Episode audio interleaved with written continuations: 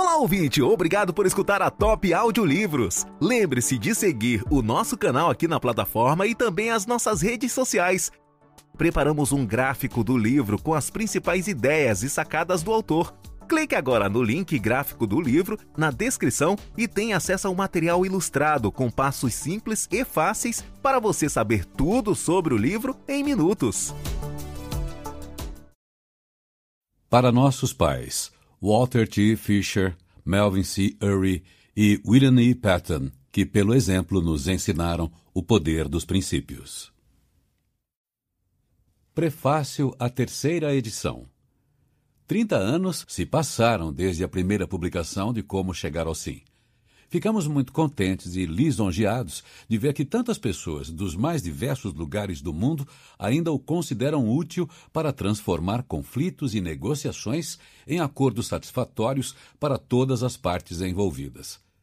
Quando publicamos a primeira edição desse livro, não fazíamos ideia de que ele se tornaria referência de uma revolução silenciosa que, ao longo de três décadas, mudou a forma como tomamos decisões dentro de nossas famílias, organizações e sociedades. A revolução da negociação.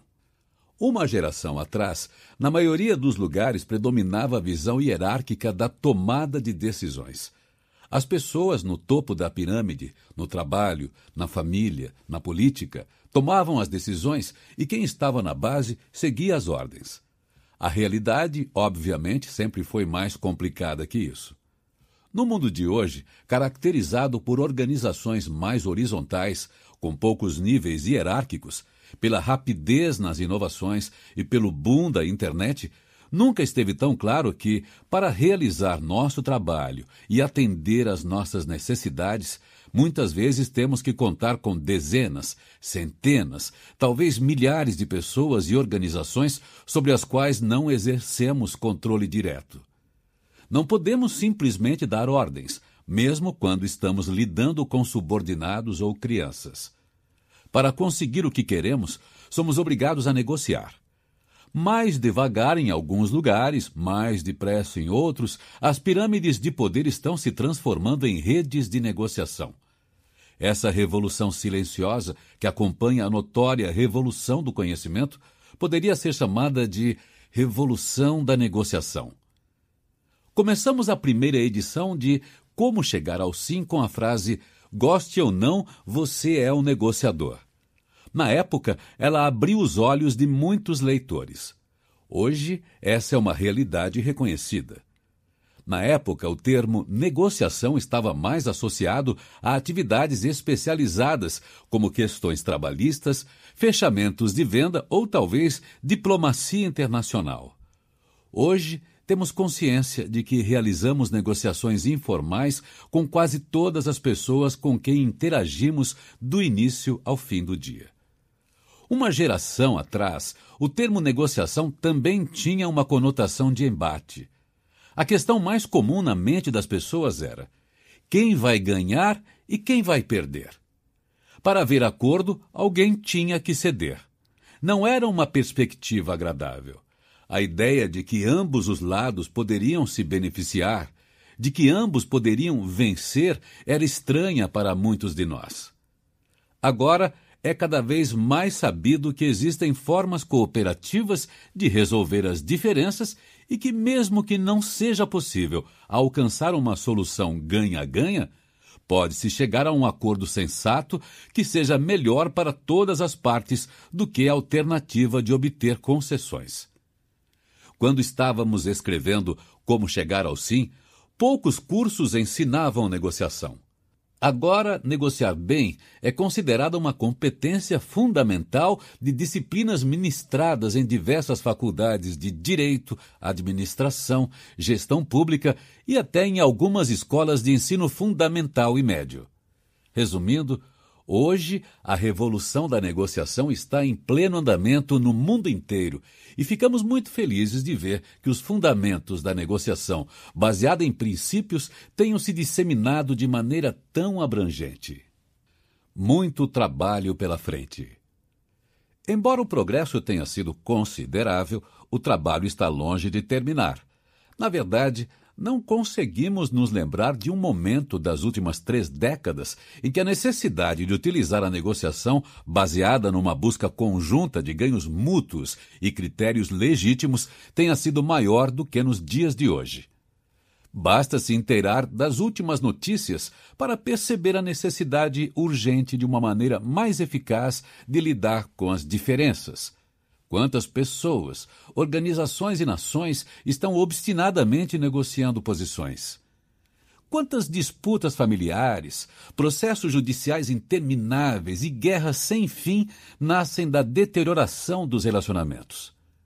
Por falta de um processo eficaz, quantas oportunidades de encontrar soluções melhores para ambas as partes estão sendo perdidas?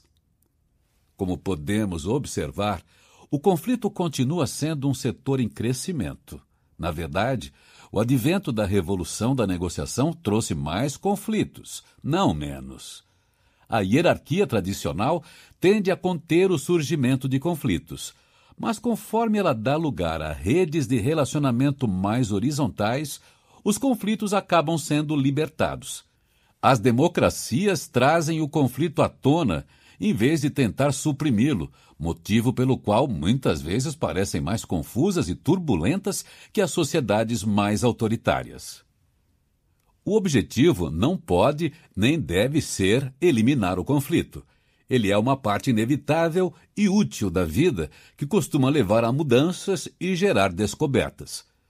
Poucas injustiças são resolvidas sem conflitos intensos. Na forma de concorrência entre empresas, o conflito ajuda a criar prosperidade. Ele está no cerne do processo democrático, em que as melhores decisões não resultam de um consenso superficial, mas da exploração de diferentes pontos de vista e da busca por soluções criativas. Por mais estranho que pareça, o mundo precisa de mais conflito, não menos. O desafio não é eliminar o conflito, mas transformá-lo é mudar a forma como lidamos com as diferenças, de uma luta destrutiva e antagônica para uma resolução de problemas prática e harmônica. Não devemos subestimar a dificuldade dessa tarefa, porém, ela é a mais urgente no mundo de hoje. Vivemos numa época para a qual os antropólogos do futuro olharão e chamarão de a primeira reunião da família humana. Graças à revolução das comunicações, pela primeira vez, toda a família humana está em contato. Todas as cerca de 15 mil tribos ou comunidades idiomáticas do planeta estão cientes umas das outras. E como em muitas reuniões familiares, nem tudo é só paz e harmonia. Também há divergências e ressentimentos causados por desigualdades e injustiças. Mais do que nunca, diante dos desafios de vivermos juntos numa era nuclear e num planeta cada vez mais populoso, para nosso bem e o das gerações futuras, precisamos aprender a mudar o jogo básico do conflito. Em suma, o trabalho duro de chegar ao sim está apenas começando. Esta edição.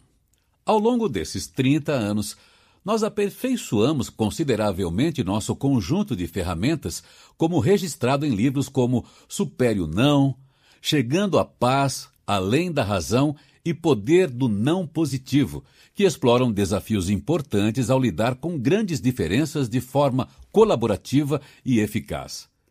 Não tentamos resumir todo esse material aqui, pois uma das virtudes de como chegar ao sim é ser curto e objetivo. Em vez disso, nesta revisão, acrescentamos ideias relevantes que ajudam a esclarecer melhor o nosso ponto de vista e fizemos pequenas mudanças para atualizar nosso pensamento. Por exemplo, tornamos nossa resposta à questão final do livro sobre o poder da negociação consistente com o modelo dos sete elementos de negociação que ensinamos na Faculdade de Direito de Harvard.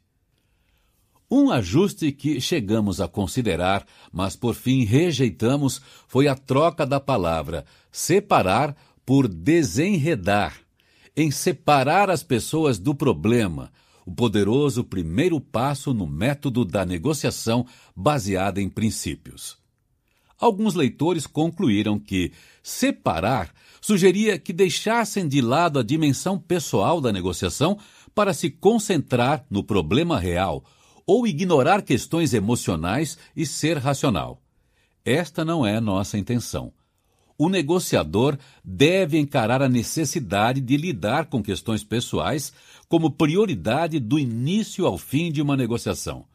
Como o texto afirma logo no início, os negociadores são, antes de tudo, pessoas. Acreditamos que, ao separar as pessoas do problema, você pode ser gentil com as pessoas e firme com o problema. Caso se mostre respeitoso e atento às questões do outro negociador, provavelmente será capaz de fortalecer o relacionamento, mesmo discordando da essência delas. Por fim, acrescentamos material sobre o impacto dos meios de comunicação na negociação. O crescimento do e-mail e das mensagens de texto e a criação de organizações virtuais globais aumentaram a importância dessa variável, sobretudo à luz de pesquisas que mostram seus efeitos na dinâmica e nos resultados de negociações. Nosso futuro humano. Todos nós fazemos parte de uma geração pioneira de negociadores. Embora a negociação como processo de tomada de decisão exista desde os primórdios da história humana, ela nunca foi tão fundamental para a vida e a sobrevivência da espécie. À medida que a revolução da negociação se desenrola, nossa aspiração é que os princípios contidos neste audiolivro continuem ajudando as pessoas individual e coletivamente, a negociar a miríade de dilemas em suas vidas. Nas palavras do poeta Wallace Stevens, depois do não definitivo vem um sim, e desse sim depende o mundo futuro. Desejamos a você todo sucesso para chegar a esse sim. Roger Fisher, William Ury e Bruce Patton, 2011 Prefácio à segunda edição. Durante os últimos dez anos, a negociação como campo de interesse acadêmico e profissional cresceu de maneira substancial. Novos trabalhos teóricos foram publicados, estudos de caso foram produzidos e pesquisas empíricas foram realizadas. Há dez anos, poucas instituições ofereciam cursos de negociação. Agora, eles estão praticamente por toda parte. As universidades estão começando a contratar professores especialistas em negociação. As empresas de consultoria estão fazendo a mesma coisa no mundo corporativo. Diante desse cenário de mudança intelectual, as ideias de como chegar ao sim resistiram bem. Ganharam atenção e aceitação consideráveis de um público amplo e, com frequência, são citadas como pontos de partida para outros trabalhos felizmente, permanecem convincentes também para os autores. A maioria das dúvidas e dos comentários se concentrou em áreas nas quais o livro se mostrou ambíguo ou nas quais os leitores pediram orientações mais específicas. Em vez de interferir ao longo do texto e pedir aos leitores que o conhecem para procurar as diferenças, optamos por acrescentar os materiais novos em uma sessão ao final da segunda edição.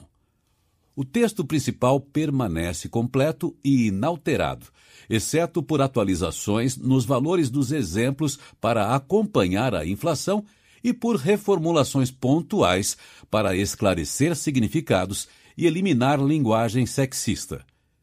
Esperamos que nossas respostas às 10 perguntas que as pessoas fazem sobre como chegar ao sim sejam úteis e atendam a alguns dos interesses expressados pelos leitores. Respondemos a perguntas sobre 1. Um, o significado e os limites da negociação baseada em princípios. Nossa resposta é um conselho prático, não moral. 2 como lidar com alguém que parece irracional ou tem um sistema de valores, um ponto de vista ou um estilo de negociação diferente do nosso. 3. Táticas como, por exemplo, onde marcar a reunião, quem deve fazer a primeira proposta e como passar da criação de opções para o estabelecimento de compromissos. E 4. o papel do poder na negociação. O aprofundamento em alguns tópicos ficará para outros livros. Leitores interessados em mais detalhes sobre como lidar com as questões pessoais na negociação para estabelecer uma relação de trabalho eficaz podem gostar de Como Chegar a um Acordo, de Roger Fisher e Scott Brown. Se sua maior preocupação é lidar com pessoas e situações difíceis, procure Supere o Não, de William Ury. Sem dúvida, outros livros virão. Há muito mais a dizer sobre poder, negociações multilaterais, transações interculturais, estilos pessoais e diversos outros assuntos. Novamente agradecemos a Marty Linsky, desta vez pelo olhar aguçado e as sugestões pertinentes sobre nosso novo material. Nosso agradecimento especial a Doug Stone por sua perspicácia na crítica, na edição e, às vezes, na reescrita dos sucessivos rascunhos deste material. Ele tem a misteriosa habilidade de identificar pensamentos ou parágrafos confusos. Roger Fisher, William Ury e Bruce Patton, 1991. Durante mais de 12 anos, Bruce Patton trabalhou conosco na formulação e na explicação de todas as ideias deste livro. No ano passado, ele liderou o esforço de converter nossas ideias num texto com o qual todos estamos de acordo. É um prazer receber Bruce, editor da primeira edição, como coautor da segunda. Roger Fisher e William Ury, 1991. Introdução Goste ou não, você é um negociador. A negociação é um fato da vida. Você discute um aumento com seu chefe. Tenta chegar a um acordo com o estranho sobre o preço de compra da casa dele. Dois advogados buscam resolver um processo decorrente de um acidente de carro. Um grupo de petroleiras planeja criar uma joint venture para exploração offshore uma autoridade se encontra com líderes sindicais para evitar uma greve de transportes. O secretário de Estado norte-americano se reúne com o primeiro-ministro russo para chegar a um acordo que limite o uso e o desenvolvimento de armas nucleares. Todos esses são exemplos de negociações. Todo mundo negocia algo todos os dias. Assim como o personagem Monsieur Jourdain de Molière que ficou encantado ao saber que vinha falando em prosa durante toda a vida, negociamos mesmo quando não achamos que estamos fazendo isso. Você negocia com o cônjuge para decidir onde vão jantar e com o filho sobre a hora de dormir. A negociação é um meio básico de obter o que se quer dos outros é uma comunicação de mão dupla projetada para chegar a um acordo quando você e a outra parte têm alguns interesses em comum e outros opostos, além de alguns interesses que podem simplesmente ser diferentes. Cada vez mais ocasiões exigem negociação. O conflito é um setor em crescimento. Todos querem participar das decisões que os afetem e cada vez menos pessoas aceitam decisões ditadas por outros. Os indivíduos são diferentes entre si e usam a negociação para lidar com essas diferenças. Seja numa empresa, no governo ou na família, a maioria das decisões é alcançada por meio da negociação. Mesmo quando vão ao tribunal, quase sempre as partes negociam um acordo antes do julgamento. Embora a negociação aconteça todos os dias, não é fácil ser bom nisso. As estratégias padrão de negociação muitas vezes deixam os negociadores insatisfeitos, desgastados ou indispostos, e com frequência as três coisas ao mesmo tempo. As pessoas acham que precisam escolher entre duas formas de negociar: gentil ou firme. O negociador gentil quer evitar o conflito pessoal, por isso faz concessões para chegar a um acordo. Busca uma resolução amigável, mas às vezes acaba se sentindo explorado e amargurado. O negociador firme enxerga qualquer situação como uma queda de braço, na qual vence quem assume as posições mais extremas e se mantém firme por mais tempo. Ele quer vencer, mas às vezes acaba instigando uma resposta dura que esgota seus recursos e prejudica o relacionamento com a outra parte. Outras estratégias de negociação se situam entre a firme e a gentil, mas todas elas envolvem um dilema entre obter o que se deseja e se relacionar bem com o outro lado. Existe uma terceira maneira de negociar, nem só firme, nem só gentil em vez disso, firme e gentil. No método da negociação baseada em princípios, desenvolvido no projeto de negociação de Harvard, Harvard Negotiation Project, o negociador decide as questões por seus méritos e não por um processo de barganha focado no que cada lado diz que vai ou não fazer. Ele sugere que você busque ganhos mútuos sempre que possível e que, quando os interesses forem conflitantes, insista em fazer com que o resultado se baseie em critérios justos, seja qual for a vontade das partes. O método de negociação baseado em princípios é firme com os méritos e gentil com as pessoas. Não emprega truques e dissimulações. Ensina o negociador a obter o que merece sem abrir mão da integridade permite que ele seja justo ao mesmo tempo que o protege de quem quer tirar vantagem da sua justeza.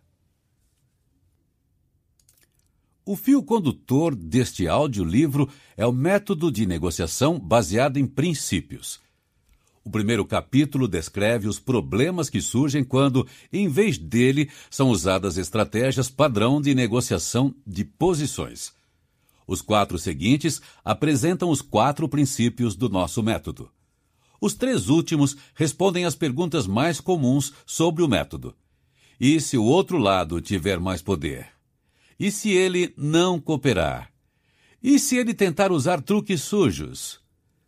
A negociação baseada em princípios pode ser aplicada por diplomatas em negociações de controle do uso de armas, por investidores que negociam aquisições corporativas e por casais que querem decidir desde onde passar as férias até a divisão de bens no divórcio.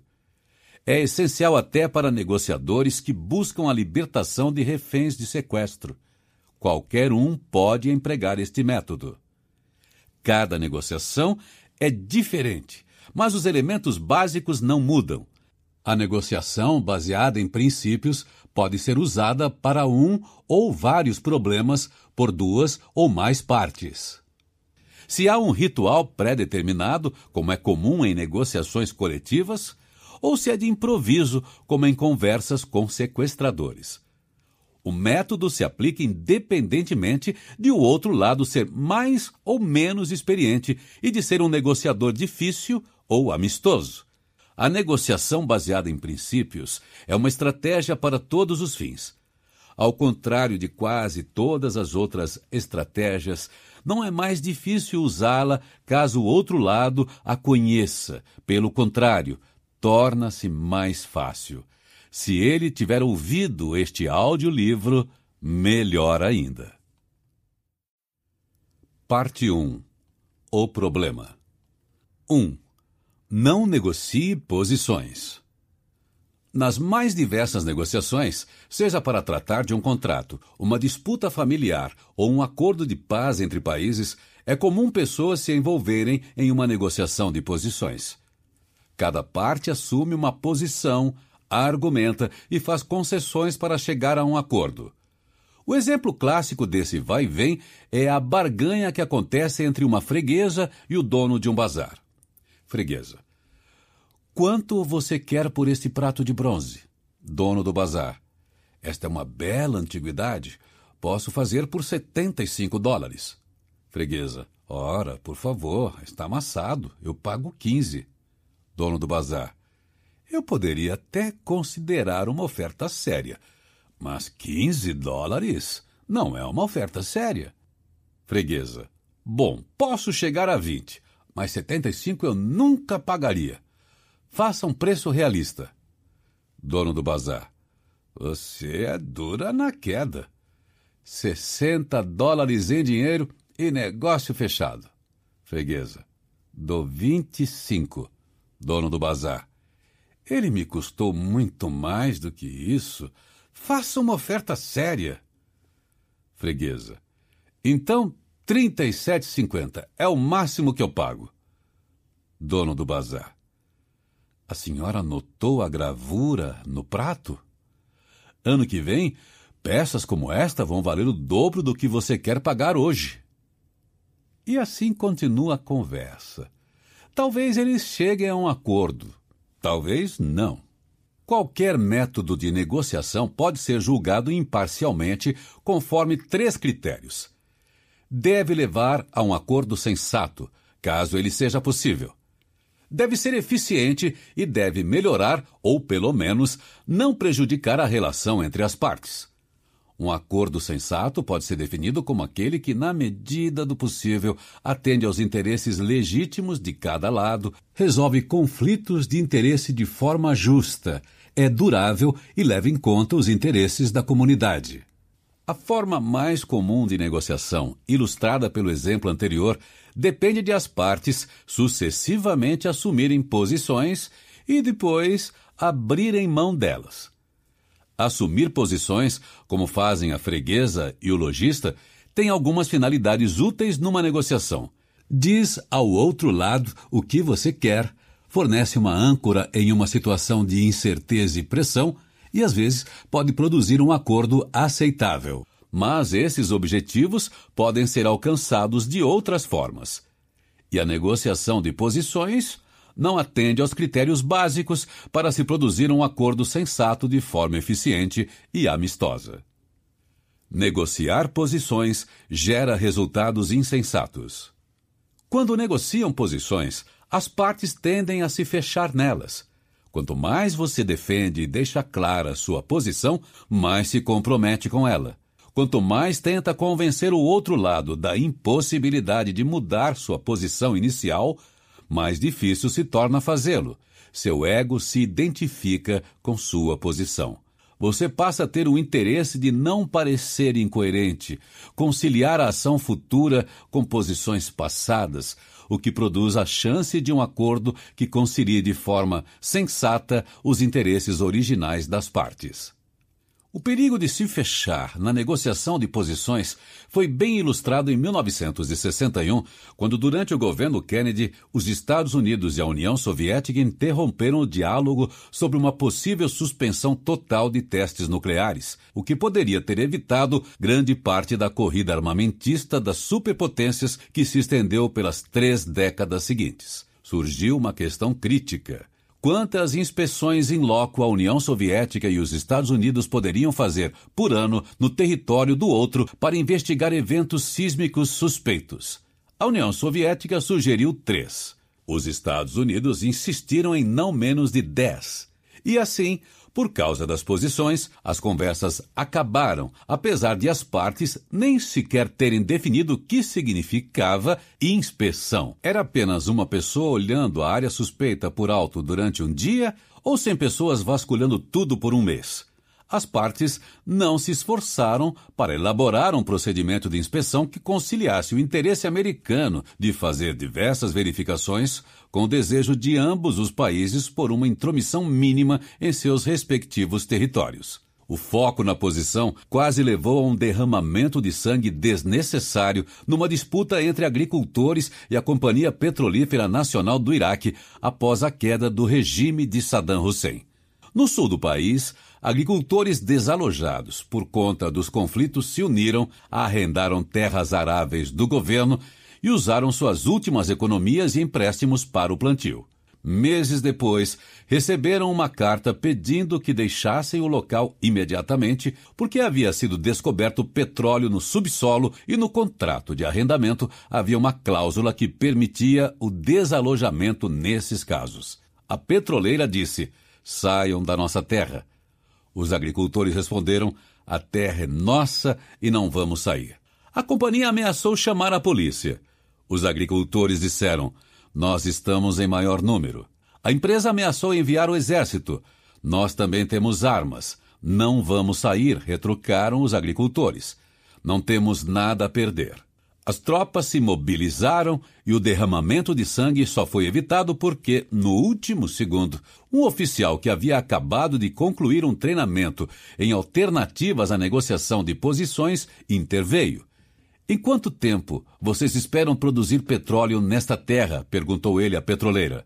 Provavelmente três anos, responderam. O que vocês pretendem fazer na terra nos próximos meses? Mapeamento e um breve levantamento sísmico das camadas subterrâneas. Em seguida, ele perguntou aos agricultores: Qual é o problema de vocês irem embora agora, como eles pediram?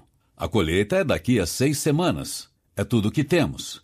Pouco depois, as partes chegaram a um acordo. Os agricultores poderiam fazer a colheita e não impediriam as atividades preparatórias da petroleira. Na verdade, a empresa esperava contratar vários agricultores como operários e não se opôs a eles continuarem plantando entre as torres de perfuração. Como se percebe com estes exemplos, quanto mais atenção é dada às posições, menos é dedicada às preocupações subjacentes das partes.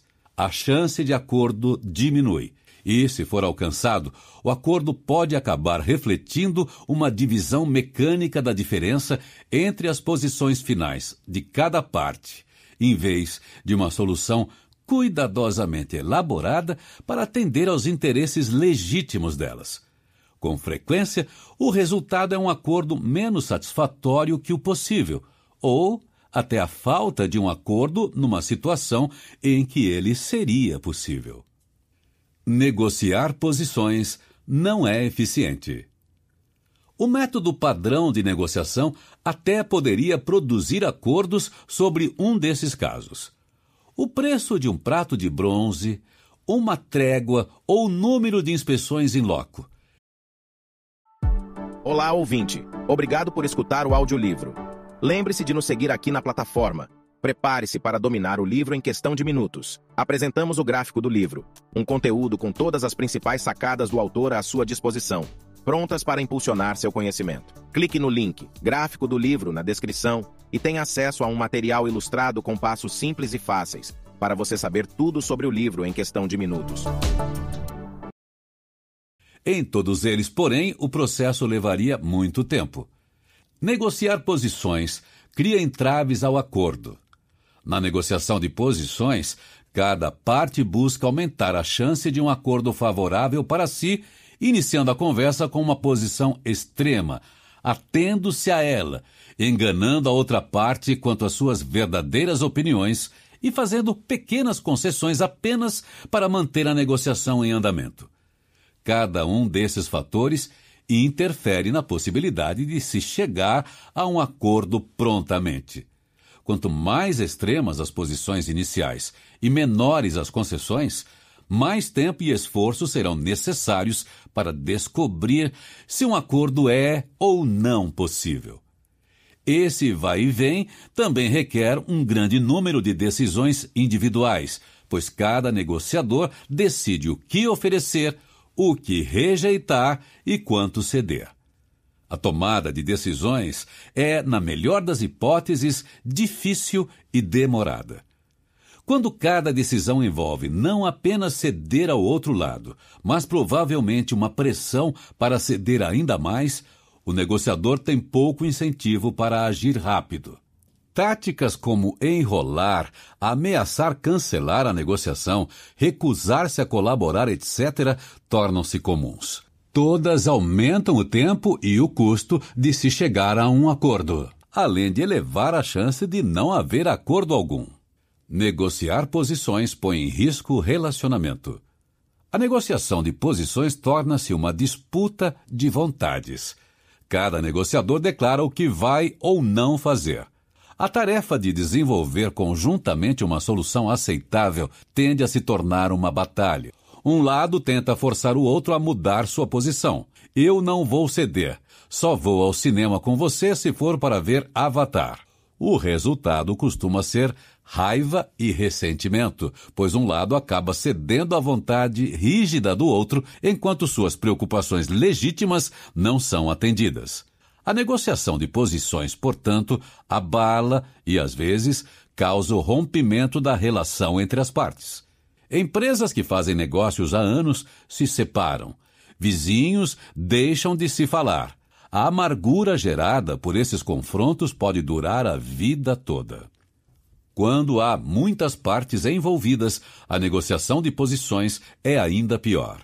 Embora seja conveniente ver a negociação como uma discussão entre duas partes, você e o outro lado, na prática, quase todas as negociações envolvem mais de dois lados.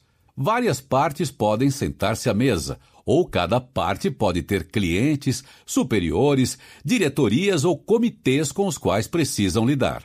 Quanto mais pessoas envolvidas numa negociação, mais graves as desvantagens impostas pela negociação de posições.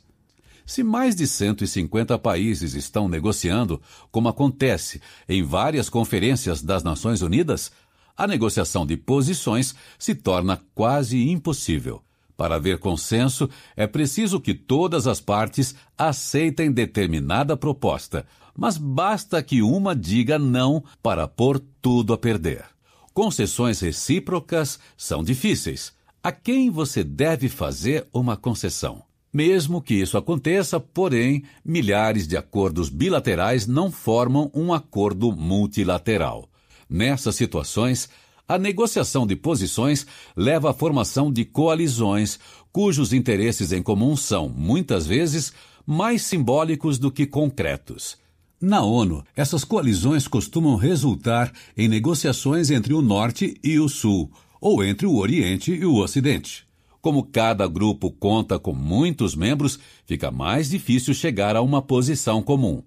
E o pior, quando, com muito sacrifício, conseguem desenvolver uma posição comum a todos, é muito mais difícil mudá-la. Também é complicado mudar de posição quando alguns participantes são autoridades que não estão na mesa de negociação, mas precisam aprovar o acordo. Ser bonzinho não é a solução. Muitas pessoas sabem dos altos custos das negociações baseadas em posições duras, sobretudo para as partes e o relacionamento entre elas, e buscam evitá-las seguindo um estilo de negociação mais gentil. Em vez de verem o outro lado como adversário, preferem vê-lo como amigo. Em vez de focarem na vitória, concentram-se na necessidade de chegar a um acordo. Numa negociação gentil, os movimentos padrão são fazer ofertas e concessões, confiar no outro lado, ser amigável e ceder quando necessário para evitar o confronto. Veja a seguir dois estilos de negociação de posições: gentil e firme. A maioria das pessoas acredita que deve estar em algum ponto entre esses estilos. Olhando para a tabela, você se vê como negociador gentil, firme ou seguiria uma estratégia entre os extremos?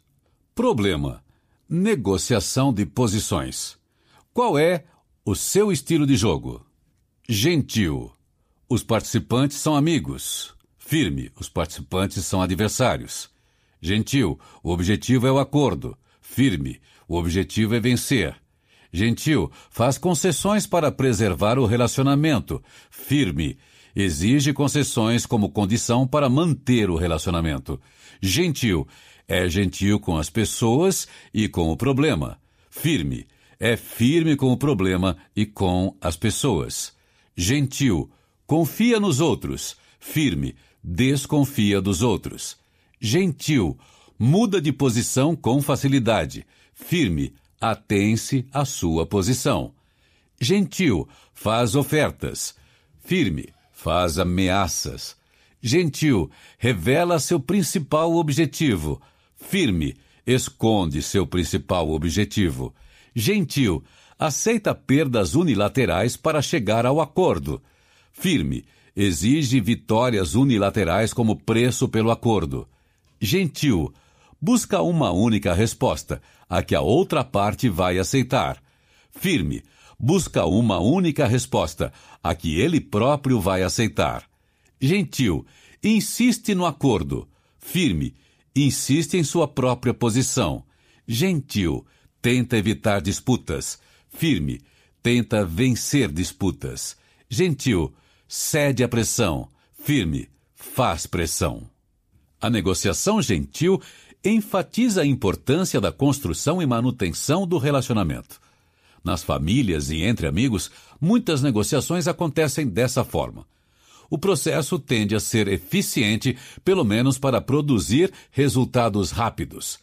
Como as partes competem para serem as mais generosas e acessíveis, há grande probabilidade de acordo. Mas talvez não seja um acordo sensato. Os resultados podem não ser tão trágicos quanto na história do escritor O. Henry sobre o casal pobre cuja esposa vende o cabelo para comprar uma corrente para o relógio do marido. E o marido desavisado vende o relógio para comprar um lindo pente para o cabelo da mulher. No entanto, qualquer negociação preocupada, acima de tudo, com o relacionamento, corre o risco de produzir um acordo ruim. O maior problema, porém, é que buscar uma forma gentil e amigável de negociação de posições torna você vulnerável a um negociador firme. Na negociação de posições, o jogo duro domina o suave. Se o negociador firme exige concessões e faz ameaças, e o negociador gentil cede para evitar o confronto e insiste num acordo, o jogador firme tende a vencer. O processo produzirá um acordo que não é sensato e será mais favorável para o negociador firme do que para o gentil. Se você negociar de forma gentil contra um negociador firme, provavelmente sairá perdendo. Existe uma alternativa. Se não gosta de ter que escolher entre a negociação firme e a gentil, você pode mudar o jogo. O jogo da negociação acontece em dois níveis. Em um, a negociação aborda a essência. Em outro, se concentra em geral, de modo implícito, no procedimento para lidar com a essência. A primeira negociação pode tratar do seu salário, dos termos de um contrato de locação ou do preço de um objeto. A segunda diz respeito à forma como você negociará, negociando posições de forma gentil, firme ou por outro método. A segunda negociação é um jogo sobre um jogo, um metajogo. Cada movimento que você faz dentro de uma negociação não serve apenas para resolver o valor do aluguel, do salário ou outras questões essenciais. Serve também para estruturar as regras do jogo. Seus movimentos podem ajudá-lo a manter as negociações em andamento ou mudar todo o jogo. Essa segunda negociação, muitas vezes, passa despercebida, pois se dá sem uma decisão consciente. É provável que você só sinta necessidade de estabelecer um processo aceito para as negociações essenciais ao lidar com alguém de outro país, sobretudo de formação cultural bem diferente. De qualquer modo, conscientemente ou não, a cada movimento você está negociando regras processuais, mesmo que os movimentos pareçam preocupados apenas com a essência. A resposta para a pergunta se é melhor usar a negociação gentil ou firme é nenhuma das duas. Mude o jogo. No projeto de negociação de Harvard, desenvolvemos uma alternativa à negociação de posições. Um método projetado para produzir resultados sensatos com eficiência e de modo amistoso. Esse método, conhecido como negociação baseada em princípios ou negociação dos méritos, pode ser reduzido a quatro pontos básicos. Estes quatro pontos definem um método direto de negociação que pode ser usado em praticamente qualquer circunstância.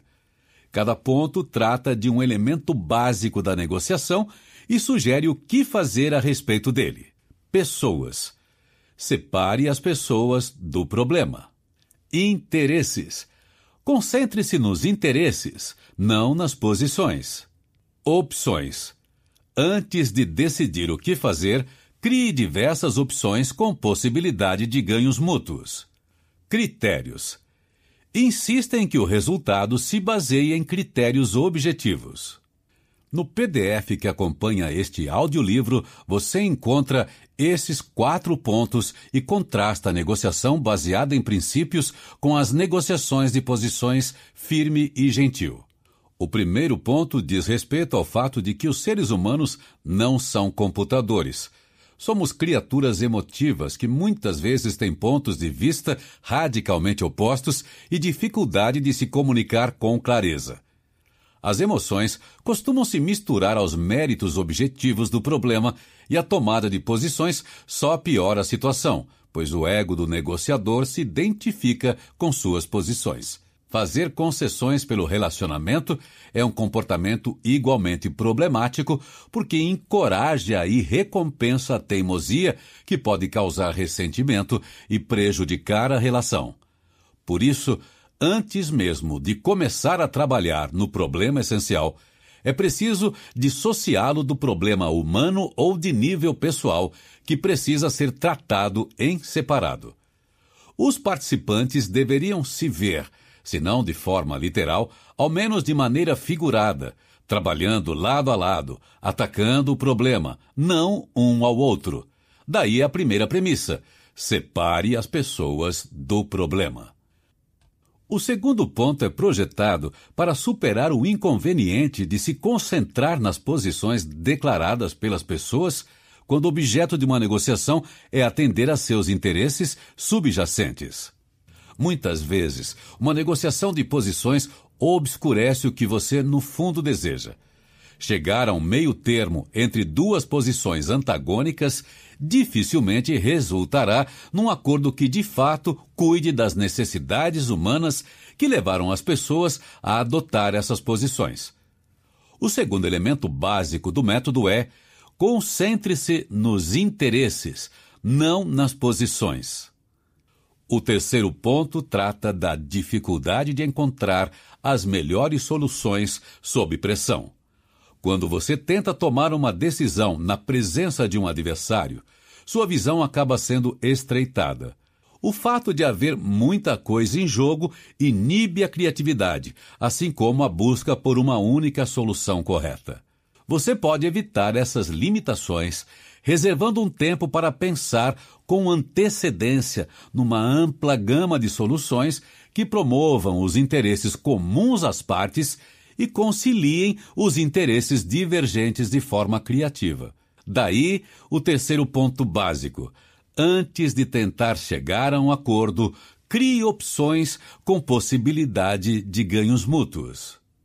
Quando os interesses são diametralmente opostos, um negociador pode conseguir um resultado favorável na base da simples teimosia. Esse método costuma recompensar a intransigência e produzir resultados arbitrários. No entanto, você pode enfrentar esse negociador dizendo que o acordo deve refletir um critério justo, independentemente da simples vontade de uma das partes. Isso não significa insistir em fazer com que os termos sigam o critério que você quer. Apenas garantir que um critério justo, como o valor de mercado, a opinião de especialistas, a tradição ou a lei, determine o resultado.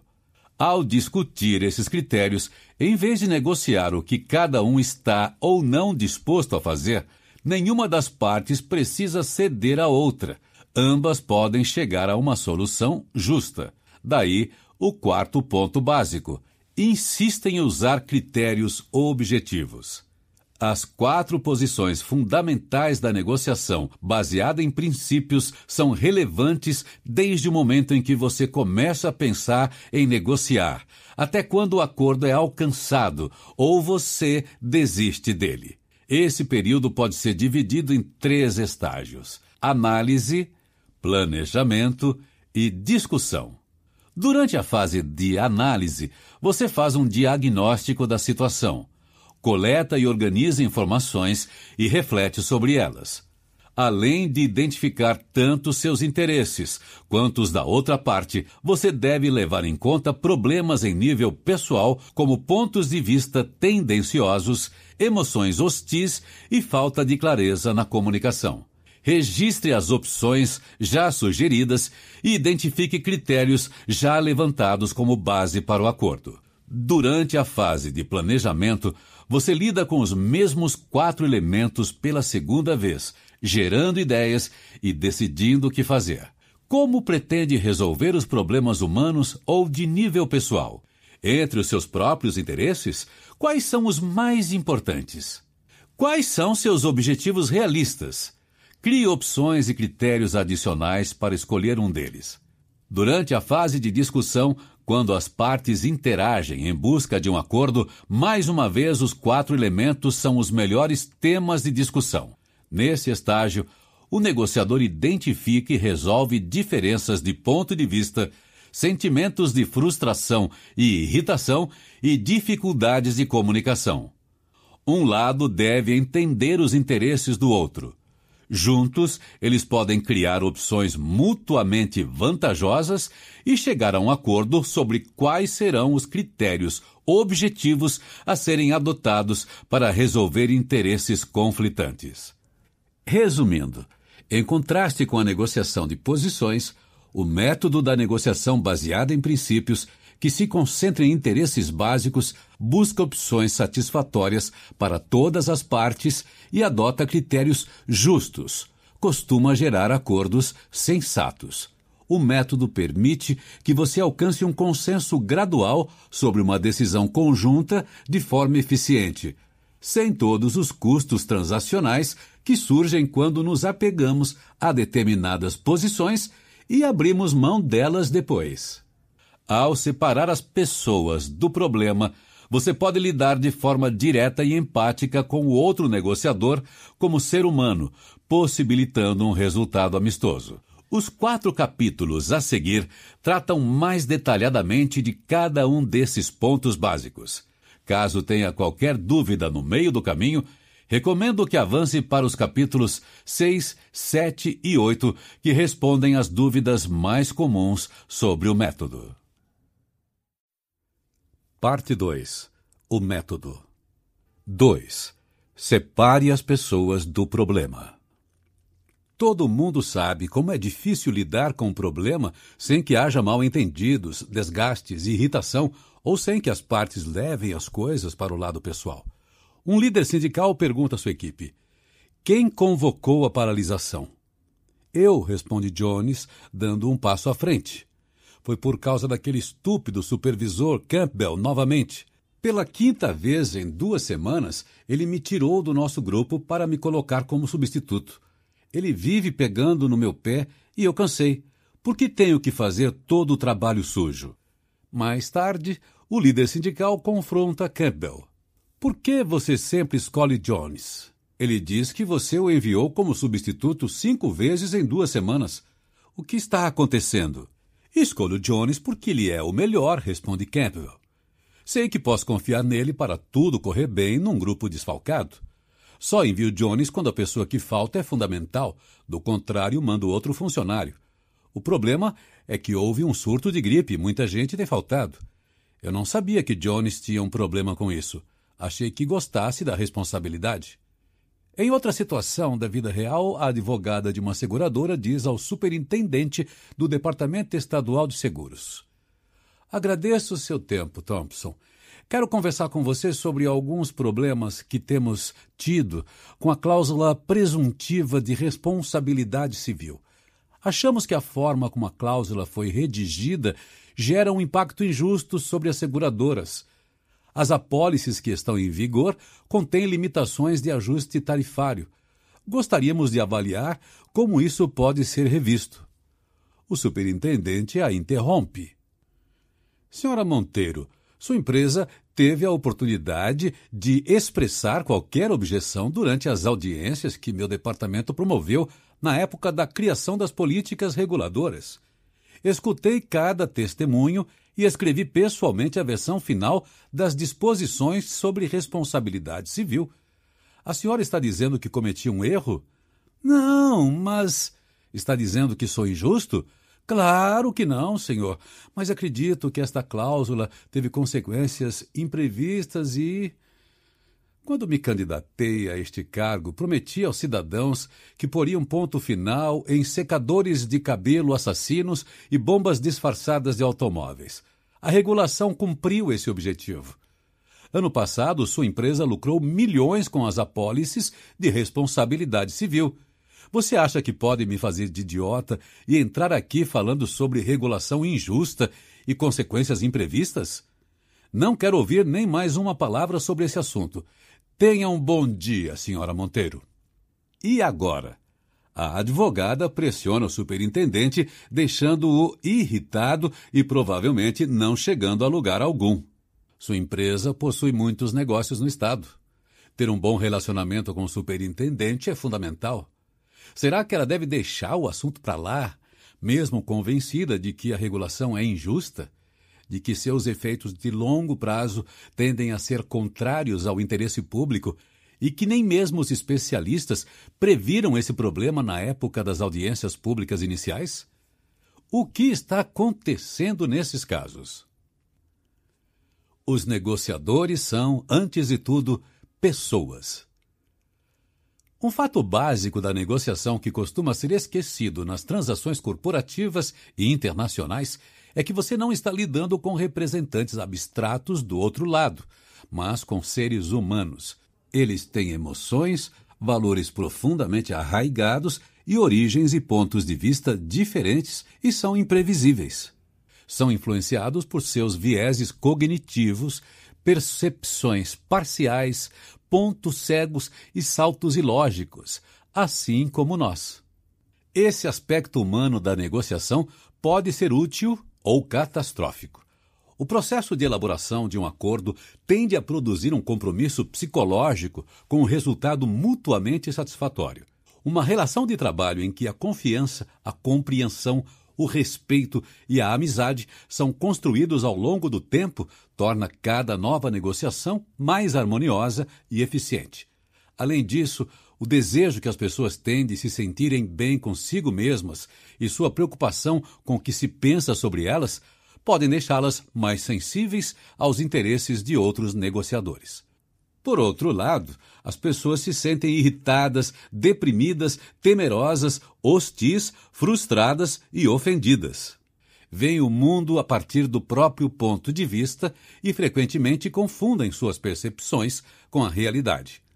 Muitas vezes não interpretam o que você disse da maneira como você pretendia que entendessem e também não quiseram dizer aquilo que você interpretou da fala delas mal entendido, pode reforçar preconceitos e levar a ações que produzem reações, num círculo vicioso. A exploração racional de possíveis soluções torna-se impossível e a negociação acaba falhando. O objetivo do jogo passa a ser marcar pontos, confirmar impressões negativas e fazer acusações, e os interesses essenciais de ambas as partes ficam de lado. Não ser capaz de lidar com os outros com sensibilidade, como seres humanos que têm reações humanas, pode ser desastroso para uma negociação. Não importa o que você esteja fazendo durante a negociação, desde a preparação até a fase de acompanhamento, sempre vale a pena se perguntar: estou prestando atenção suficiente no problema de nível pessoal? Todo negociador tem dois tipos de interesses: um na essência e outro no relacionamento. Todo negociador quer chegar a um acordo que satisfaça seus interesses essenciais. É por isso que se negocia. Além disso, também tem interesse em seu relacionamento com a outra parte. Um comerciante de antiguidades quer não só obter lucro com as vendas, mas também fidelizar o cliente. No mínimo, o que o negociador quer, caso possível, e dados os interesses de cada lado, é manter um relacionamento bom o bastante para produzir um acordo aceitável e garantir sua implementação eficaz. Em geral, há mais coisas em jogo. A maioria das negociações acontece no contexto de uma relação contínua. Por isso é importante conduzir cada negociação de forma que ela estimule, em vez de impedir futuras relações e negociações. Na verdade, quando lidamos com clientes de longo prazo, sócios, familiares, colegas de trabalho, funcionários do governo ou países, a manutenção do relacionamento é muito mais importante do que o resultado de qualquer negociação em particular. O relacionamento tende a se fundir com o problema. Uma das principais consequências do problema de nível pessoal ou humano na negociação é que o relacionamento entre as partes tende a se fundir com as discussões sobre a essência do problema. Costumamos tratar pessoas e problemas como uma coisa só. No âmbito familiar, uma frase como a cozinha está uma bagunça ou nossa conta bancária está no vermelho pode ter a simples intenção de identificar um problema, mas é provável que seja ouvida como um ataque pessoal. A raiva diante de uma situação pode levá-lo a expressar raiva em relação a uma pessoa a quem você associa a situação. Os egos tendem a se envolver nas posições essenciais. Outra razão pela qual as questões essenciais se confundem com as questões psicológicas é o fato de as pessoas fazerem inferências infundadas a respeito de comentários sobre a essência do problema. Quando isso acontece, passam a considerar o que foi dito um fato sobre as intenções e as atitudes da outra parte. É preciso ter cuidado para evitar isso, pois esse processo é quase automático. Raramente percebemos que algo pode ter outras explicações válidas além da que surgiu na nossa cabeça. No exemplo do sindicato, Jones tinha certeza de que Campbell, o supervisor, só queria pegar no pé dele enquanto Campbell achava que, ao delegar tarefas de grande responsabilidade a Jones, estava lhe fazendo um elogio e um favor. A negociação de posições coloca o relacionamento e a essência do problema em conflito. Quando consideramos a negociação uma disputa de vontades por posições, agravamos o processo de fusão. Eu vejo sua posição como uma declaração de como você quer que seja o desfecho da negociação. Do meu ponto de vista, isso demonstra que você não se importa nem um pouco com nosso relacionamento. Se eu assumir uma posição firme, você a considerará irracional e irá pressupor que também penso nela como uma posição extrema. Nesse cenário, é fácil concluir que não valorizo você nem nosso relacionamento. A negociação de posições lida com os interesses do negociador, tanto na essência quanto no bom relacionamento, colocando um contra o outro. No exemplo da seguradora, se a longo prazo o que interessa para a empresa é o relacionamento com o superintendente, provavelmente você deixará a questão de lado. No entanto, Ceder em um ponto essencial não compra amizade, apenas convence o outro de que você pode ser enrolado. Ou, se você se importa mais com uma solução favorável do que com obter o respeito e a simpatia da outra parte, pode tentar obter concessões fazendo o relacionamento de refém. Se você não concordar comigo neste ponto, azar o seu. Esta será nossa última reunião. A questão é que, embora você possa conseguir obter concessões com essa estratégia, em geral, ela resultará em um acordo que irá prejudicar a essência e o relacionamento. Separe o relacionamento da essência. Lide diretamente com o problema de nível pessoal ou humano. Lidar com um problema essencial e manter uma boa relação não precisam ser objetivos conflitantes se as partes estiverem comprometidas e psicologicamente preparadas para tratar cada aspecto em separado, de acordo com seus méritos próprios. Baseie o relacionamento em percepções compartilhadas, numa comunicação clara, em emoções apropriadas e numa perspectiva que vise um propósito e se volte para o futuro. Lide com os problemas humanos mudando a forma de tratar as pessoas. Não tente resolvê-los fazendo concessões na essência. Para lidar com problemas psicológicos, use técnicas psicológicas. Quando você e o outro negociador tiverem percepções diferentes, procure maneiras de esclarecê-las. Se as emoções se intensificarem, descubra formas de fazer as pessoas envolvidas desabafarem e se sentirem ouvidas. Quando houver um mal-entendido, procure melhorar a comunicação.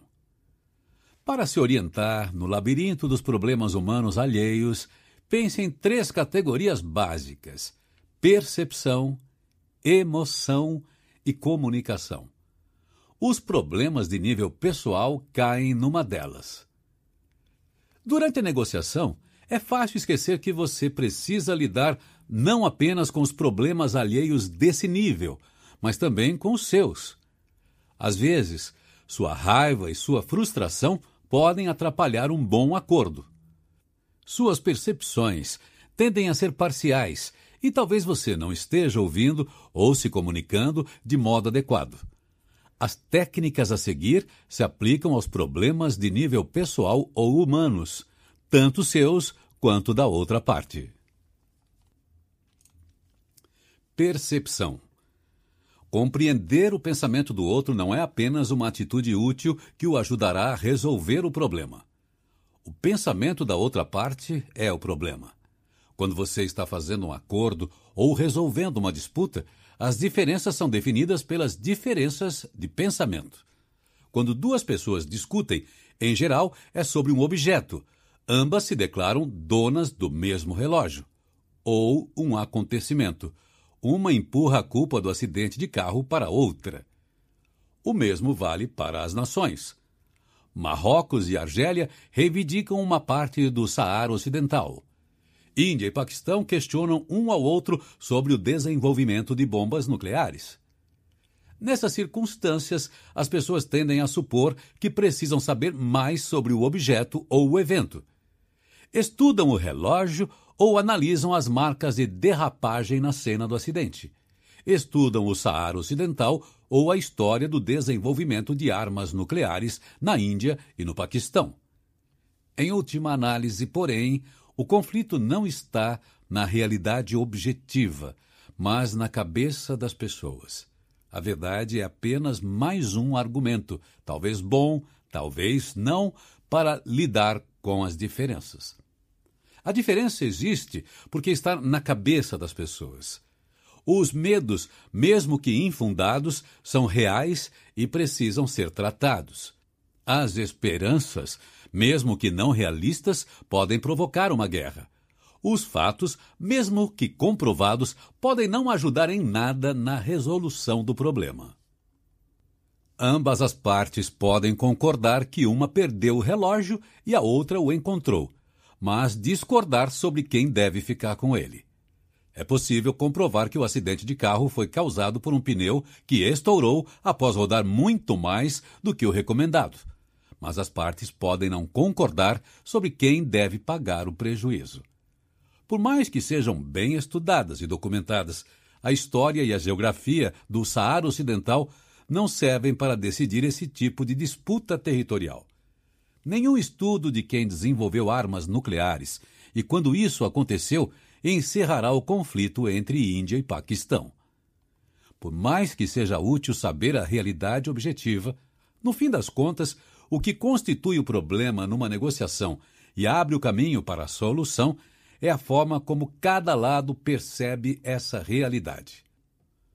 Coloque-se no lugar do outro. Sua visão do mundo depende de onde você está. As pessoas tendem a ver o que querem. A partir de um conjunto de informações detalhadas, costumam escolher e se concentrar nos fatos que confirmam suas percepções e a desconsiderar ou desvirtuar os que as questionam. Quando isso acontece numa negociação, cada parte vê apenas os méritos de seu argumento e as falhas do outro. A capacidade de se pôr no lugar do outro por mais difícil que seja, é uma das mais importantes que um negociador pode ter. Não basta saber que ele vê as coisas de forma diferente. Para influenciá-lo, você precisa compreender com empatia o poder do ponto de vista dele e sentir a força emocional com que ele o defende. Não basta estudá-lo como se fosse um besouro num microscópio. Você precisa saber como é ser um besouro. Para isso, deve evitar fazer julgamentos enquanto experimenta o ponto de vista dele. Assim como você, ele pode acreditar que está certo. Você vê um copo meio cheio de água fresca sobre a mesa. Seu cônjuge pode ver um copo sujo, meio vazio e prestes a deixar uma mancha na madeira. Considere as percepções contrastantes de um inquilino e uma proprietária que negociam a renovação de um contrato de aluguel.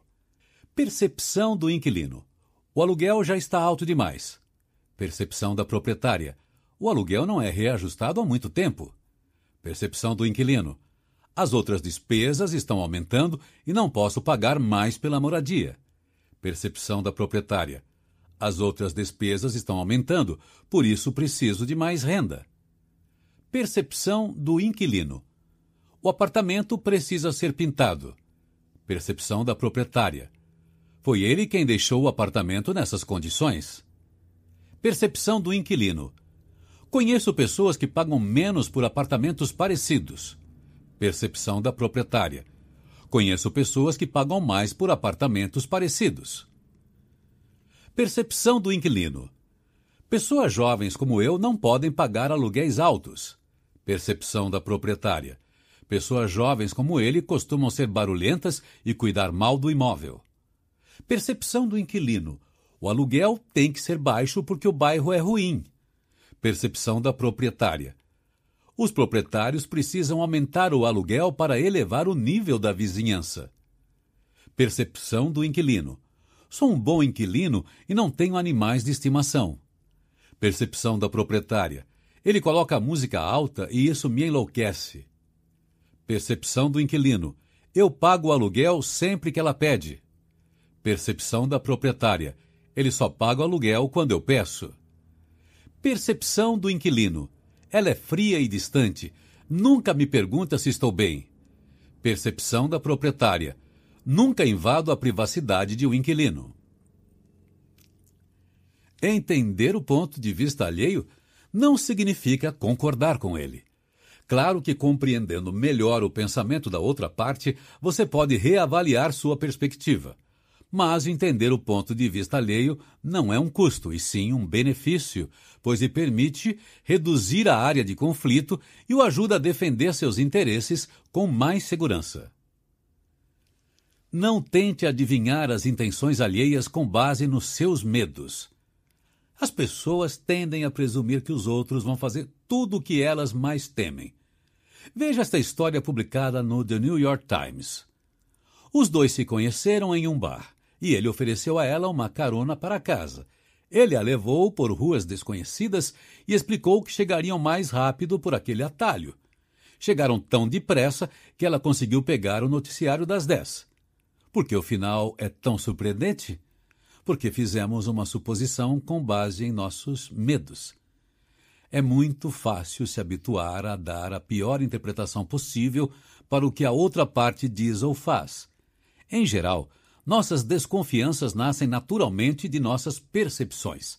Além disso, desconfiar parece ser a coisa segura a fazer e mostra a terceiros como o outro lado é ruim. Mas esse tipo de interpretação tem seu lado negativo. Novas ideias que promovem o acordo são desprezadas e mudanças sutis de posição são ignoradas ou rejeitadas. Não culpe o outro pelo seu problema. É tentador responsabilizar o outro pelo seu problema. Sua empresa não é confiável. Toda vez que você conserta nosso gerador aqui na fábrica, faz um trabalho ruim e ele quebra outra vez. Culpar o outro é muito fácil, sobretudo quando você acredita que a outra parte é, de fato, responsável pelo problema. Mas, mesmo que seja verdade, apontar o dedo é contraproducente. Sob ataque, o outro lado fica na defensiva e resiste às suas investidas. Ambos os lados param de ouvir e partem para o confronto. Quando atribuímos a culpa aos outros, fundimos de vez as pessoas ao problema. Quando você fala sobre o problema, separa os sintomas da pessoa com quem está falando. O gerador que você tinha consertado quebrou de novo. Foram três vezes no último mês. Da primeira vez, ficou sem funcionar uma semana inteira. Nossa fábrica precisa de um gerador em funcionamento. Preciso de seu conselho. Como podemos minimizar o risco de problemas no gerador? Devemos mudar a empresa de manutenção, processar o fabricante ou o quê? Conversem sobre as percepções um do outro. Uma forma de lidar com percepções diferentes é explicitá-las e discuti-las. Quando isso acontece de forma franca e honesta, sem que nenhum dos lados culpe o outro pelo problema, a conversa pode fornecer a compreensão necessária para que se levem mutuamente a sério. Durante uma negociação, é normal achar que as preocupações alheias que não impedem o acordo não têm importância.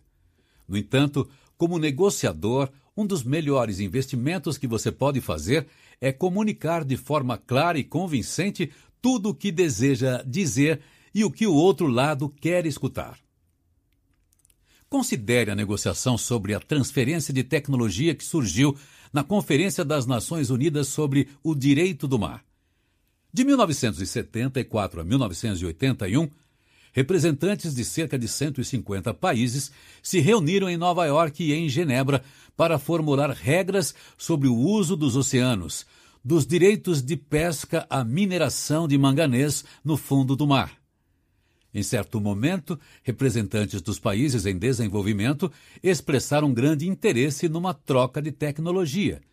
Queriam adquirir das nações altamente industrializadas conhecimentos técnicos avançados e equipamentos para mineração em águas profundas. Os Estados Unidos e outros países desenvolvidos não viram dificuldade em satisfazer esse desejo, portanto, não deram importância à questão. No entanto, cometeram um grande erro ao tratar o assunto como algo sem importância. Se houvessem dedicado um tempo considerável à elaboração dos arranjos práticos para a transferência de tecnologia, poderiam ter tornado sua tarefa muito mais convincente e atraente para os países em desenvolvimento. Ao considerá-la uma questão menor, que poderia ser resolvida depois, os países industrializados abriram mão de uma oportunidade de baixo custo para proporcionar aos países em desenvolvimento uma conquista importante e um incentivo real para chegar a um acordo sobre outras questões. Busque oportunidades de mudar as percepções do outro lado. Talvez a melhor maneira de mudar as percepções de um indivíduo seja enviar a ele uma mensagem diferente da que ele espera. A visita do então presidente do Egito, Anwar Sadat, a Jerusalém em novembro de 1977 é um excelente exemplo. Na época, os israelenses viam Sadat e o Egito como inimigos. O homem e o país que quatro anos antes havia lançado um ataque surpresa contra Israel. Para mudar a percepção e convencer os israelenses de que também desejava paz, Sadat foi a Jerusalém uma terra disputada que na época nem mesmo os Estados Unidos, o maior parceiro de Israel, reconheciam como a capital israelense. Em vez de agir como inimigo, Sadat atuou como parceiro. Sem essa atitude drástica, fica difícil imaginar que os países assinariam o Tratado de Paz em 1979.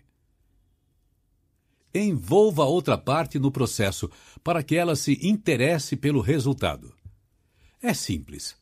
Quando o outro lado não participa do processo, é pouco provável que aprove o resultado. Se você realiza uma longa pesquisa e se encontra com o superintendente estadual de seguros pronto para a batalha, é normal que ele se sinta ameaçado e refute suas conclusões. Se você não pergunta a um funcionário se ele quer assumir uma tarefa de responsabilidade, não se surpreenda ao descobrir que ele não gosta da mudança. Se você quer que a outra parte aceite uma conclusão desagradável, é crucial envolvê-la no processo de chegar a essa conclusão. Isso é exatamente o que as pessoas não costumam fazer. Quando você precisa lidar com uma questão difícil, seu instinto é deixar a pior parte para o final. Vamos garantir que temos tudo esclarecido antes de falar com o superintendente. Contudo, é muito mais provável que o superintendente concorde em mudar o regulamento se sentir que participou da revisão, que dessa forma se torna apenas mais um pequeno passo no longo processo que produzirá a regulamentação, e não uma tentativa de destruir todo o trabalho do superintendente. Durante quase 50 anos de luta contra o apartheid, o regime legal de segregação racial na África do Sul, que terminou com as eleições multipartidárias de 1994, em certo ponto, os brancos moderados estavam tentando abolir as leis discriminatórias. Mas como? Reunindo uma comissão parlamentar totalmente branca para discutir propostas. Por mais dignas que pudessem ser as propostas, elas seriam insuficientes, não por sua essência, mas porque resultariam de um processo em que não havia participação de nenhum negro. Os negros entenderiam da seguinte forma: nós, brancos superiores, encontraremos uma forma de resolver seus problemas. Seria o fardo do homem branco outra vez, a mesma postura que causou o apartheid. Mesmo que os termos de um acordo pareçam favoráveis, o outro lado pode rejeitá-los por suspeitar deles, afinal, não participou do processo de redação. O acordo torna-se muito mais fácil se ambas as partes se sentem donas das ideias.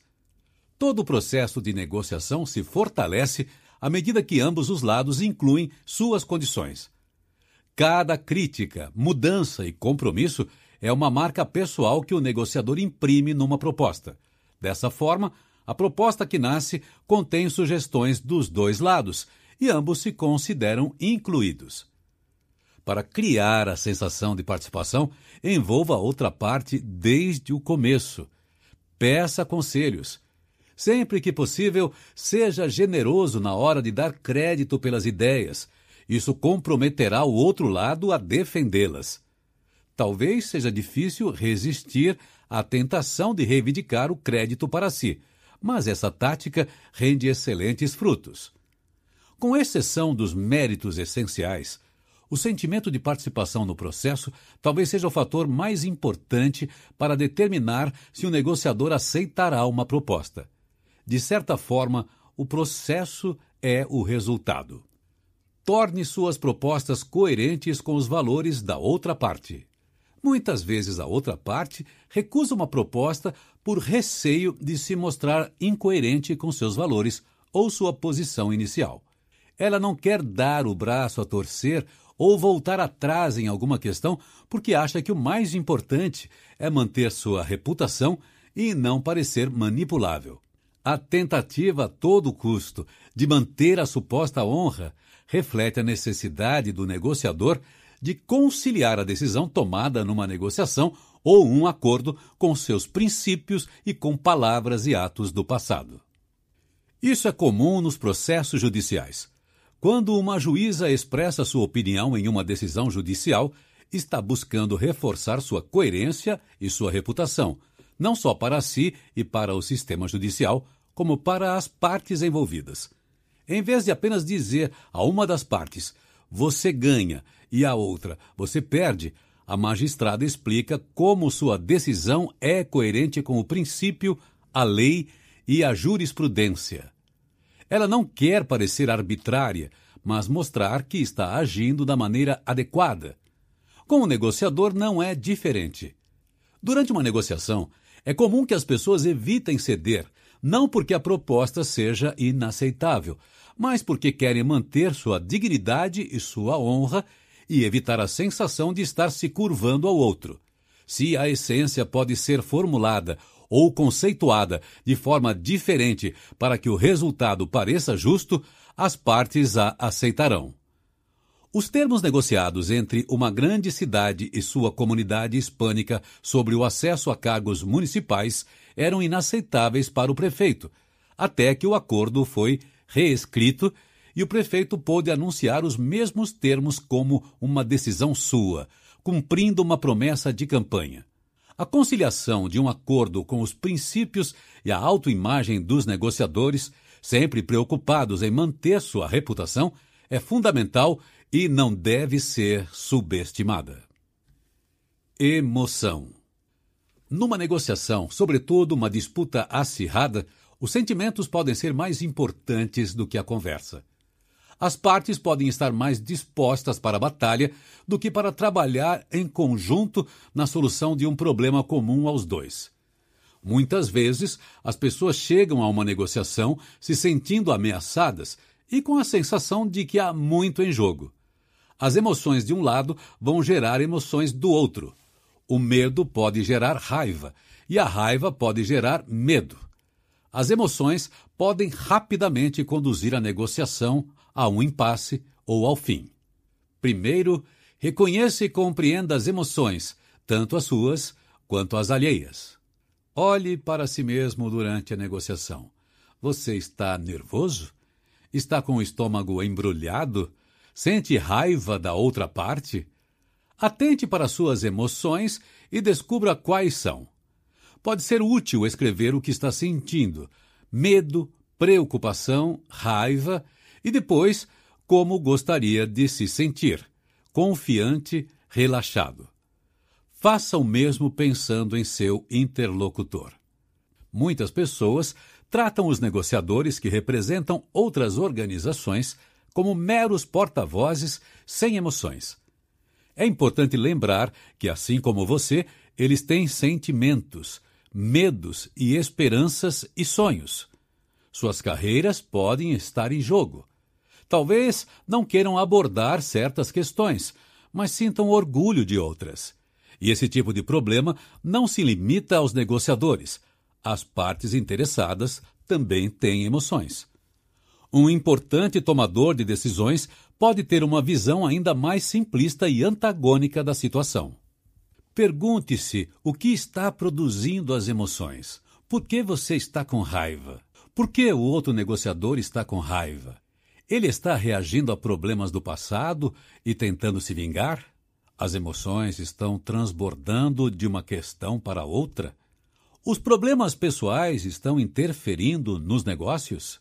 Na negociação no Oriente Médio, israelenses e palestinos se sentem ameaçados como povos, por isso, desenvolveram emoções poderosas que permeiam até as questões práticas mais concretas, como a distribuição de água na Cisjordânia, o que praticamente impossibilita a discussão e a resolução do problema. Como ambos os povos sentem que sua sobrevivência está em jogo, eles enxergam todas as negociações como questão de vida ou morte. Atente para as preocupações centrais. Numa negociação, muitas emoções são impelidas por um conjunto básico de cinco interesses: autonomia, o desejo de fazer escolhas e controlar seu destino, apreciação, o desejo de ser reconhecido e valorizado, afiliação, o desejo de participar de um grupo de semelhantes, papel, o desejo de ter um propósito e status, o desejo de se sentir visto e reconhecido. Ignorar esses interesses costuma gerar fortes emoções negativas. Prestigiá-los, por outro lado, pode criar uma afinidade e um clima positivo para a negociação e a resolução de problemas. Considere o papel da identidade. Outro fator que desencadeia uma forte emoção negativa é a percepção de uma ameaça à identidade, à autoimagem ou ao amor próprio de um negociador. Como seres humanos, tendemos a pensar em termos de tudo ou nada e aplicamos esse pensamento à percepção que temos de nós mesmos. Sou uma boa pessoa, sou um bom gestor. Isso nos faz sentir ameaçados por aqueles que apontam nossas falhas e inconsistências. Ninguém é perfeito ou sempre consistente em qualquer assunto, mas, inconscientemente, aceitar esse fato é algo doloroso e desconfortável. Assim, quando confrontados, ficamos assustados ou irritados e começamos a debater internamente se somos ou não somos competentes, adoráveis, justos ou qualquer outra característica que consideremos importante. Se você tiver a impressão de que o comportamento da outra parte não está normal ou sentir que entrou em território minado, pense na possibilidade de algo que você disse representar uma ameaça ao outro negociador. Da mesma forma, se você está se sentindo sensível e emotivo, Pergunte-se se o seu senso de identidade foi ameaçado. Explicite as emoções e reconheça-as como legítimas. Converse com as pessoas do outro lado sobre as emoções delas e fale sobre as suas. Não há problema em dizer: Sabe, eu e meus colegas achamos que fomos maltratados e estamos chateados. Nosso medo é de que, mesmo chegando a um acordo, ele não seja mantido. Racional ou não, essa é a nossa preocupação. Pessoalmente, acho que podemos estar errados, mas é um sentimento que os outros têm. Vocês também se sentem assim? Ao discutir explicitamente os sentimentos, você não apenas ressalta a seriedade da questão, como também torna as negociações menos reativas e mais proativas. Sem o peso das emoções reprimidas, os negociadores se tornam mais propensos a trabalhar no problema em si. Permita que o outro lado desabafe.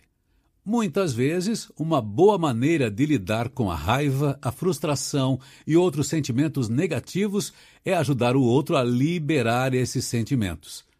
As pessoas sentem um grande alívio psicológico ao se queixarem das coisas para um público atento.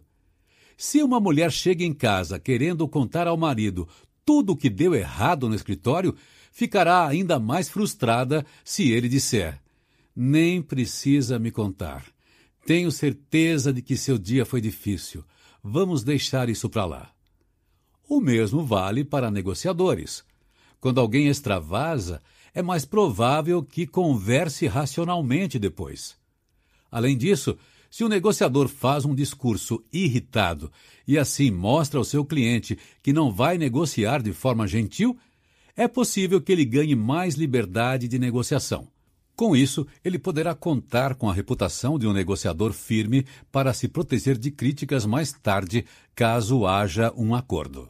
Portanto, em vez de interromper falas polêmicas ou virar as costas para outra parte, é mais vantajoso se controlar, permanecer sentado e permitir que ela se queixe para você.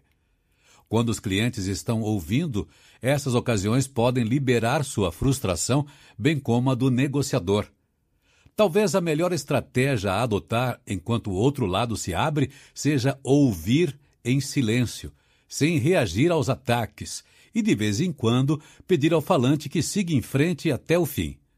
Dessa forma, você não põe mais lenha na fogueira, permite que o seu interlocutor desabafe e não dá margem a surtos de exasperação no futuro.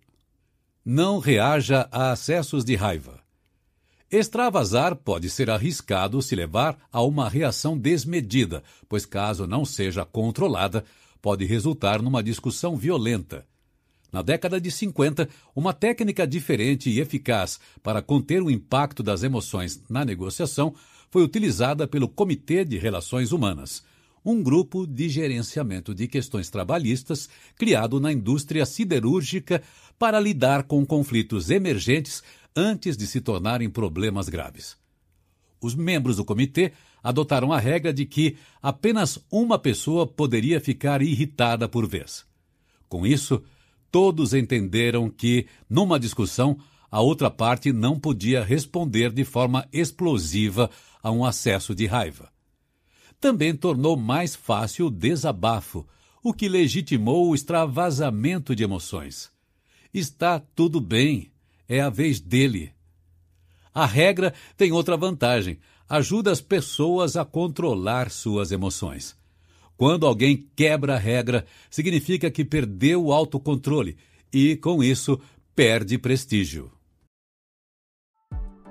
Olá, ouvinte. Obrigado por escutar o audiolivro. Lembre-se de nos seguir aqui na plataforma Prepare-se para dominar o livro em questão de minutos. Apresentamos o gráfico do livro, um conteúdo com todas as principais sacadas do autor à sua disposição, prontas para impulsionar seu conhecimento. Clique no link gráfico do livro na descrição e tenha acesso a um material ilustrado com passos simples e fáceis para você saber tudo sobre o livro em questão de minutos. Use gestos simbólicos. Atitudes que produzem um impacto emocional construtivo geralmente têm pouco ou nenhum custo. Gestos como dar condolências, se declarar arrependido de algo, comparecer a um enterro, cumprimentar ou abraçar, fazer uma refeição juntos podem ser oportunidades inestimáveis de melhorar uma situação hostil a um custo baixo. Muitas vezes, um pedido de desculpas pode desarmar o outro, mesmo quando você não reconhece suas responsabilidades ou não admite ter tido a intenção de prejudicar. Pedir desculpa pode ser um dos investimentos mais recompensadores e menos onerosos que você pode fazer. Comunicação. Sem comunicação, não há negociação. A negociação é um processo de comunicação de mão dupla que visa chegar a uma decisão conjunta. Ela nunca é fácil, mesmo entre pessoas que compartilham valores e experiências iguais. Casais que convivem há 30 anos podem se desentender todos os dias. Não é surpreendente, então, que a comunicação possa ser falha entre pessoas que não se conhecem e podem sentir hostilidade e desconfiança uma em relação à outra. Não importa o que diga, você deve esperar que o outro lado quase sempre entenda algo diferente. Existem três grandes problemas na comunicação. Primeiro, os negociadores podem não estar falando uns com os outros, pelo menos não de forma inteligível. Com frequência, um lado simplesmente desiste de se comunicar com o outro e para de tentar ter uma conversa séria. Em vez disso, fala apenas para impressionar terceiros ou, quando são representantes, seus próprios clientes. Em vez de tentar conduzir a dança com seu parceiro de negociação em direção a um resultado agradável para ambos, tentam fazê-lo tomar um tombo. Em vez de tentar dialogar com o interlocutor para dar um passo construtivo rumo ao acordo, buscam convencer os espectadores a tomar partido. Quando as partes só querem impressionar os outros presentes, a comunicação efetiva se torna quase impossível. Mesmo que você esteja se expressando de forma clara e direta, talvez o outro lado não esteja ouvindo. Este é o segundo problema na comunicação. Observe com que frequência as pessoas parecem não prestar atenção no que você diz. É provável que você não consiga repetir o que elas disseram com a mesma frequência. Numa negociação, você pode estar tão ocupado pensando no que vai dizer, como vai responder à pergunta anterior ou como vai organizar seu próximo argumento, que se esquece de ouvir o que o outro lado está dizendo. Ou, quando representa um cliente, você pode estar ouvindo mais atentamente a ele do que ao outro lado. Afinal, é ao seu cliente que você terá que prestar contas e satisfazer. É natural prestar bastante atenção neles, mas se você não ouve o que o outro lado diz, não há comunicação. O terceiro problema da comunicação é o mal entendido. Mesmo quando os negociadores estão frente a frente na mesma sala, às vezes parece que a comunicação é feita por sinais de fumaça numa ventania. Quando as partes falam idiomas diferentes, a chance de confusão é ainda maior. Por exemplo, em persa a palavra comprometimento não tem o significado positivo que tem em inglês, de uma solução intermediária com a qual ambos os lados podem conviver. Em vez disso, tem apenas conotação negativa, como na frase nossa integridade foi comprometida. Do mesmo modo, a palavra mediador em persa sugere intrometido, alguém que mete o nariz onde não é chamado. No início de 1980, o então secretário-geral da ONU, Kurt Waldheim, foi ao Irã solicitar a libertação de diplomatas americanos mantidos reféns por estudantes iranianos logo após a revolução no país. Seus esforços foram seriamente prejudicados quando a rádio e a televisão nacionais iranianas transmitiram em persa um comentário que ele teria feito ao chegar à capital Teherã. Eu venho como mediador para chegarmos a um comprometimento. Uma hora depois da transmissão, seu carro estava sendo apedrejado por iranianos furiosos. O que fazer a respeito desses três problemas de comunicação? Pratique a escuta ativa e registre o que está sendo dito. A necessidade de ouvir é óbvia, mas é difícil ser um bom ouvinte, sobretudo sob o estresse de uma negociação. A escuta ativa permite que você compreenda as percepções da outra parte, sinta suas emoções e ouça de verdade o que está sendo falado. Se você prestar atenção e interromper de vez em quando para dizer: Veja se eu entendi corretamente. Você está dizendo que. O outro lado perceberá que não está perdendo tempo ou cumprindo uma rotina.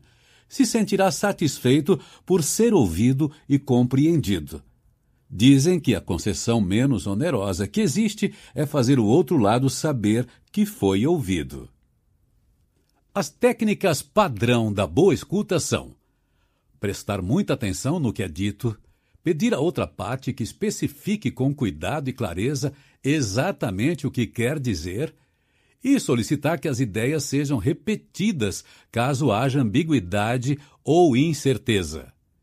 Enquanto escuta, não se preocupe com a resposta que dará em seguida, mas procure entender como seu interlocutor se vê Absorva as percepções, necessidades e limitações dele. Muitos acham que uma boa tática de negociação é não dar muita atenção aos argumentos de seu interlocutor e não admitir que o ponto de vista dele é legítimo. Um bom negociador, porém, faz exatamente o contrário. Para que seu interlocutor acredite que foi ouvido, você precisa mostrar que está atento ao que ele diz e que o compreende. Quando tenta explicar um ponto de vista oposto ao seu, ele supõe que você não compreendeu o que ele disse e pensa: Eu expliquei meu pensamento, mas agora ele está dizendo algo diferente, portanto, não deve ter entendido. Então, em vez de ouvir seu ponto de vista, começa a pensar em como apresentar os mesmos argumentos de forma diferente para que dessa vez você entenda. Quando isso acontecer, Mostre que entendeu. Deixe-me ver se compreendi o que você está dizendo. Do seu ponto de vista, a situação parece. Quando for reformular as palavras de seu interlocutor, expresse-se de forma que ele considere positiva, mostrando a força do argumento apresentado. Você tem um bom argumento. Deixe-me ver se consigo explicar. Pelo que entendi. Entender não é concordar. É possível entender perfeitamente o que o outro está dizendo e discordar por completo, mas você só o convencerá de que o compreende se conseguir explicar a ideia apresentada. Depois disso, aponte os problemas que encontrou na proposta. Caso consiga apresentar o argumento de seu interlocutor melhor que ele mesmo e depois refutá-lo, você aumentará consideravelmente a chance de iniciar um diálogo construtivo sobre os méritos da questão e minimizará a chance de ele achar que você não entendeu. Fale para ser entendido. Converse com seu interlocutor. Às vezes, é fácil esquecer que uma negociação não é um debate ou um julgamento. Você não está tentando persuadir uma terceira parte, mas a pessoa sentada à sua frente. Comparando a negociação a um processo jurídico, a situação lembra de dois juízes tentando chegar a um acordo sobre a sentença de um caso. Tente se colocar nesse papel e trate o outro negociador como um colega juiz com quem está tentando elaborar uma opinião conjunta. Sob esse prisma, fica evidente que você não conseguirá persuadir o outro negociador se culpá-lo pelo problema, insultá-lo ou elevar a voz. Quando, porém, você fala para ser entendido, deixa claro que, apesar de verem a situação sob pontos de vista diferentes, é possível seguir em frente como pessoas que têm um problema em comum. Para reduzir o efeito dominador e dispersivo da imprensa, da plateia doméstica e de terceiros, uma boa tática é estabelecer meios de comunicação privados e confidenciais com seu interlocutor você também pode melhorar a comunicação, limitando o tamanho do grupo que participará das reuniões. Nas negociações sobre a cidade de Trieste, em 1954, por exemplo, houve poucos avanços nas negociações entre a Iugoslávia, a Grã-Bretanha e os Estados Unidos, até que os três principais negociadores abandonaram suas grandes delegações e começaram a se encontrar sozinhos, informalmente, numa propriedade particular. Nesse sentido, talvez valha a pena mudar o primeiro dos 14 pontos para a paz do presidente Woodrow Wilson de acordos abertos alcançados abertamente para acordos abertos alcançados em particular. Não importa quantas pessoas estejam envolvidas numa negociação. Decisões importantes geralmente são tomadas quando não há mais de duas pessoas na sala. Fale sobre você, não sobre eles. Em muitas negociações, cada parte explica e condena as motivações e intenções do outro. No entanto, é mais convincente descrever um problema focando no impacto que ele lhe causou do que naquilo que a outra parte fez ou por que o fez. É melhor dizer: Estou decepcionado, que você não cumpriu com sua palavra. Nós nos sentimos discriminados, que vocês foram preconceituosos. Se você os acusa de algo que consideram mentira, vão ignorá-lo ou ficar com raiva. Não se concentrarão na sua preocupação. Por outro lado, uma declaração sobre como você se sente é difícil de ser contestada. Você transmite a mesma informação sem provocar uma reação defensiva que os impeça de ouvi-la. Fale com um objetivo. Às vezes, o problema não é a falta, mas o excesso de comunicação.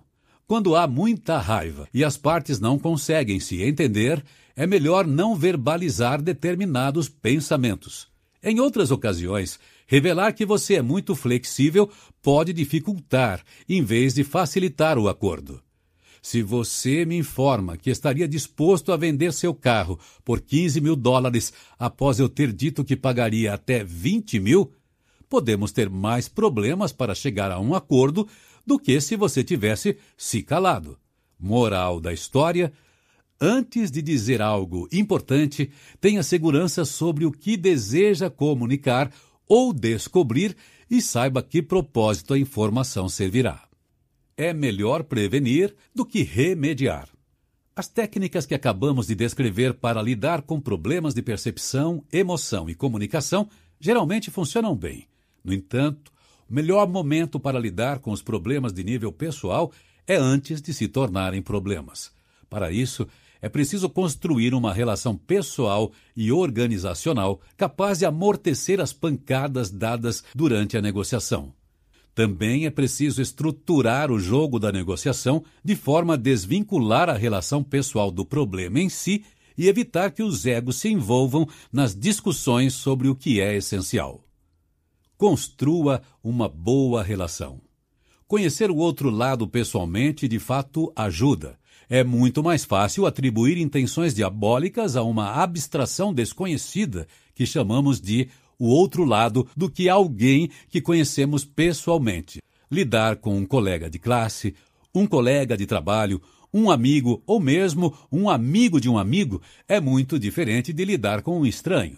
Quanto mais rápido você transformar um estranho em conhecido, mais fácil será a negociação você sentirá menos dificuldade de entender o que o outro quer, terá uma base de confiança sobre a qual apoiar uma negociação difícil e passará a ter rotinas de comunicação tranquilas e familiares. É mais fácil quebrar a tensão com uma piada ou um comentário informal. O momento de desenvolver esse relacionamento é antes da negociação. Conheça seu interlocutor. Descubra do que ele gosta e do que não gosta. Aprenda maneiras de encontrá-lo informalmente. Chegue mais cedo à reunião para conversar antes do início e demore-se após o término.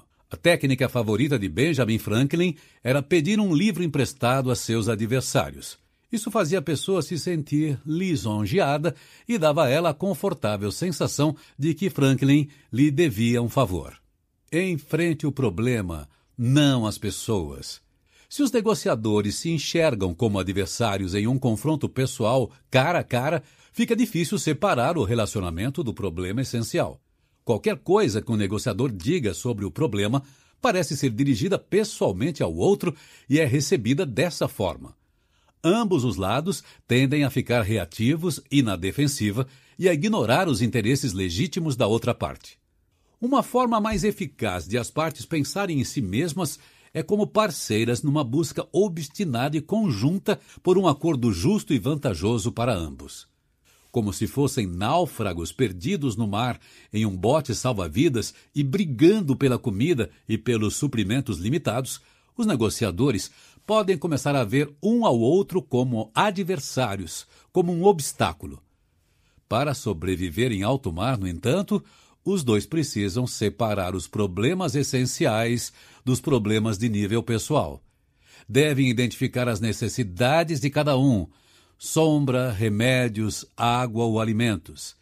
Devem querer ir mais fundo e tratar essas necessidades como um problema em comum, juntamente com outros problemas em comum, como ficar de vigília, coletar água da chuva e levar o bote para a costa quando eles passarem a encarar um ao outro como pessoas empenhadas em resolver um problema mútuo, se tornarão mais capazes de conciliar os interesses conflitantes e promover seus interesses em comum.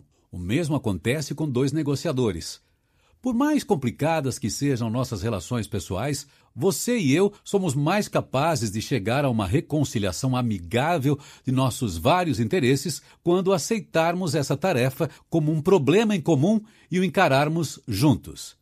Para ajudar o outro lado a mudar de uma postura frente a frente para lado a lado, você pode abordar o problema explicitamente. Olhe, nós dois somos advogados ou diplomatas, empresários, parentes, etc.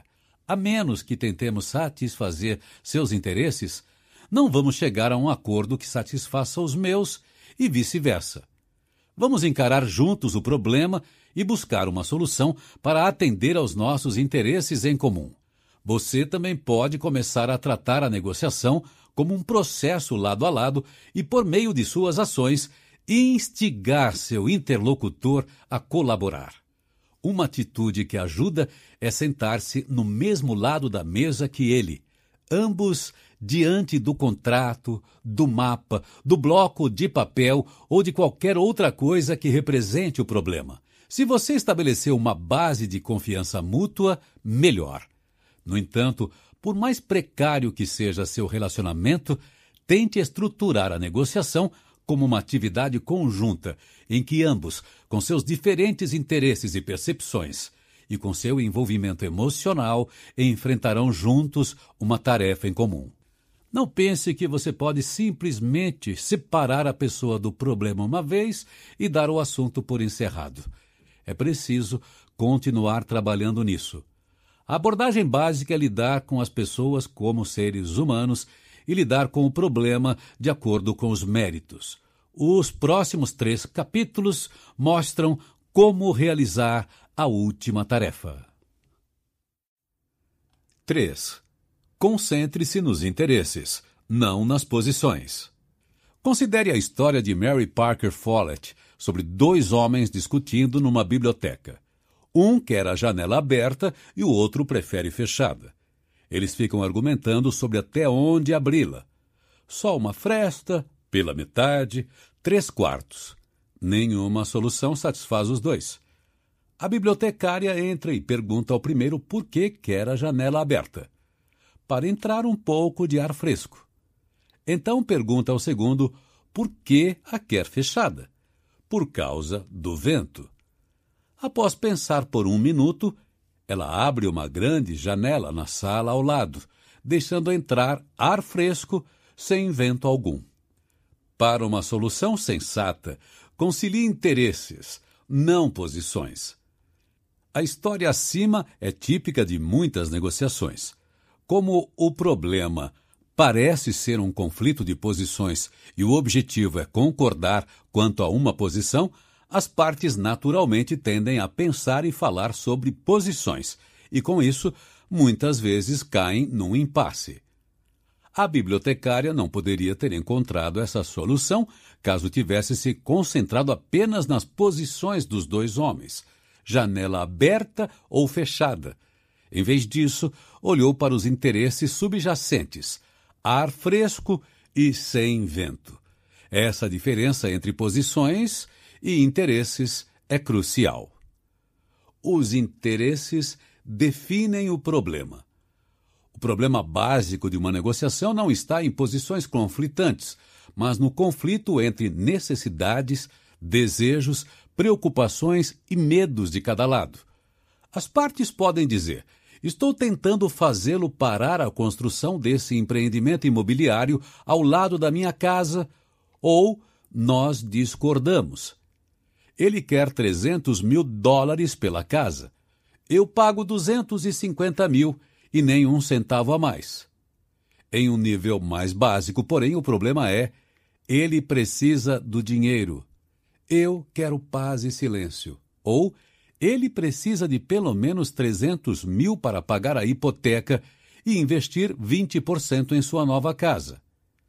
Eu disse à minha família que não pagaria mais de 250 mil por uma casa. Esses desejos e preocupações são interesses. Os interesses motivam as pessoas. São os motores silenciosos por trás do burburinho das posições. Sua posição é algo que você decidiu. Seus interesses são o que o levou à decisão. O Tratado de Paz Egípcio-Israelense da Cúpula de Camp David, em 1978, mostra a utilidade de olhar por trás das posições. Israel ocupava a península egípcia do Sinai desde a Guerra dos Seis Dias, em 1967. Quando Egito e Israel se sentaram em 1978 para negociar a paz, suas posições eram incompatíveis. Israel insistia em manter parte do Sinai. O Egito, por outro lado, insistia em que cada centímetro do Sinai fosse devolvido. Diversos mapas foram desenhados para mostrar possíveis fronteiras dividindo o Sinai entre os dois países. O Egito considerava essa decisão totalmente inaceitável. Israel considerava inaceitável voltar para a situação de 1967. Mas quando os lados deixaram de olhar para suas posições e passaram a se concentrar nos interesses, foi possível encontrar uma solução. O interesse de Israel era a segurança. Eles não queriam tanques egípcios na fronteira, prontos para invadir a qualquer momento. O interesse do Egito era a soberania. O Sinai fazia parte do país desde a época dos faraós. Após séculos de dominação de gregos, romanos, turcos, franceses e britânicos, o Egito havia acabado de recuperar sua plena soberania e não estava disposto a ceder território a outro conquistador estrangeiro. Em Camp David, o presidente egípcio Anwar Sadat e o primeiro-ministro de Israel Menachem Begin concordaram com um plano que devolveria o Sinai, contemplando a soberania egípcia e desmilitarizaria amplas áreas fronteiriças, garantindo a segurança israelense. A bandeira egípcia tremularia, mas os tanques do país se manteriam longe de Israel. Conciliar interesses em vez de posições funciona por duas razões. A primeira é que cada interesse geralmente pode ser satisfeito por várias posições. Muitas vezes, as pessoas simplesmente adotam a mais óbvia, como Israel, ao anunciar que pretendia manter parte do Sinai. Quando você olha para os interesses por trás de posições opostas, muitas vezes encontra uma posição alternativa que atenda não só aos seus interesses, mas aos da outra parte. A desmilitarização era uma dessas alternativas. Conciliar interesses e não posições também é eficaz porque, por trás de posições opostas, há muito mais interesses em comum do que conflitantes. Por trás de posições opostas, há interesses conflitantes, mas também em comum e compatíveis. Costumamos presumir que, como nosso interlocutor tem posições opostas às nossas, seus interesses também devem se opor aos nossos.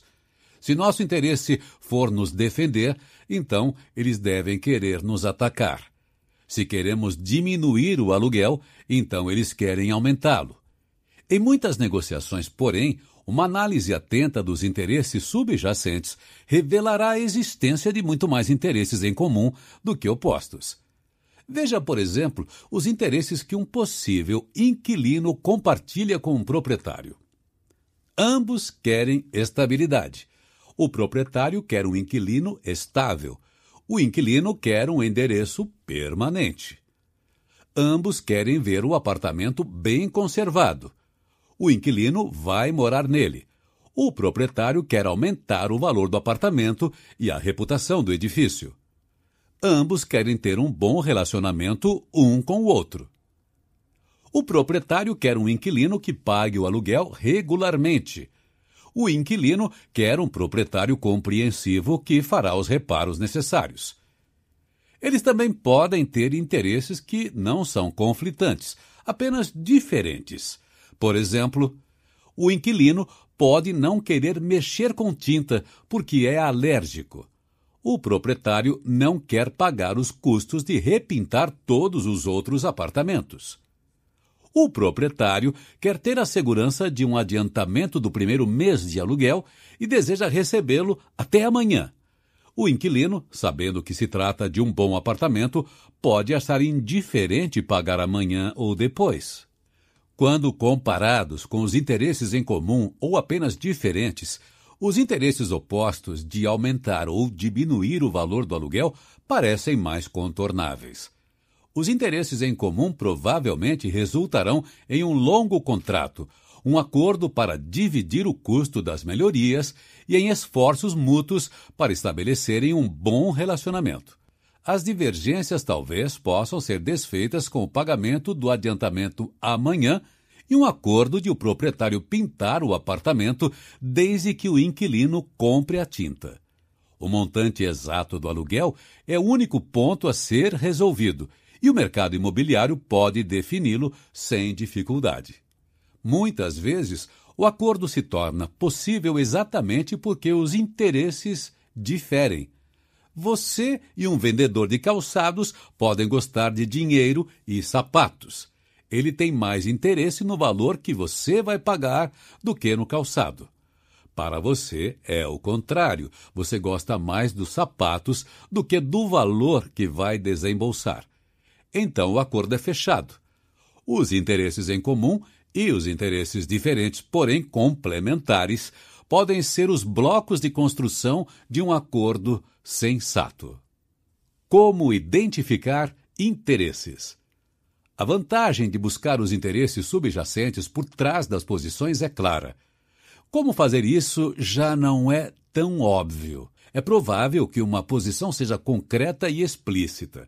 Os interesses subjacentes podem ser velados, intangíveis e talvez inconsistentes.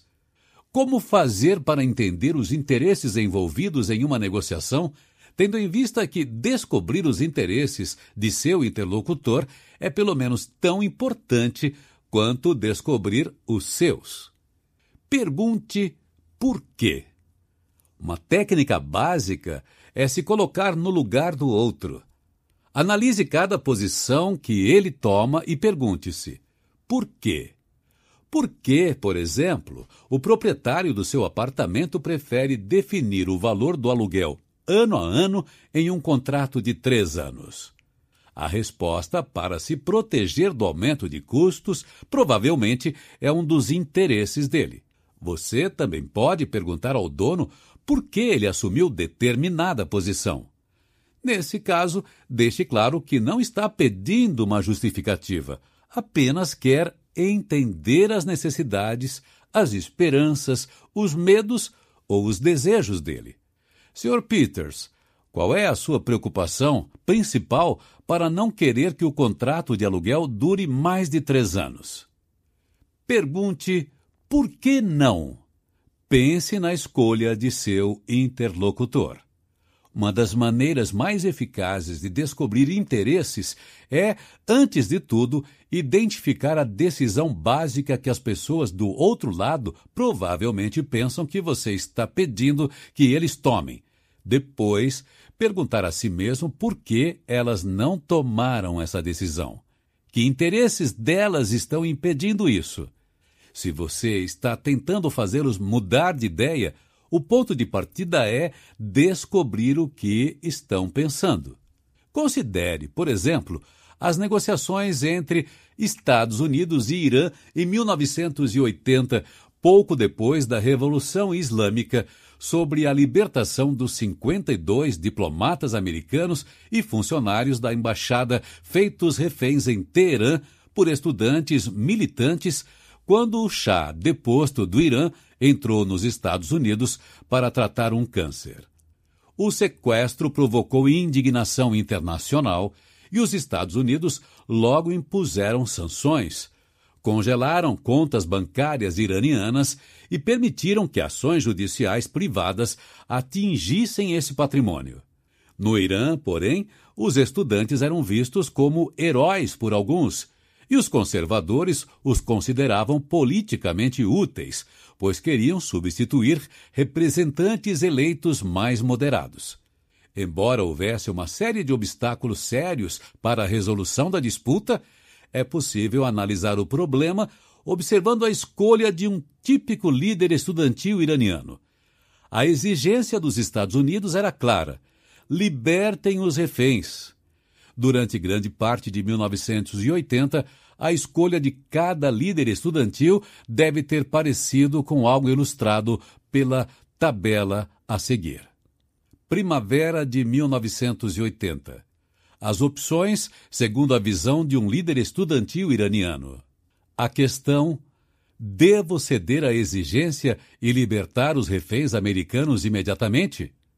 Se eu disser sim, eu trairei a revolução. Se eu disser não, eu defenderei a revolução. Se eu disser sim, receberei críticas por ser considerado pró-Estados Unidos. Se eu disser não, serei elogiado por defender o Islã. Se eu disser sim, os outros provavelmente não concordarão comigo e posso perder poder. Se eles também concordarem e libertarmos os reféns, então o Irã parecerá fraco. Se eu disser não, provavelmente ficaremos todos do mesmo lado. Conseguiremos uma cobertura televisiva fantástica para contar ao mundo nossas queixas. O Irã parecerá forte. Se eu disser sim, nós nos curvaremos aos Estados Unidos. Se eu disser não, enfrentaremos os Estados Unidos. Se eu disser sim, não ganharemos nada, sem chá, sem dinheiro. Se eu disser não, teremos a chance de conseguir alguma coisa, pelo menos nosso dinheiro de volta. Se eu disser sim, não sabemos o que os Estados Unidos farão. Se eu disser não, os reféns nos darão alguma proteção contra a intervenção americana. Se eu disser sim, talvez eu tenha que voltar a estudar. Se eu disser não, continuarei ganhando importância no cenário político. Porém, se eu disser que sim, há uma chance de retirarem as sanções econômicas.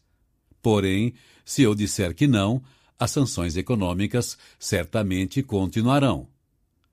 Porém, se eu disser que sim, nossas relações com outras nações, sobretudo na Europa, podem melhorar. Porém, se eu disser que não, nossas relações com outras nações, sobretudo na Europa, vão piorar a inflação e os problemas econômicos continuarão. Haverá risco de ação militar americana, mas a morte de um mártir é a mais gloriosa de todas. Entretanto, se eu disser que não, os Estados Unidos podem assumir novos compromissos com relação ao nosso dinheiro, à não intervenção, ao fim das sanções, etc. Entretanto, se eu disser que não, os Estados Unidos podem assumir novos compromissos com relação ao nosso dinheiro, à não intervenção, ao fim das sanções, etc. Podemos libertar os reféns depois. Se a situação típica de um líder estudantil era pelo menos parecida com essa, é compreensível que tenham mantido os reféns por tanto tempo.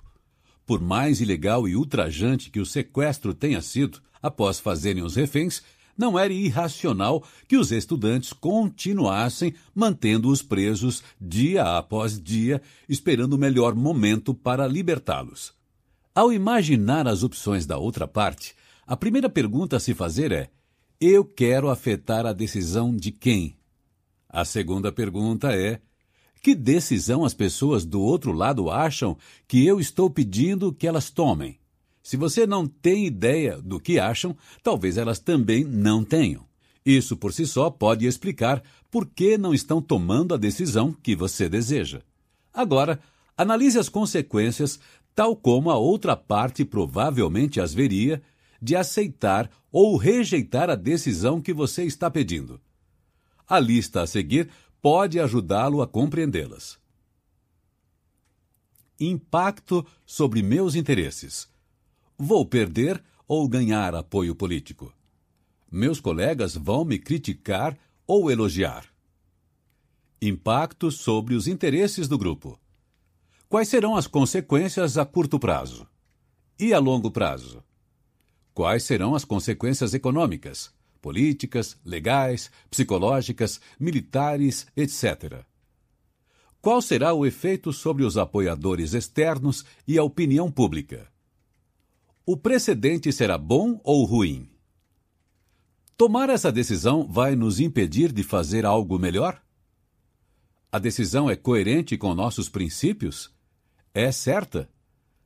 Posso adotar essa medida depois, se eu quiser? Em todo esse processo, seria um erro tentar alcançar uma alta precisão. É raro lidar com um tomador de decisão que escreve e pesa os prós e os contras. Você está tentando entender uma escolha muito humana, não fazendo um cálculo matemático. Perceba que cada lado tem diversos interesses. Em quase todas as negociações, cada lado tem vários interesses, não apenas um. Se você é o inquilino que está negociando um contrato de aluguel, por exemplo, pode querer obter um acordo favorável, rápido e com pouco esforço e manter uma boa relação com o proprietário. Você não tem apenas um forte interesse em influenciar o acordo, mas também em efetivar o acordo. Você está ao mesmo tempo buscando seus interesses individuais e os compartilhados com o proprietário. Um erro comum no diagnóstico de uma situação de negociação é presumir que todos os indivíduos da outra parte têm os mesmos interesses. Quase nunca é assim. Na década de 60, durante a Guerra do Vietnã, o presidente Lyndon Johnson costumava chamar todos os membros do governo do Vietnã do Norte, a resistência Vietcong no Sul e seus vários conselheiros soviéticos e chineses de Ele o inimigo tem que entender que ele não pode ir contra os Estados Unidos e escapar impune. Ele vai ter que entender que a agressão não compensa. Vai ser difícil convencer qualquer ele, ou mesmo eles, a chegar a qualquer acordo se você não considerar os diferentes interesses das várias pessoas e facções envolvidas. Pensar na negociação como um caso a ser resolvido entre duas pessoas e dois lados pode ser esclarecedor, mas não deve impedi-lo de enxergar a presença de outras pessoas, outros lados e outras influências. Na negociação salarial de um jogador de beisebol, o gerente desportivo de um clube insistia em afirmar que 500 mil dólares era um salário alto demais para um jogador em particular embora outras equipes pagassem pelo menos isso a outros jogadores igualmente talentosos. Na verdade, o gerente não concordava com essa posição, mas tinha ordens estritas dos donos do time. Manter-se firme sem explicar o motivo, pois eles estavam passando por dificuldades financeiras e não queriam que isso viesse a público. Todo negociador é sensível aos interesses de alguém, que pode ser o empregador, o cliente, os funcionários, os colegas, os familiares ou o cônjuge. Compreender os interesses de um negociador significa entender a variedade de interesses que ele precisa levar em conta. Os interesses mais poderosos são as necessidades humanas básicas. Ao procurar os interesses básicos por trás de uma posição declarada, busque especificamente preocupações fundamentais que motivam todas as pessoas. Se você pode cuidar dessas necessidades básicas, tem mais chance de chegar a um acordo e de fazer sua contraparte cumpri-lo.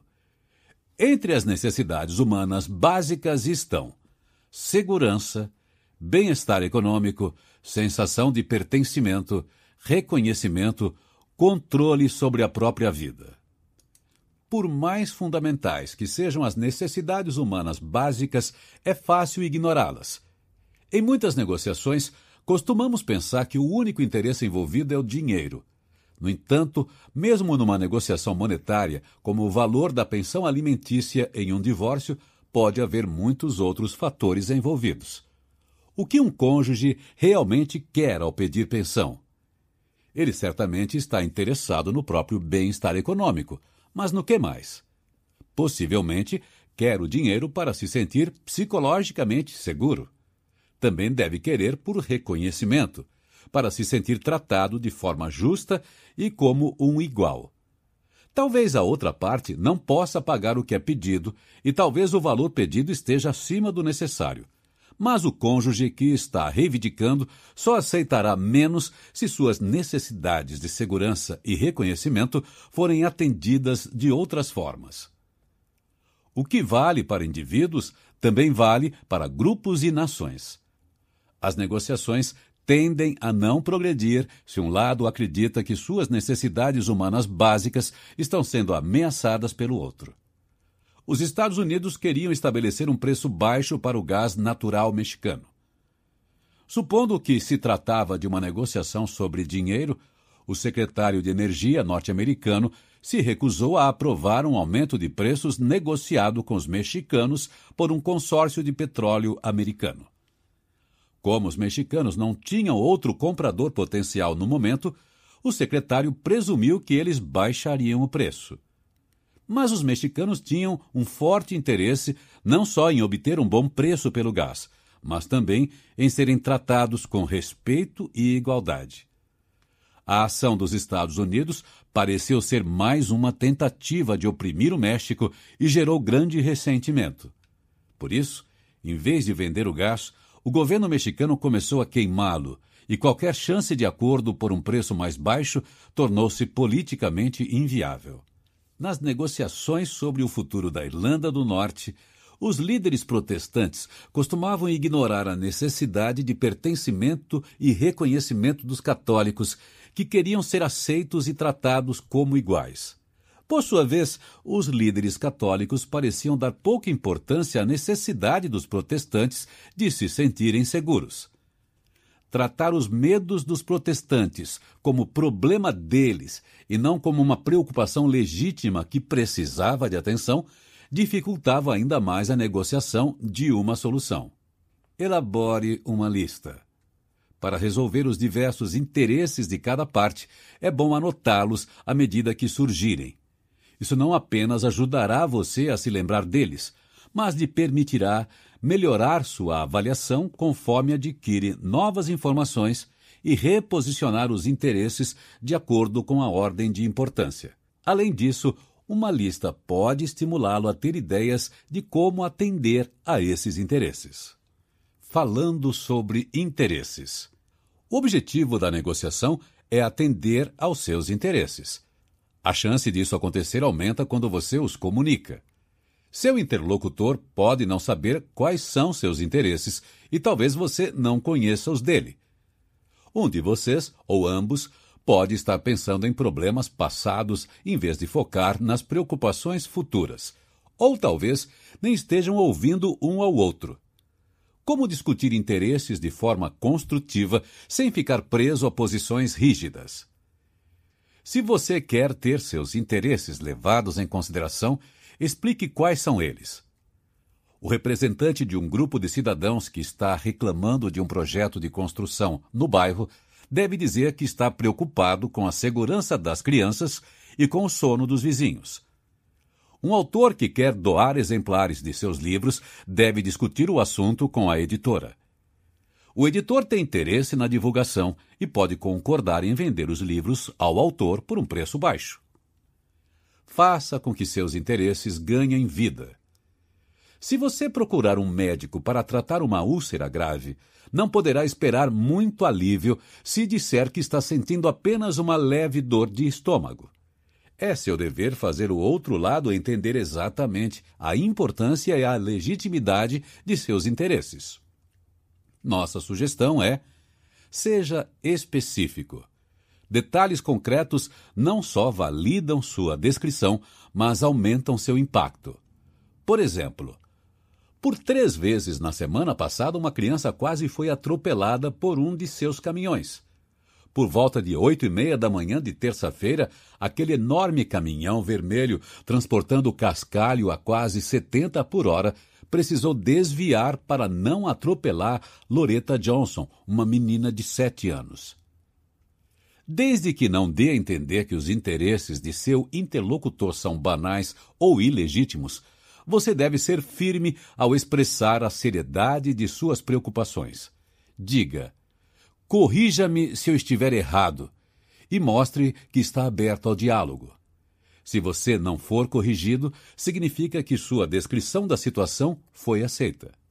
Parte da tarefa de convencer o outro lado a atender seus interesses é estabelecer a legitimidade deles.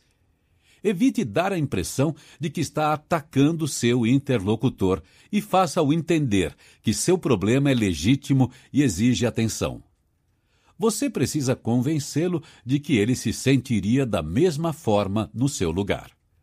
Você tem filhos? Como se sentiria se os caminhões passassem a quase 70 km por hora na rua onde você mora? Reconheça os interesses de seu interlocutor como parte do problema. Cada indivíduo tende a ficar tão preocupado com os próprios interesses que presta pouca atenção nos dos outros as pessoas ouvem melhor quando sentem que você as entendeu. Costumam pensar que aqueles que as entendem são inteligentes e empáticos e que pode valer a pena ouvir suas opiniões. Então, se você quer que seu interlocutor considere os seus interesses, comece demonstrando que você considera os dele. Pelo que entendo, seus interesses como construtora são basicamente fazer o trabalho rápido, a um custo baixo e preservar sua reputação de empresa que zela pela segurança e pela responsabilidade. Estou certo? Você tem outros interesses importantes? Além de demonstrar que você entendeu os interesses dele, essa atitude ajuda a reconhecer que ele faz parte do problema geral que você está tentando resolver. Isso é especialmente fácil de fazer quando os dois têm interesses em comum. Seria terrível para todos nós se um dos seus caminhões atropelasse uma criança. Primeiro, apresente o problema, depois, a solução. Ao falar com o representante da construtora, você pode dizer: Achamos que vocês devem construir uma cerca em torno da área nas próximas 48 horas e restringir imediatamente a velocidade de seus caminhões nesta rua para no máximo 20 km por hora. Agora vou explicar por quê. Dessa forma, pode ter certeza de que o representante não ouvirá os motivos. Ele escutou sua posição e, sem dúvida, está ocupado preparando argumentos para rebatê-la. Provavelmente ficou incomodado com seu tom ou com a sugestão em si. Como resultado, vai ignorar solenemente sua justificativa. Se você quer que alguém ouça e compreenda seu raciocínio, primeiro apresente seus interesses e sua lógica e só depois as conclusões ou propostas.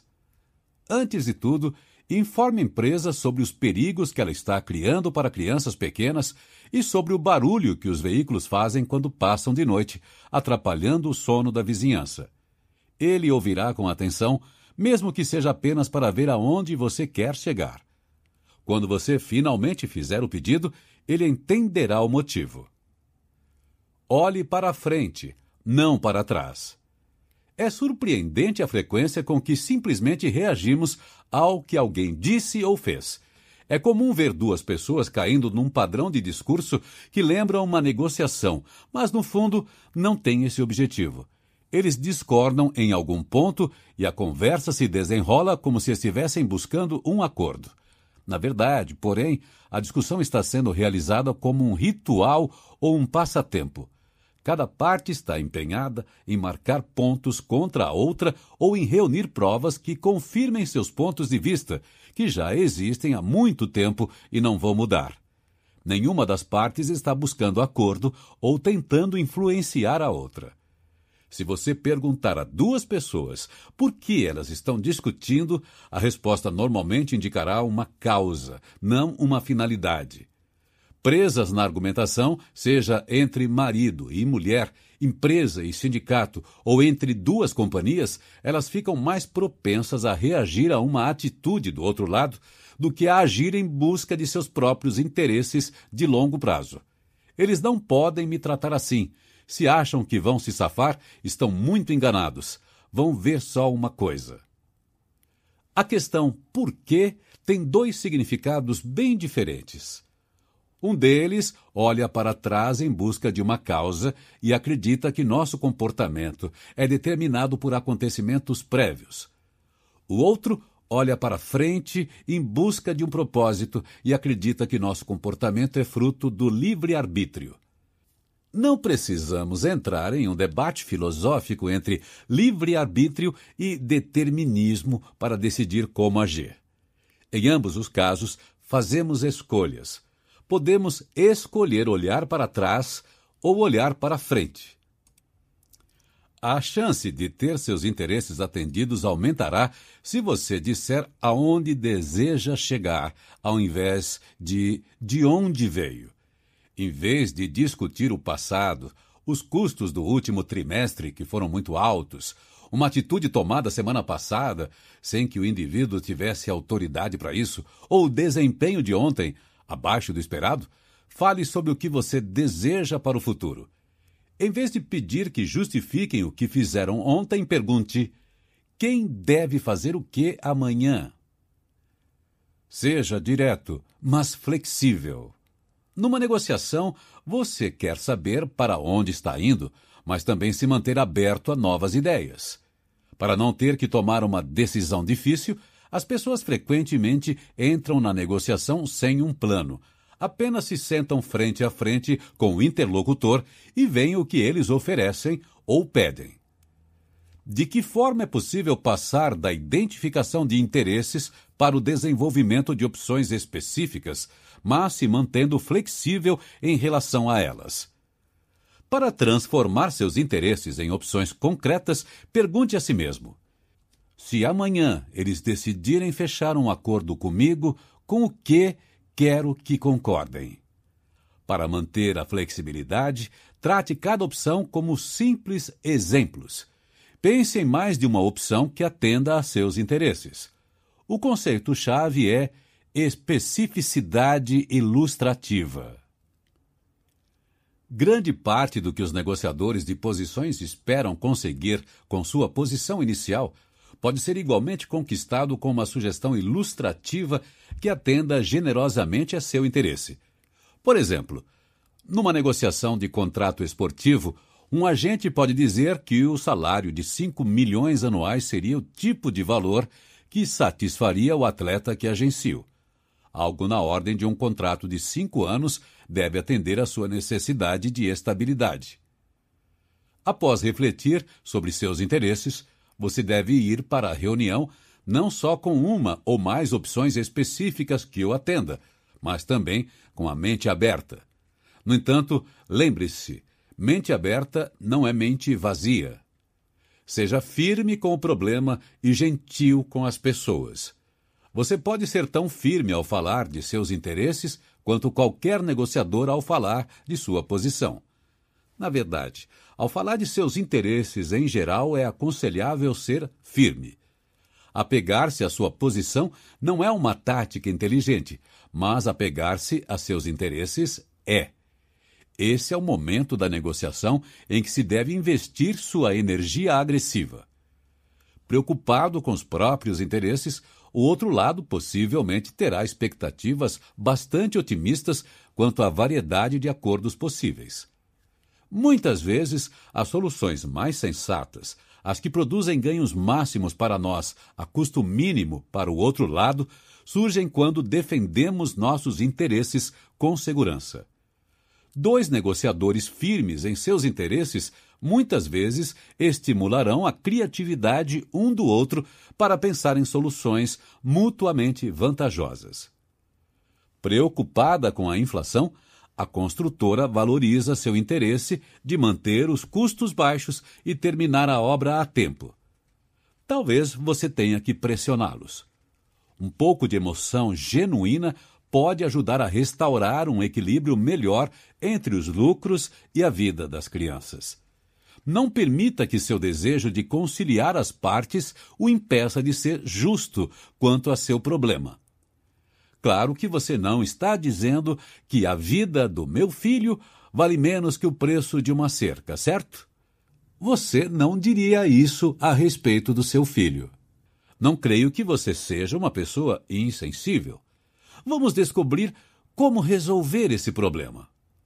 Caso seu interlocutor se sinta pessoalmente ameaçado pela sua forma de atacar o problema, pode adotar uma postura defensiva e parar de ouvir o que você tem a dizer.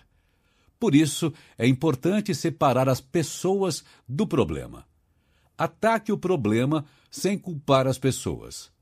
Vá ainda mais longe e o apoie. Ouça com respeito, demonstre cortesia, diga que reconhece que ele tem se dedicado e se esforçado, enfatize sua preocupação em atender às necessidades básicas dele e assim por diante. Mostre que está atacando o problema, não a ele. Uma regra de ouro é apoiar seu interlocutor com a mesma força e o mesmo vigor com que enfatiza o problema. A princípio, a combinação de suporte e ataque pode parecer inconsistente e psicologicamente é, mas é essa inconsistência que a faz funcionar. Segundo a teoria da dissonância cognitiva, uma conhecida teoria da psicologia, as pessoas não gostam de inconsistência e fazem de tudo para eliminá-la. Ao atacar um problema, como os caminhões que passam rápido demais numa rua do bairro, e ao mesmo tempo apoiar o representante da empresa, você cria uma dissonância cognitiva. Para superá-la, ele será tentado a se separar do problema e se juntar a você para fazer algo a respeito. Lutar com firmeza contra os problemas essenciais aumenta a pressão para uma solução eficaz. Dar apoio ao seu interlocutor tende a melhorar o relacionamento e aumentar a probabilidade de acordo. A combinação de apoio e ataque funciona.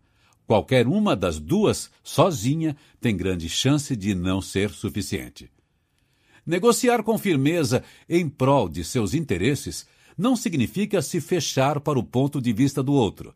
Pelo contrário, você não pode esperar que seu interlocutor ouça seus interesses e discuta suas sugestões se não levar em conta os interesses dele e não se mostrar aberto às sugestões que ele der. A negociação bem-sucedida exige firmeza e abertura. 4. Crie opções com possibilidade de ganhos mútuos. O acordo entre Israel e Egito sobre a península do Sinai ilustra tanto um grande problema quanto uma oportunidade chave de negociação. Trata-se de um problema muito comum. Parece que não há como dividir o bolo de maneira que satisfaça ambas as partes. Muitas vezes, você está negociando numa única dimensão, como a extensão de um território, o preço de um carro, a duração do contrato do aluguel de um apartamento ou a porcentagem da comissão em uma venda. Em outras, enfrenta o que parece ser uma situação de escolha excludente que é nitidamente favorável a você ou ao outro lado. Em um acordo de divórcio, quem fica com a casa? Quem fica com a guarda dos filhos? Talvez você considere que são uma escolha entre ganhar e perder, e nenhum dos lados quer perder. Mesmo que você ganhe e consiga o carro pelo preço que deseja pagar, o aluguel pelo tempo que deseja permanecer, ou a posse da casa e a guarda das crianças, fica a deprimente sensação de que o outro não o deixará em paz. Qualquer que seja a situação, as escolhas parecem limitadas. O exemplo da Península do Sinai também deixa clara a oportunidade. Uma opção criativa como a desmilitarização do Sinai pode fazer a diferença entre o impasse e o acordo. Um advogado que conhecemos atribui seu sucesso à capacidade de criar soluções vantajosas, tanto para seus clientes quanto para o outro lado. Ele faz o bolo crescer antes de dividi-lo. A habilidade de criar opções é um dos ativos mais úteis que um negociador pode ter. No entanto, com muita frequência, os negociadores acabam como crianças brigando por uma laranja. Quando finalmente concordam em dividi-la ao meio, a primeira pega sua metade, chupa a polpa e joga fora a casca, enquanto a outra joga fora a polpa e brinca com a casca. Com frequência, negociadores deixam dinheiro na mesa, não conseguem chegar a um acordo que era altamente possível, ou o acordo a que chegam poderia ser melhor para ambos os lados. Muitas negociações terminam com meia laranja para cada lado, em vez de toda a polpa para um e a casca inteira para o outro. Por quê? Olá, ouvinte! Obrigado por escutar a Top Audiolivros. Lembre-se de seguir o nosso canal aqui na plataforma e também as nossas redes sociais. Preparamos um gráfico do livro com as principais ideias e sacadas do autor. Clique agora no link gráfico do livro na descrição e tenha acesso ao material ilustrado com passos simples e fáceis para você saber tudo sobre o livro em minutos. Diagnóstico por mais valioso que seja contar com muitas opções, as pessoas envolvidas numa negociação raramente sentem necessidade delas. Numa disputa, costumam acreditar que sabem a resposta certa. A opinião delas deve prevalecer. Numa negociação de contrato, tendem a acreditar que sua oferta é razoável e deve ser escolhida, talvez com ajuste no preço.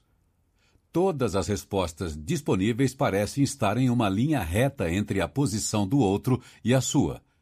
Muitas vezes, o único pensamento criativo é sugerir a divisão da diferença. Na maioria das negociações, existem quatro obstáculos principais que inibem a criação de opções: 1. Um, o pré-julgamento. 2. A busca por uma resposta única. 3.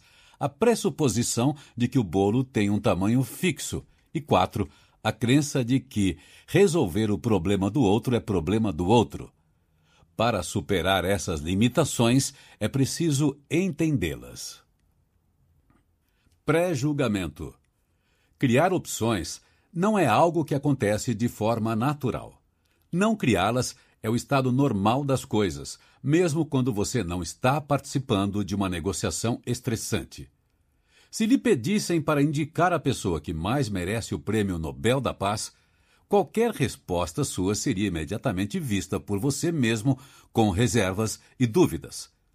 Como pode ter certeza de que essa pessoa é a que mais merece? Você também pode ter um branco ou começar a dar respostas que refletem o lugar comum. Bem, talvez o Papa ou o presidente. Nada é tão prejudicial à criação quanto o senso crítico esperando para atacar os pontos negativos de qualquer nova ideia. O julgamento prejudica a imaginação. Sob a pressão de uma negociação iminente, seu senso crítico provavelmente ficará mais aguçado. A negociação prática parece exigir raciocínio prático, não ideias malucas. Sua criatividade pode ser ainda mais sufocada pela presença do outro lado. Suponha que você esteja negociando com seu chefe sobre seu salário. Você pediu um aumento de 4 mil dólares. Seu chefe lhe ofereceu 1.500, valor que você havia indicado estar abaixo do desejado. Numa situação tensa como essa, é pouco provável que você comece a inventar soluções criativas. Talvez você tenha medo de parecer tolo ao sugerir alguma ideia espontânea, como conseguir metade do valor de aumento e a outra metade em benefícios. Seu chefe pode dizer: Não seja ridículo, você sabe que não funciona assim. Isso vai contra a política da empresa. Estou surpreso que tenha sequer sugerido isso. Porém, se no calor do momento você sugerir distribuir o aumento ao longo do tempo, seu chefe pode aceitar a oferta. Estou disposto a negociar nessas bases. Como tudo o que você disser pode ser interpretado como um compromisso, você pensará duas vezes antes de dizer qualquer coisa. Ao criar opções, você também pode ter medo de acabar entregando alguma informação que prejudique a negociação. Se você sugerir, por exemplo, que a empresa ajude a financiar a casa que você está prestes a comprar, seu chefe poderá concluir que você pretende ficar e que aceitará qualquer aumento oferecido. A busca pela resposta única. Para as pessoas, criar simplesmente não faz parte do processo de negociação. Elas entendem que seu trabalho é diminuir a distância entre posições e não ampliar as opções disponíveis. Costumam pensar: já está muito difícil chegar a um acordo. A última coisa de que precisamos é de um monte de ideias. Como o produto final da negociação é uma decisão única, eles temem que a livre discussão de ideias só atrase e confunda o processo. Se o primeiro impedimento ao pensamento criativo é o pré-julgamento, o segundo é a conclusão prematura. Se desde o início você está atrás da única resposta correta, é provável que acabe impedindo um processo de tomada de decisão mais sensato, no qual você seleciona uma de várias respostas possíveis. A pressuposição de que o bolo tem um tamanho fixo. Uma terceira explicação para a falta de boas opções é o fato de que ambos os lados acreditam que não há meio termo, ou eu ganho o que está em disputa, ou você ganha. Uma negociação geralmente parece ser um jogo de valor fixo. 100 dólares a mais para você no preço de um carro significam 100 dólares a menos para mim. Por que me preocupar em criar opções se todas são óbvias e se só posso satisfazer você se me prejudicar? Pensar que resolver o problema do outro é problema do outro. Um último obstáculo à criação de opções realistas é o fato de que os lados só se preocupam com os próprios interesses imediatos. Para chegar a um acordo que atenda a seus interesses, você precisará desenvolver uma solução que também atenda aos do outro. No entanto, o envolvimento emocional com a questão dificulta o distanciamento necessário para isso. Já temos problemas suficientes. Eles que cuidem dos próprios problemas. Também é comum haver uma relutância psicológica em atribuir legitimidade às visões do outro lado. Parece desleal pensar em formas de satisfazê-los. A preocupação apenas consigo mesmo, porém, gera uma visão limitada que faz o negociador desenvolver soluções unilaterais e posições e argumentos que atendam só a seus interesses. Recomendação: Para inventar opções criativas, você precisará 1. Um, separar o ato de criar opções do ato de julgá-las. 2. Ampliar o leque de opções em vez de procurar uma resposta única. 3. Buscar acordos vantajosos para ambas as partes. E 4. Inventar formas de facilitar as decisões de seu interlocutor. Cada uma dessas etapas será discutida a seguir. Separar a criação de opções da decisão. Tendo em vista que o julgamento obstrui a imaginação, separe o ato criativo do ato crítico. Dissocie o processo de pensar em possíveis soluções do processo de escolher entre elas. Invente primeiro, decida depois. Como negociador, você inevitavelmente precisará criar muitas coisas por conta própria. Não é fácil. Por definição, inventar ideias requer pensar em coisas que ainda não estão na sua mente. Portanto, veja a possibilidade de organizar uma sessão de criação ou de brainstorming com colegas ou amigos. Isso pode ajudá-lo a separar a invenção da decisão. A sessão de brainstorming tem o objetivo de produzir o máximo de ideias possível para resolver determinado problema. Sua regra fundamental é deixar de lado todas as críticas e avaliações das ideias.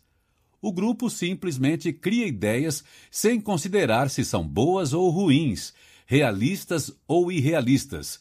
Sem essas inibições, uma ideia estimula a outra, como num efeito dominó. Numa sessão de brainstorming, as pessoas não precisam ter medo de parecer bobas, pois ideias extravagantes são explicitamente encorajadas.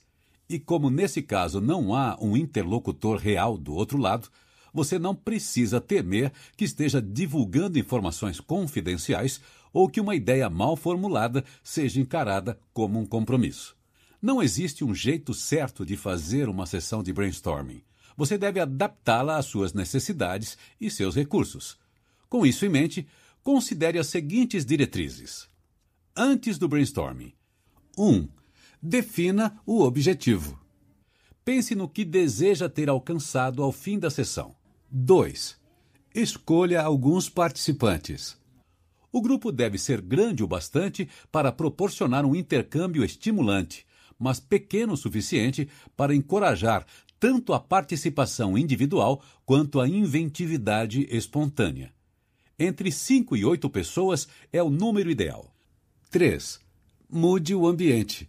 Selecione um horário e um local que sejam o mais diferente possível das reuniões.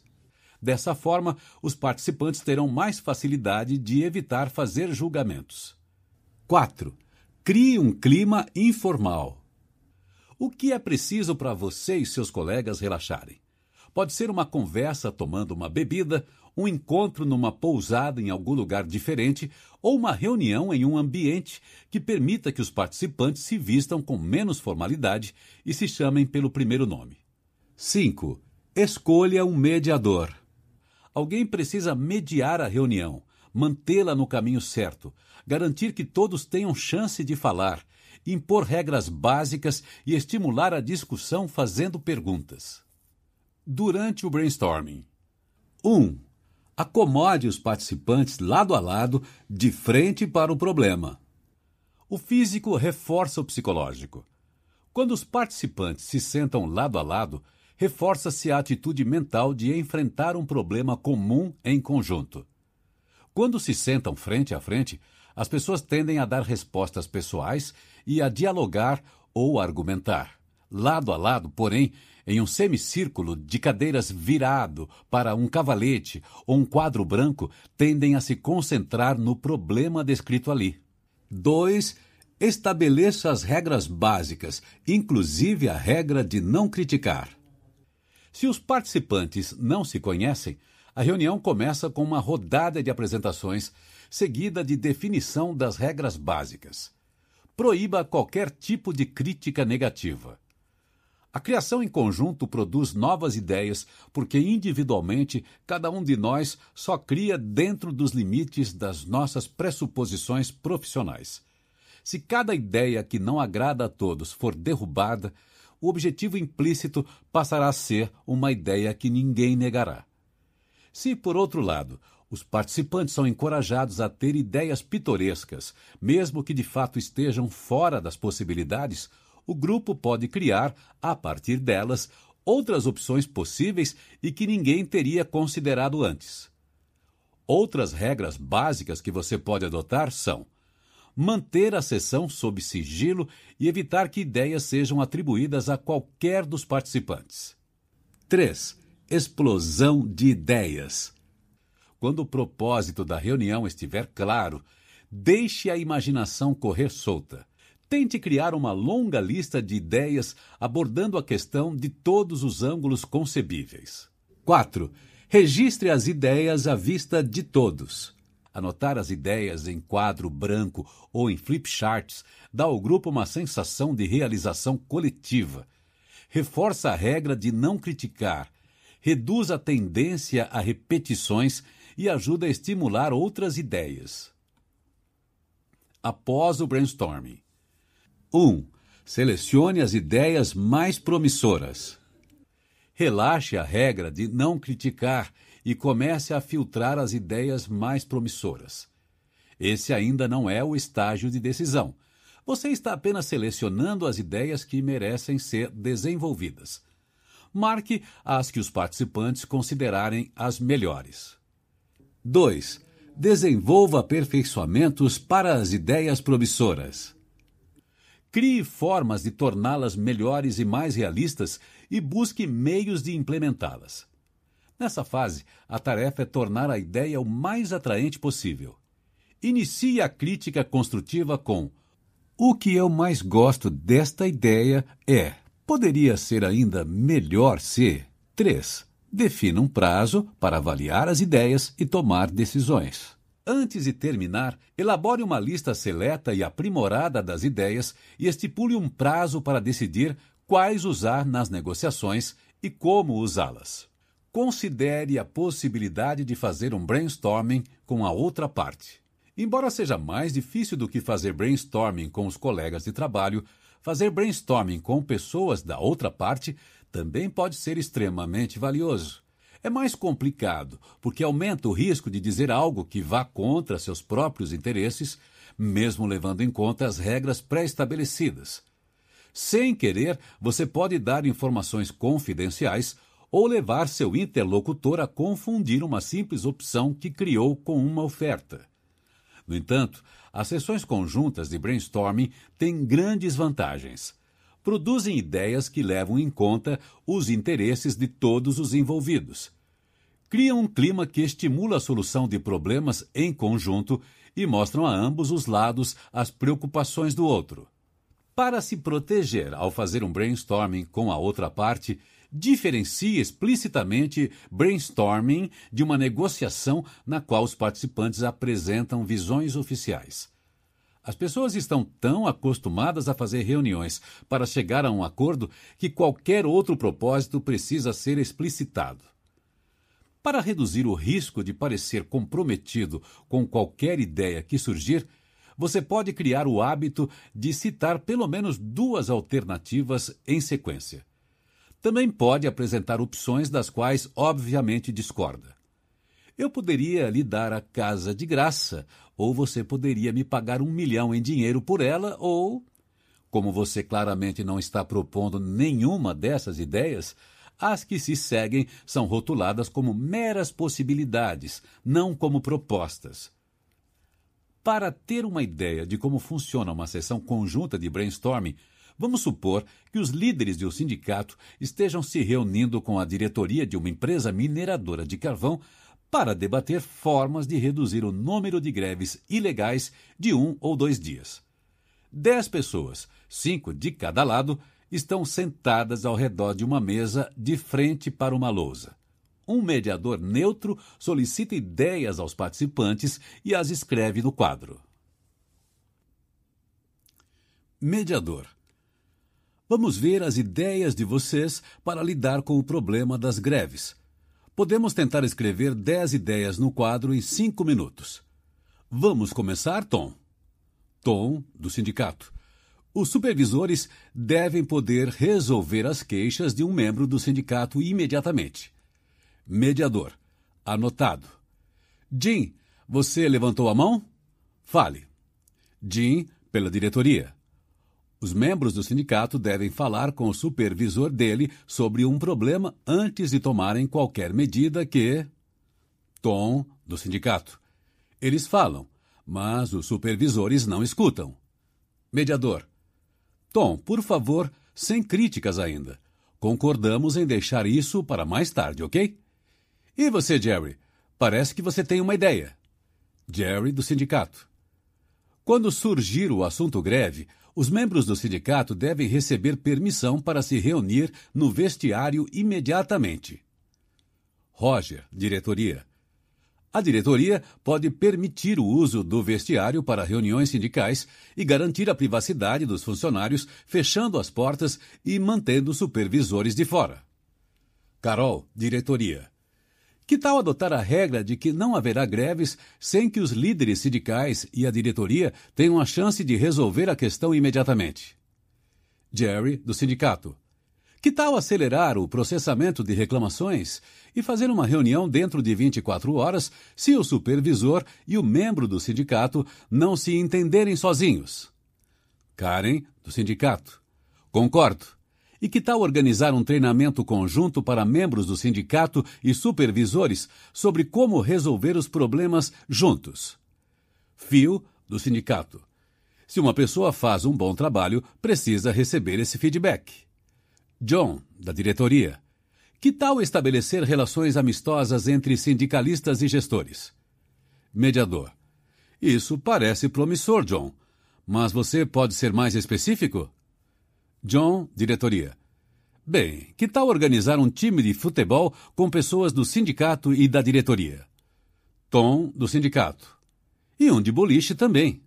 Roger, da diretoria. Que tal um piquenique anual para as famílias? E assim continua a sessão, com os participantes dando várias ideias. Muitas delas jamais surgiriam fora de um brainstorming e algumas podem, de fato, reduzir o número de greves. O tempo gasto fazendo brainstorming conjunto, sem dúvida, é um dos mais bem gastos na negociação. Mas, quer você faça o brainstorming conjunto ou não, separar o ato de criar opções do ato de decidir é extremamente útil em qualquer negociação. Discutir opções é totalmente diferente de tomar posições. Uma posição unilateral pode conflitar com a da outra parte, as opções levam a outras opções. A própria linguagem usada é diferente. Consiste em perguntas, não em afirmações. É aberta, não fechada. Uma das opções é: em que outras opções você pensou? E se nós concordarmos com isso? Que tal fazer dessa forma? Como funcionaria? O que pode dar errado com isso? Crie opções antes de decidir. Amplie seu leque de opções. Mesmo com as melhores intenções, os participantes de uma sessão de brainstorming provavelmente agirão com base na suposição de que estão em busca da melhor resposta única, tentando encontrar a agulha no palheiro.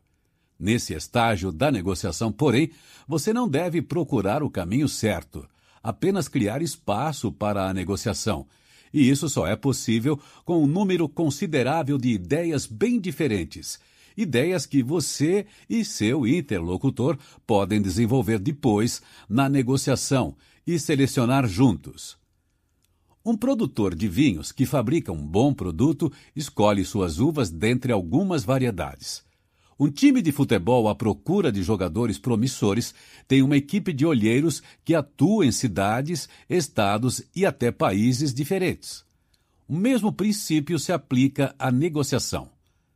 A chave para a tomada de decisões inteligentes, seja na produção de vinhos, no esporte ou na negociação, é selecionar o que há de melhor a partir de um grande número e variedade de opções. Se alguém lhe perguntasse quem deveria receber o Prêmio Nobel da Paz este ano, você poderia responder: Bem, vamos pensar sobre isso e gerar uma lista de cerca de 100 pessoas em áreas como diplomacia, negócios, jornalismo, religião, direito, agricultura, política, meio acadêmico, medicina e outras, certificando-se de incluir nomes pouco comuns é bem provável que acabe tomando uma decisão muito mais acertada assim do que se tentar escolher um nome de primeira. Uma sessão de brainstorming libera o pensamento criativo. Quando as pessoas se sentem livres, precisam de meios para refletir sobre seus problemas e gerar soluções construtivas. Multiplique as opções alternando entre o particular e o geral, o diagrama circular. A tarefa de criar opções envolve quatro tipos de pensamento. O primeiro é o pensamento sobre um problema específico, a situação real de que você não gosta, como um rio poluído e mal cheiroso que corre pela sua propriedade, por exemplo. O segundo tipo de pensamento é a análise descritiva. Você diagnostica uma situação existente em termos gerais. Classifica os problemas em categorias e estima as causas. A água do rio pode ter pouco oxigênio ou alto teor de produtos químicos. Você pode suspeitar que uma indústria está despejando produtos na água. O terceiro tipo de pensamento, novamente em termos gerais, é considerar o que pode ser feito.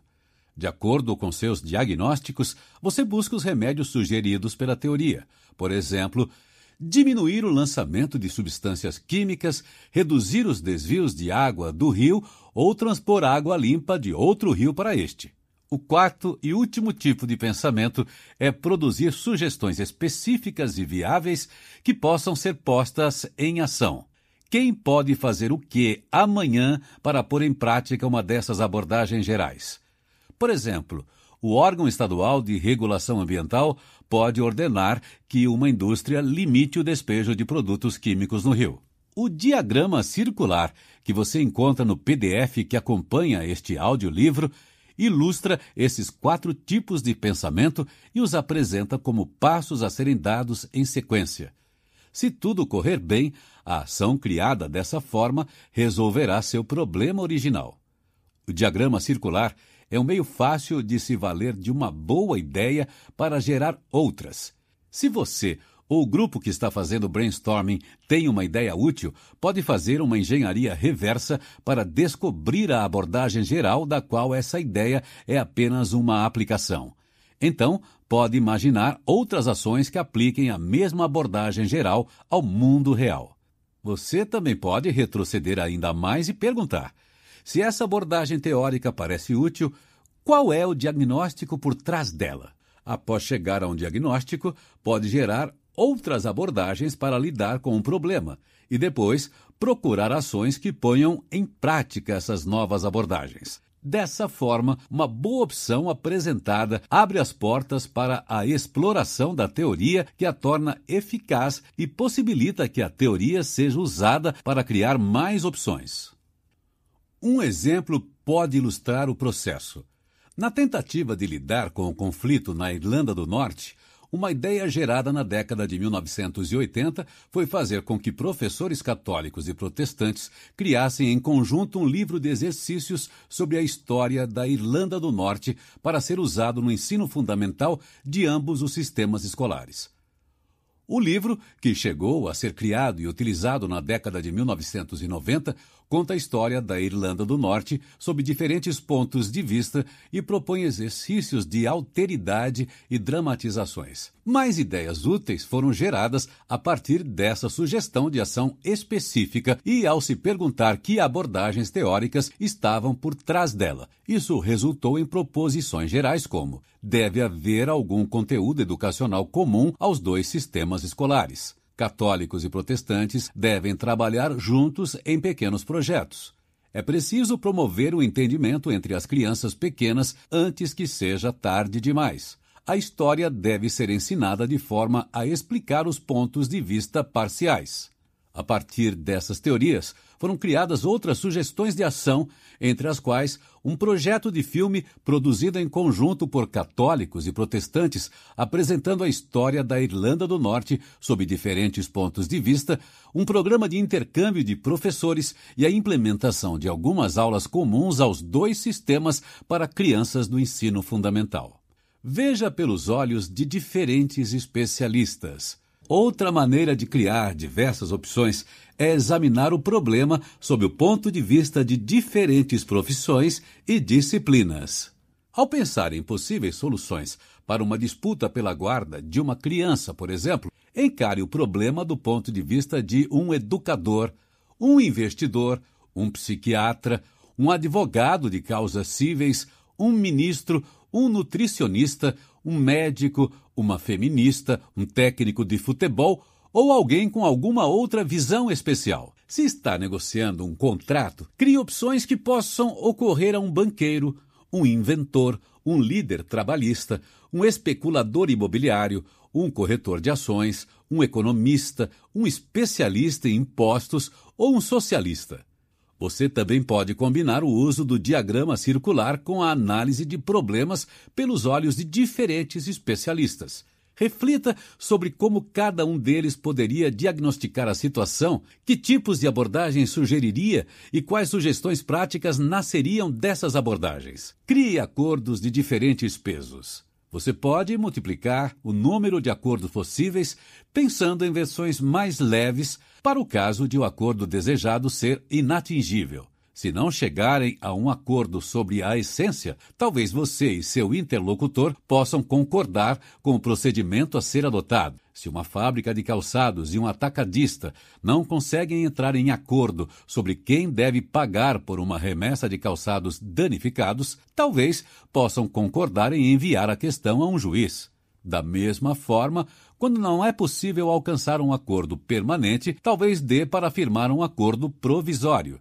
Se você e a outra parte não chegarem a um acordo de primeira linha, em geral alcançarão um acordo de segunda linha, ou seja, saberão onde discordam e conhecerão as questões em disputa, algo que nem sempre fica evidente. Os pares de adjetivos abaixo sugerem possíveis acordos de diferentes pesos.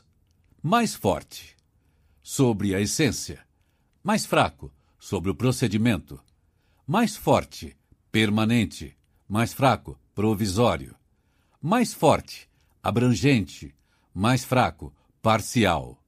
Mais forte, definitivo. Mais fraco, em princípio. Mais forte, incondicional. Mais fraco, contingente. Mais forte, obrigatório. Mais fraco, não obrigatório. Mais forte, de primeira linha. Mais fraco, de segunda linha mude o escopo do acordo proposto. Considere a possibilidade de variar não apenas o peso do acordo, mas também seu escopo. Você pode, por exemplo, dividir o problema em partes menores e mais fáceis de gerenciar. Para o revisor de sua monografia de fim de curso, você pode sugerir que tal editar o primeiro capítulo pelo valor acordado e depois a gente ver como ficam as coisas.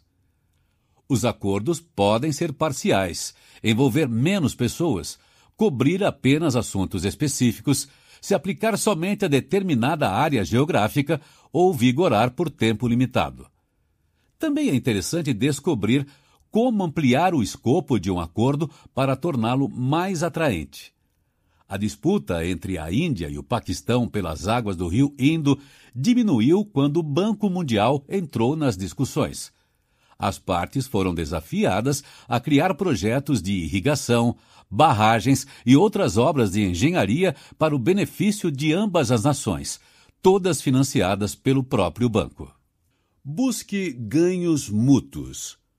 O terceiro grande entrave para a solução criativa de problemas é a suposição de que o tamanho do bolo é fixo. Quanto menos para você, mais para mim. Raramente ou nunca isso é verdade. Em primeiro lugar, ambos os lados sempre podem ficar em situação pior do que estão agora. O xadrez parece um jogo de soma zero. Se um perde, o outro ganha. Até que um cachorro passa correndo, derruba a mesa, espalha a cerveja e deixa os jogadores numa situação pior que antes. Além do interesse comum em evitar perdas mútuas, quase sempre existe a possibilidade de ganhos mútuos. Isso é comum quando desenvolvemos um relacionamento mutuamente vantajoso ou satisfazemos os interesses de ambos os lados com uma solução criativa. Identifique interesses em comum. Em tese, é claro que quando compartilhamos interesses, fica mais fácil chegar a um acordo. Por definição, criar uma ideia que atenda a interesses em comum é vantajoso para você e para a outra parte. Na prática, porém, nada é tão nítido. No meio de uma negociação sobre o preço de algo, os interesses em comum podem não parecer óbvios ou relevantes. De que modo, então, a busca por interesses em comum pode ajudar? Vamos supor que você seja o diretor da refinaria de petróleo Townsend Oil. O prefeito de Padeville, onde fica a refinaria, informou que deseja dobrar o imposto que a petroleira paga ao município, de 2 para 4 milhões de dólares. Você retrucou dizendo que considera o valor atual suficiente. A negociação ficou assim: ele quer receber mais e você quer continuar pagando a mesma coisa. Nessa negociação, típica de muitas maneiras, onde estão os interesses em comum? Vamos examinar com mais atenção o que o prefeito deseja. Ele quer dinheiro para pagar os serviços públicos, talvez construir uma nova prefeitura e aliviar a carga tributária dos contribuintes comuns. Mas a cidade não pode depender apenas da Townsend Oil para obter todo o dinheiro de que precisa. Ela vai buscar os recursos com a indústria petroquímica vizinha à petroleira, por exemplo, e para o futuro, com novos negócios e com a expansão dos negócios existentes. O prefeito, que também é empresário, quer incentivar a expansão industrial da cidade e atrair novos empreendimentos, gerando empregos e fortalecendo a economia da cidade. Quais são os interesses da empresa? Considerando as rápidas mudanças na tecnologia do refino do petróleo e as condições antiquadas de sua indústria, você está pensando em realizar uma grande reforma e em expandir a fábrica. Seu medo é de que, depois disso, a prefeitura aumente ainda mais o imposto. Considere também que você vem incentivando uma fábrica de plásticos a se instalar perto da refinaria, para utilizar convenientemente o produto. E claro, você também teme que, ao ver os impostos municipais aumentarem, a fábrica de plásticos pense duas vezes antes de ir para a cidade. Agora, os interesses em comum entre você e o prefeito se tornaram mais evidentes. Vocês concordam com os objetivos de fomentar a expansão industrial e incentivar a instalação de fábricas na cidade. Se você parasse para criar opções para atender a esses objetivos, poderia ter várias ideias.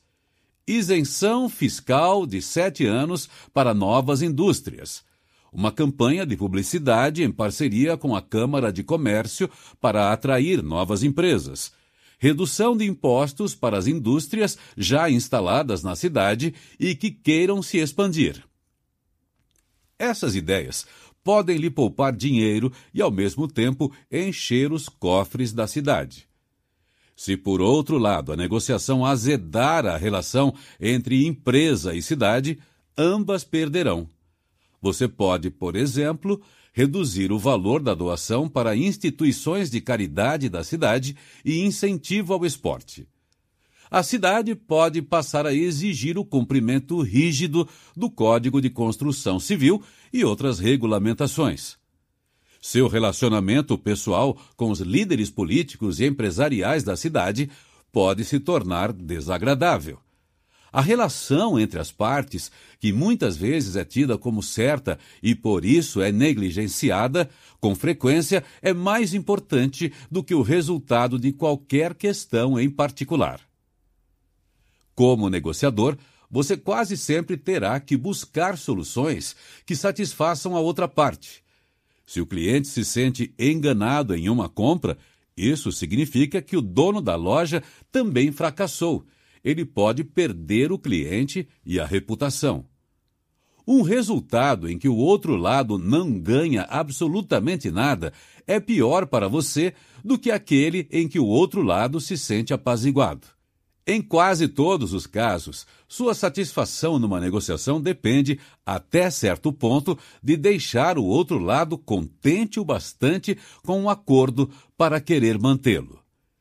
É importante ter em mente três aspectos sobre os interesses em comum. Primeiro, os interesses em comum estão latentes em qualquer negociação, mesmo que não sejam óbvios. Pergunte a si mesmo: temos o interesse em comum de preservar o relacionamento? Quais são as oportunidades de cooperação e benefício mútuo? Que custo teríamos se as negociações fossem interrompidas? Existem princípios em comum Por exemplo, um preço justo que ambas as partes possam respeitar? Segundo, interesses em comum são oportunidades, não dádivas. Para serem úteis, é preciso fazer algo com eles. Uma atitude que pode ajudar nesse sentido é deixar claro para o outro lado que há um interesse em comum e formulá-lo como um objetivo compartilhado. Em outras palavras, torná-lo concreto e orientado para o futuro. Como diretor da petroleira, por exemplo, você pode estabelecer com o prefeito a meta conjunta de levar cinco novas indústrias para a cidade num período de três anos. A isenção fiscal para novas indústrias representaria, então, não uma concessão do prefeito para você, mas uma medida visando a meta em comum. Terceiro, enfatizar os interesses em comum pode tornar a negociação mais tranquila e amigável. Os náufragos de um bote salva-vidas perdidos com poucos alimentos em alto mar vão deixar de lado as divergências em relação à comida em busca do objetivo comum de chegar em terra firme. Concilie interesses distintos. Vamos examinar mais uma vez a história das duas crianças brigando por uma laranja. Elas decidiram dividi-la, mas não sabiam que uma queria chupar a polpa enquanto a outra queria a casca. Neste caso, e em muitos outros, é possível alcançar um acordo satisfatório porque os lados querem coisas diferentes. Pensando bem, isto é surpreendente. Em geral, presume-se que os problemas nascem das diferenças entre as partes, mas elas também podem levar a uma solução. Muitas vezes, o acordo é baseado na discordância.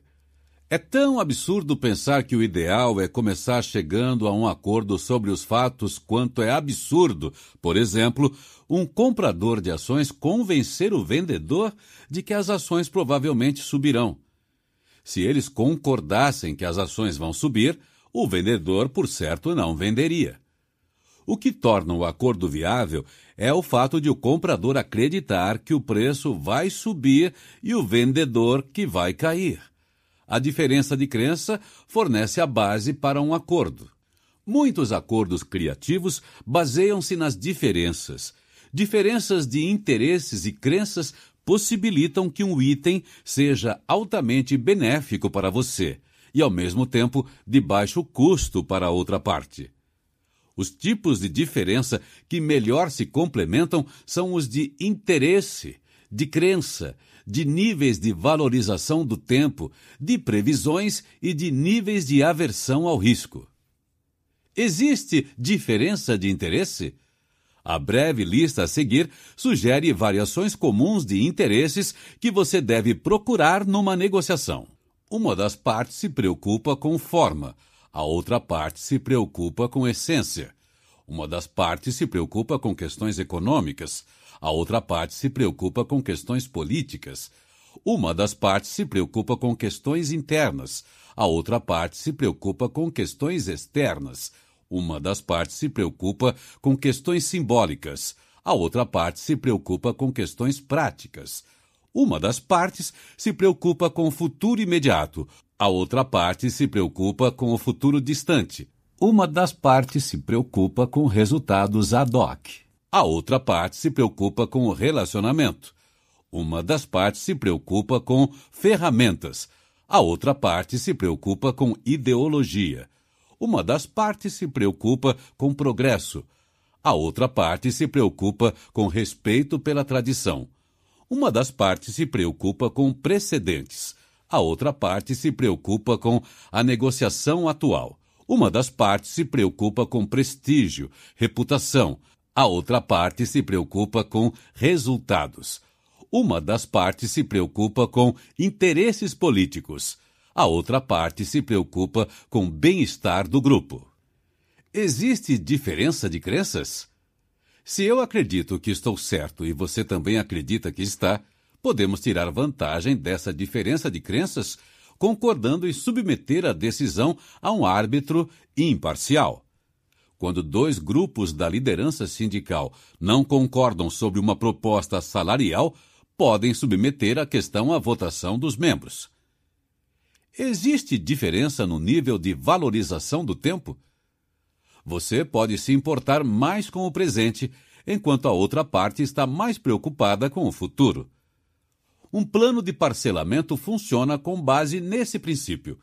O comprador está disposto a pagar um preço mais alto por um carro se puder pagar a prazo. O vendedor está disposto a receber o pagamento mais tarde por um preço mais alto. Existe diferença de expectativa? Numa negociação salarial entre um grande time e um astro de futebol em fim de carreira, talvez o jogador espere vencer muitas partidas enquanto o diretor do clube tem a expectativa inversa. Aproveitando essas diferentes expectativas, ambos podem concordar com um salário base modesto, mas incluir um grande bônus no contrato caso a equipe chegue às finais. Existe diferença no nível de aversão ao risco? Vejamos, por exemplo, a questão da mineração em águas profundas que surgiu durante as negociações internacionais do direito do mar. Quanto as mineradoras devem pagar à comunidade internacional pelo privilégio de explorar o fundo do mar em águas internacionais. As empresas de mineração se preocupam mais em evitar grandes perdas do que em auferir grandes lucros. Para elas, a mineração em águas profundas é um grande investimento e elas querem reduzir o risco. A comunidade internacional, por outro lado, está preocupada com a receita. Se alguma empresa vai ganhar muito dinheiro com a herança comum da humanidade, o resto do mundo quer uma parcela generosa do lucro. Nessa diferença reside o potencial de um acordo vantajoso para ambos os lados. O risco pode ser negociado por receita. Explorando a diferença de aversão ao risco, o acordo pode prever a cobrança de impostos baixos até a empresa recuperar o investimento. Em outras palavras, enquanto o risco é alto. E bem mais altos a partir de então, quando o risco passa a ser baixo. Pergunte o que eles preferem. Uma forma de conciliar interesses é criar várias opções igualmente aceitáveis para você e perguntar à outra parte qual delas prefere. Você quer saber o que é preferível, não necessariamente o que é aceitável. A partir daí, poderá trabalhar um pouco mais a opção escolhida e depois apresentar duas ou mais variações dela, perguntando qual preferem. Dessa forma, sem ninguém precisar tomar decisões, você pode aprimorar um plano até exaurir todas as hipóteses de ganhos mútuos. Por exemplo, o agente do astro do futebol pode perguntar ao presidente do time o que atende melhor aos seus interesses. Um salário de 8,75 milhões por ano durante quatro anos ou 10 milhões por ano durante três anos. A segunda opção, ok, e que tal 7 milhões e meio por ano durante três anos e 10 milhões de bônus para cada título da equipe ou cada ano em que ele for eleito o melhor jogador do time? Se fosse possível resumir a conciliação de interesses em uma só frase, seria: procure itens que são de baixo custo para você e de alto benefício para a outra parte. Diferenças de interesses, prioridades, crenças, expectativas e atitudes em relação ao risco possibilitam a conciliação. O lema de um negociador pode ser: Viva a diferença! Facilite a decisão deles.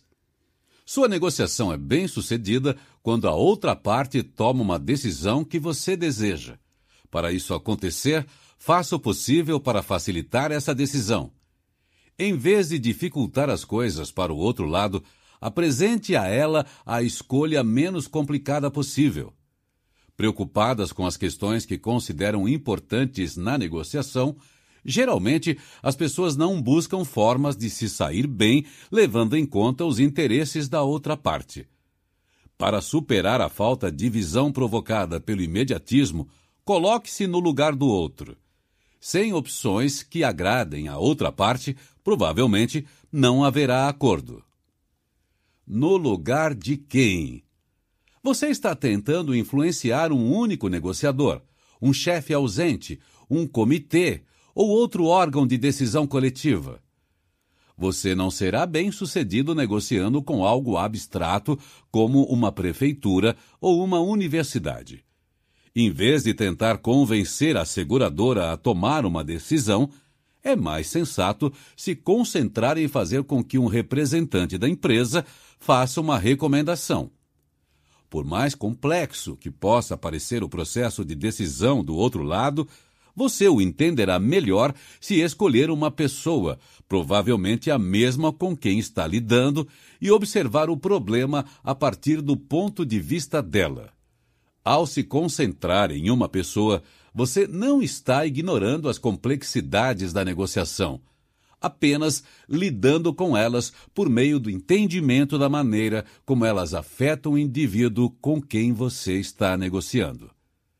Você pode enxergar seu papel de negociador sob uma nova perspectiva e passar a considerar que seu trabalho é, por exemplo, fortalecer essa pessoa ou dar a ela argumentos para convencer os outros a concordar com sua visão. Um embaixador britânico descreveu seu trabalho como ajudar outro embaixador a receber novas instruções. Se você se puser no lugar de sua contraparte, entenderá o problema dele e descobrirá que tipo de opções pode resolvê-lo. Que decisão! No capítulo 2, discutimos como é possível entender os interesses do outro lado analisando as opções que ele enxerga. Agora, você está tentando criar opções que alterem as escolhas dele para fazê-lo tomar uma decisão satisfatória para você. Sua tarefa é dar a ele não um problema, mas uma resposta, uma decisão fácil. Nesse processo, é fundamental se concentrar no conteúdo da decisão em si, que muitas vezes é impedida pela incerteza. Em geral, você quer obter o máximo possível na negociação, mas nem sequer sabe quanto é esse máximo. É provável que você diga: faça uma proposta e eu lhe direi se ela é suficiente. Talvez isso lhe pareça razoável, mas se observar pelo ponto de vista de seu interlocutor, você entenderá a necessidade de fazer um pedido mais atraente.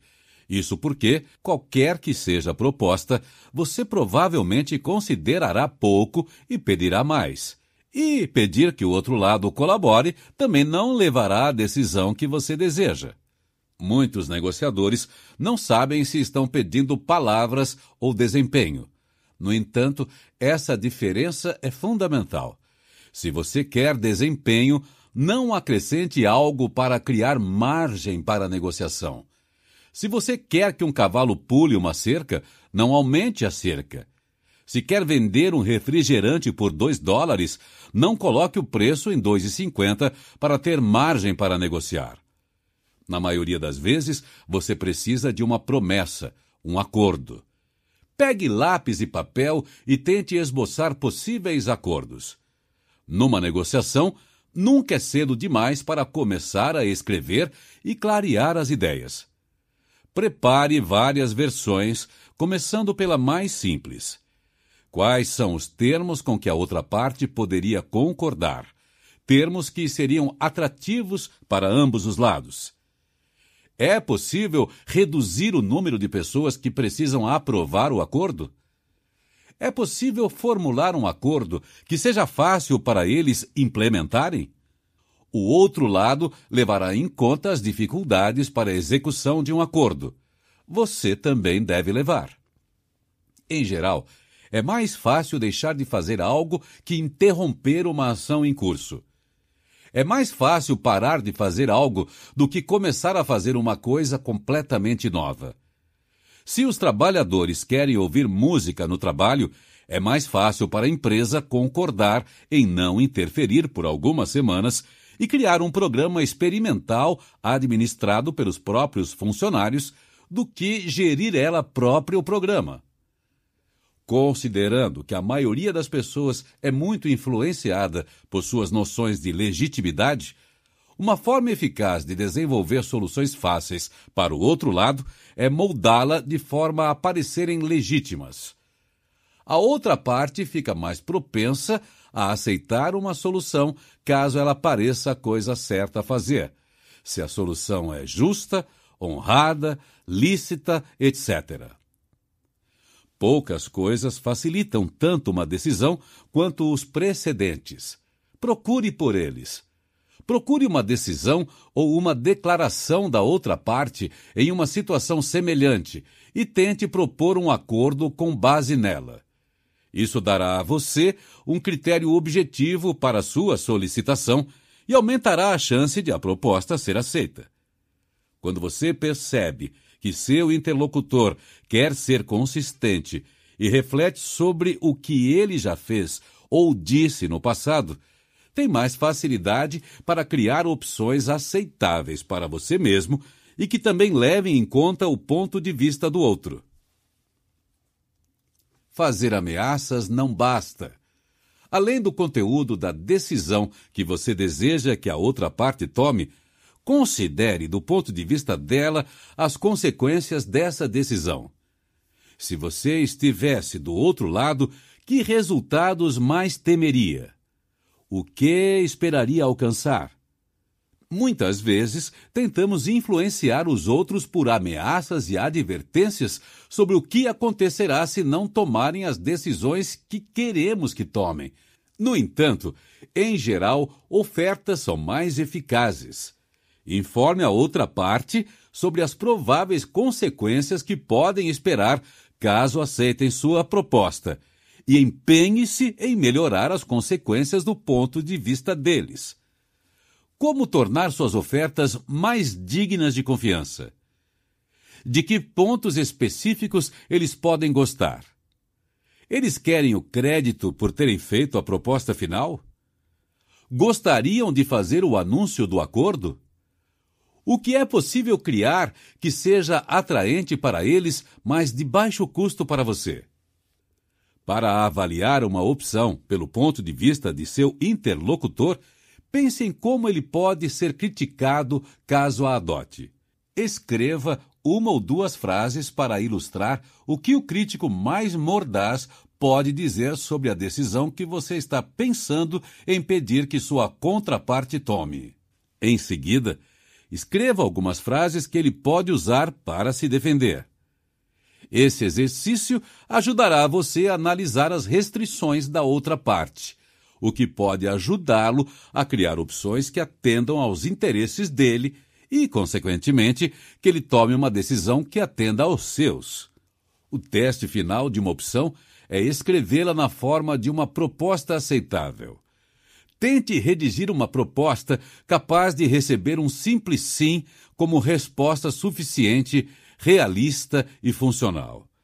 Fazendo isso, você reduz a chance de que seus interesses pessoais imediatos o tenham cegado para a necessidade de atender aos interesses da outra parte.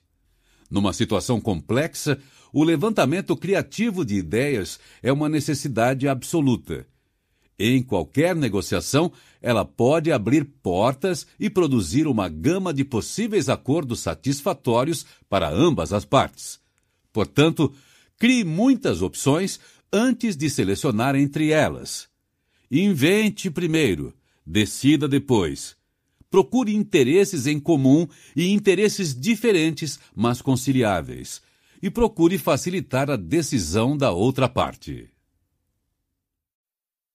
5. Insista em usar critérios objetivos. Por melhor que você entenda os interesses da outra parte, por mais engenhosas que sejam suas formas de conciliar interesses, por mais que você valorize o relacionamento, quase sempre enfrentará a dura realidade dos interesses conflitantes. Nenhuma conversa sobre estratégias ganha-ganha pode esconder esse fato. Você quer baixar o aluguel. O proprietário quer aumentá-lo. Você quer que as mercadorias sejam entregues amanhã o fornecedor semana que vem. Você quer a sala com vista, seu sócio também. Essas diferenças não podem ser varridas para debaixo do tapete. Decidir com base na vontade custa caro. Em geral, os negociadores tentam resolver conflitos negociando posições. Em outras palavras, falando sobre o que estão ou não dispostos a aceitar. Um negociador pode exigir concessões com base na simples insistência. O preço é 5 mil e ponto final. Outro pode fazer uma oferta generosa, na esperança de obter aprovação ou amizade. Quer a situação se torne uma disputa para ver quem é o mais teimoso ou mais generoso, o processo de negociação se concentra naquilo com que cada lado está disposto a concordar.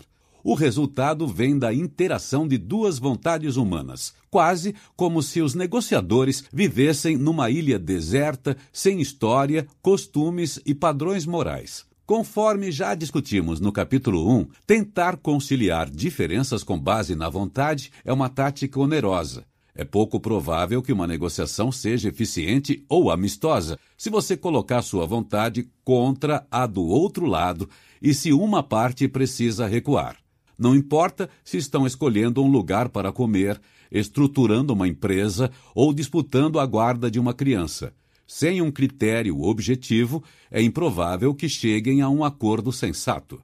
Se tentar resolver diferenças de interesse com base na vontade é tão oneroso, a solução é negociar em alguma base independente da vontade das partes, isto é, com base em critérios objetivos a necessidade de usar critérios objetivos. Vamos supor que você tenha firmado um contrato de construção para sua casa por um preço fixo. É necessário usar fundações de concreto armado, mas não há especificação da profundidade delas. O empreiteiro sugere 60 centímetros. Você acha que para seu tipo de casa o normal é um metro e meio.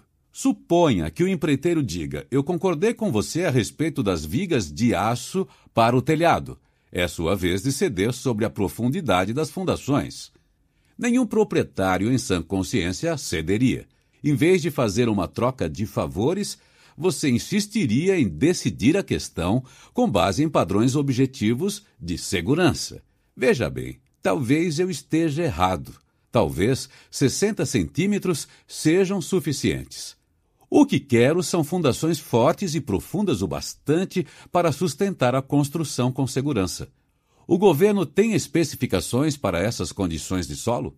Qual a profundidade das fundações de outras construções nesta área? Onde você acha que vamos encontrar critério para resolver essa questão? Elaborar um bom contrato não é mais fácil do que construir fundações sólidas. Se a necessidade de critérios objetivos é tão clara na negociação entre proprietário e empreiteiro, por que não se aplicaria a negócios, acordos coletivos, acordos judiciais e negociações internacionais? Por que não insistir em que uma negociação de preço, por exemplo, seja baseada em algum critério, como o valor de mercado, o custo de reposição, o valor de depreciação ou preços competitivos, em vez de se fundamentar no valor pedido pelo vendedor. Resumindo, o ideal é comprometer-se a alcançar uma solução baseada em princípios, não na pressão. Concentre-se no mérito do problema, não da determinação das partes. Esteja aberto à razão e fechado a ameaças. A negociação baseada em princípios produz acordos sensatos de forma amistosa e eficiente. Quanto mais critérios de imparcialidade, eficiência ou mérito científico você aplicar ao problema, maior a probabilidade de produzir uma solução sensata e justa. Olá, ouvinte. Obrigado por escutar o audiolivro.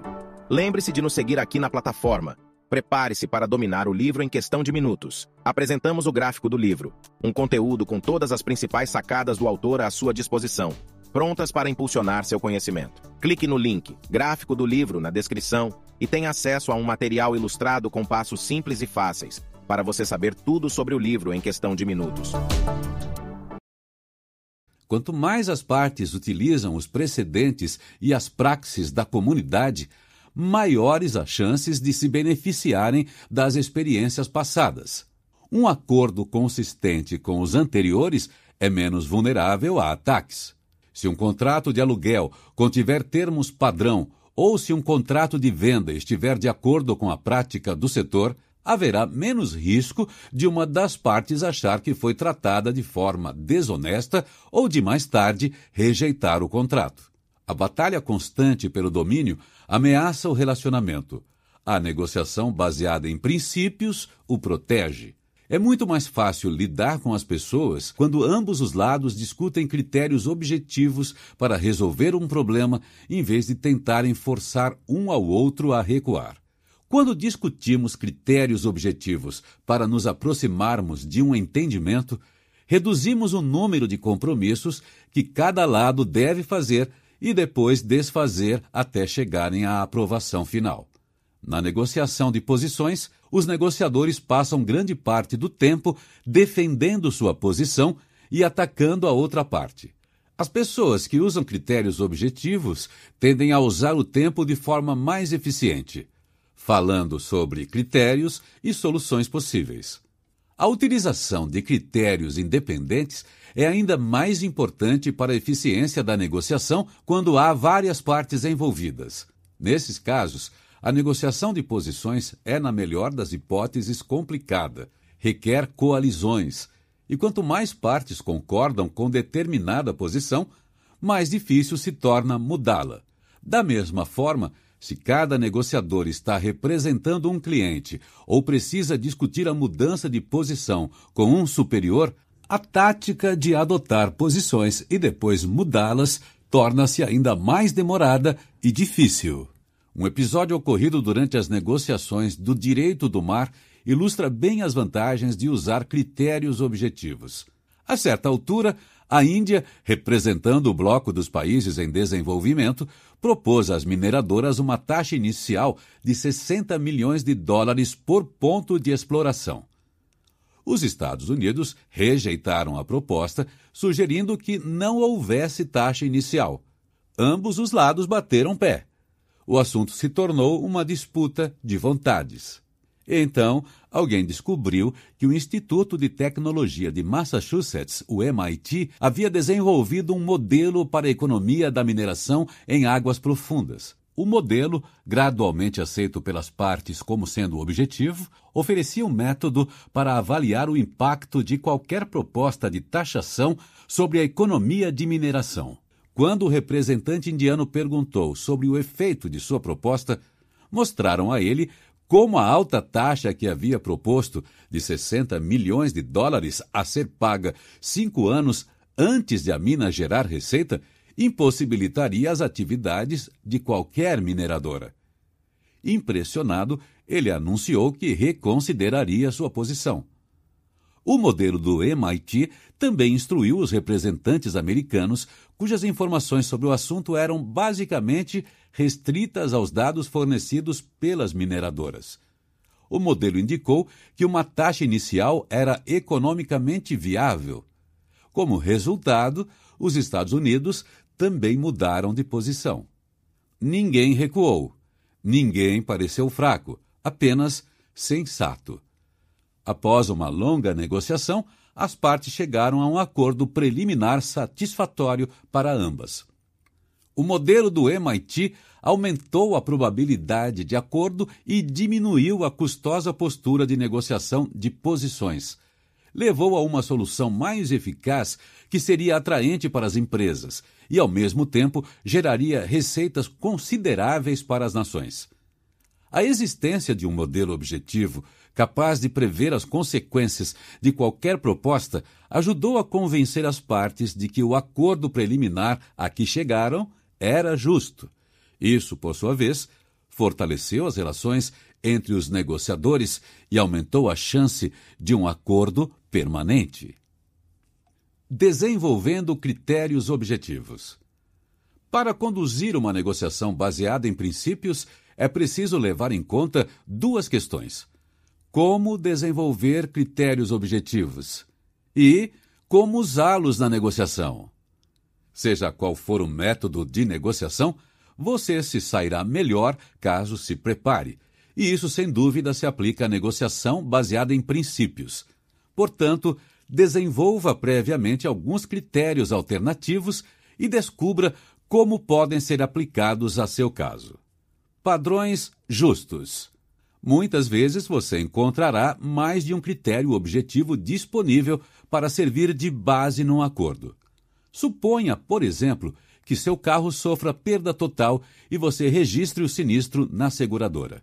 Conversando com o avaliador, você pode levar em conta os seguintes parâmetros para determinar o valor do automóvel: 1.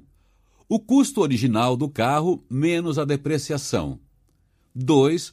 O valor pelo qual ele poderia ter sido vendido. 3. O valor de catálogo de um carro daquele ano e modelo. 4. O valor de reposição do seu automóvel por um comparável. E 5 o valor que um tribunal determinaria para o veículo. Em outros casos, dependendo do problema, talvez valha a pena propor um acordo baseado em valor de mercado, decisão de um tribunal, precedentes, padrões morais, opinião científica, tratamento igualitário, padrões profissionais, tradição, eficiência, reciprocidade, custos, etc. O mínimo que se espera é que os critérios objetivos sejam independentes da vontade de qualquer parte. Para garantir um acordo sensato, o ideal é que os critérios objetivos sejam não apenas independentes da vontade das partes, mas também legítimos e práticos. Em uma disputa sobre a demarcação de um território, por exemplo, talvez seja mais fácil concordar em utilizar uma característica geográfica notória, como um rio, do que numa linha a três metros da margem do rio. Os critérios objetivos devem ser aplicados, pelo menos em tese, a ambos os lados. Portanto, você pode usar o teste de aplicabilidade recíproca para garantir que um critério proposto seja justo e independente da vontade das partes. Se a imobiliária que está lhe vendendo uma casa oferece um contrato padrão, convém perguntar se o contrato é o mesmo quando eles compram uma casa. No campo internacional, muitos povos insistem em afirmar que o princípio da autodeterminação é um direito fundamental, mas negam que ele valha para nações adversárias. Basta olhar para exemplos do Oriente Médio, da Caxemira e do Chipre. Procedimentos justos.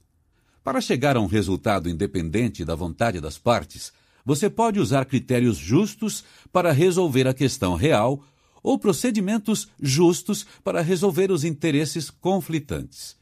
Pense, por exemplo, na maneira antiga de dividir um pedaço de bolo entre duas crianças. Uma corta e a outra escolhe. Nenhuma delas pode reclamar de uma divisão injusta. Esse procedimento simples foi utilizado na negociação do direito do mar, uma das mais complexas já realizadas. Em determinado ponto, surgiu um impasse sobre como alocar os pontos de mineração no fundo do mar. Sob os termos do acordo esboçado, metade dos locais seria explorada por empresas privadas e a outra metade pela Enterprise, mineradora das Nações Unidas como as empresas privadas de mineração dos países ricos tinham a tecnologia e o conhecimento para escolher os melhores pontos de perfuração, os países mais pobres temiam que, menos informada, a Enterprise ficasse em desvantagem. A solução criada foi concordar que uma empresa privada que pretendesse minerar o fundo do mar apresentasse à Enterprise duas propostas de locais de mineração a Enterprise escolheria um e concederia à empresa licença para trabalhar no outro. Como a empresa não saberia qual local receberia, se esforçaria para que os dois locais fossem tão promissores quanto possível. Com esse simples procedimento, a Enterprise se valeu da maior experiência da empresa privada e ambos os lados saíram ganhando. Uma variação desse procedimento é permitir que as partes negociem o que consideram um acordo justo antes de decidirem seus papéis e suas responsabilidades. Num divórcio, por exemplo, antes de decidir qual dos dois lados ficará com a guarda dos filhos, ambos podem concordar com os direitos de visita e as responsabilidades daquele que ganhar e daquele que perder a guarda. Isso os incentivará a concordar com direitos de visitação que ambos considerem justos. Enquanto pensa em soluções sobre como proceder, avalie a possibilidade de usar outros meios básicos de resolver as diferenças: revezamento, sorteio, deixar que a decisão fique a cargo de um terceiro, etc. Muitas vezes, alternar entre as partes é a melhor maneira de dividir um grande número de bens entre os herdeiros. Depois, se quiserem, podem fazer trocas. Como alternativa, as partes podem testar diversas formas de divisão dos bens antes de se comprometerem a aceitar uma solução. Formas de sorteio, como par ou ímpar e cara ou coroa, são intrinsecamente imparciais. Os resultados podem ser desiguais, mas cada lado terá tido a mesma oportunidade de obter o que queria. Outro procedimento muito conhecido e que tem um número infinito de possibilidades é permitir que um terceiro desempenhe papel-chave numa decisão conjunta. Em busca de aconselhamento ou mesmo uma decisão, as partes podem concordar em submeter uma questão específica a um especialista. Também podem pedir que um mediador os ajude a tomar uma decisão ou enviar o assunto a um árbitro que tome uma decisão autoritária e definitiva. O beisebol profissional, por exemplo, usa o que chama de arbitragem de última oferta para resolver as disputas salariais dos jogadores. O árbitro deve escolher entre a última oferta feita por um lado ou a última oferta feita pelo outro. Na teoria, esse procedimento pressiona as partes a tornar suas propostas mais razoáveis.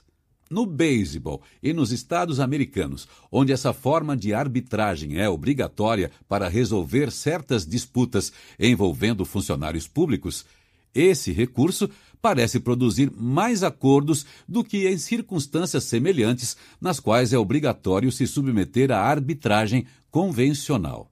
No entanto, as partes que não entram em acordo às vezes dão ao árbitro a desagradável tarefa de ter que escolher entre duas ofertas extremas.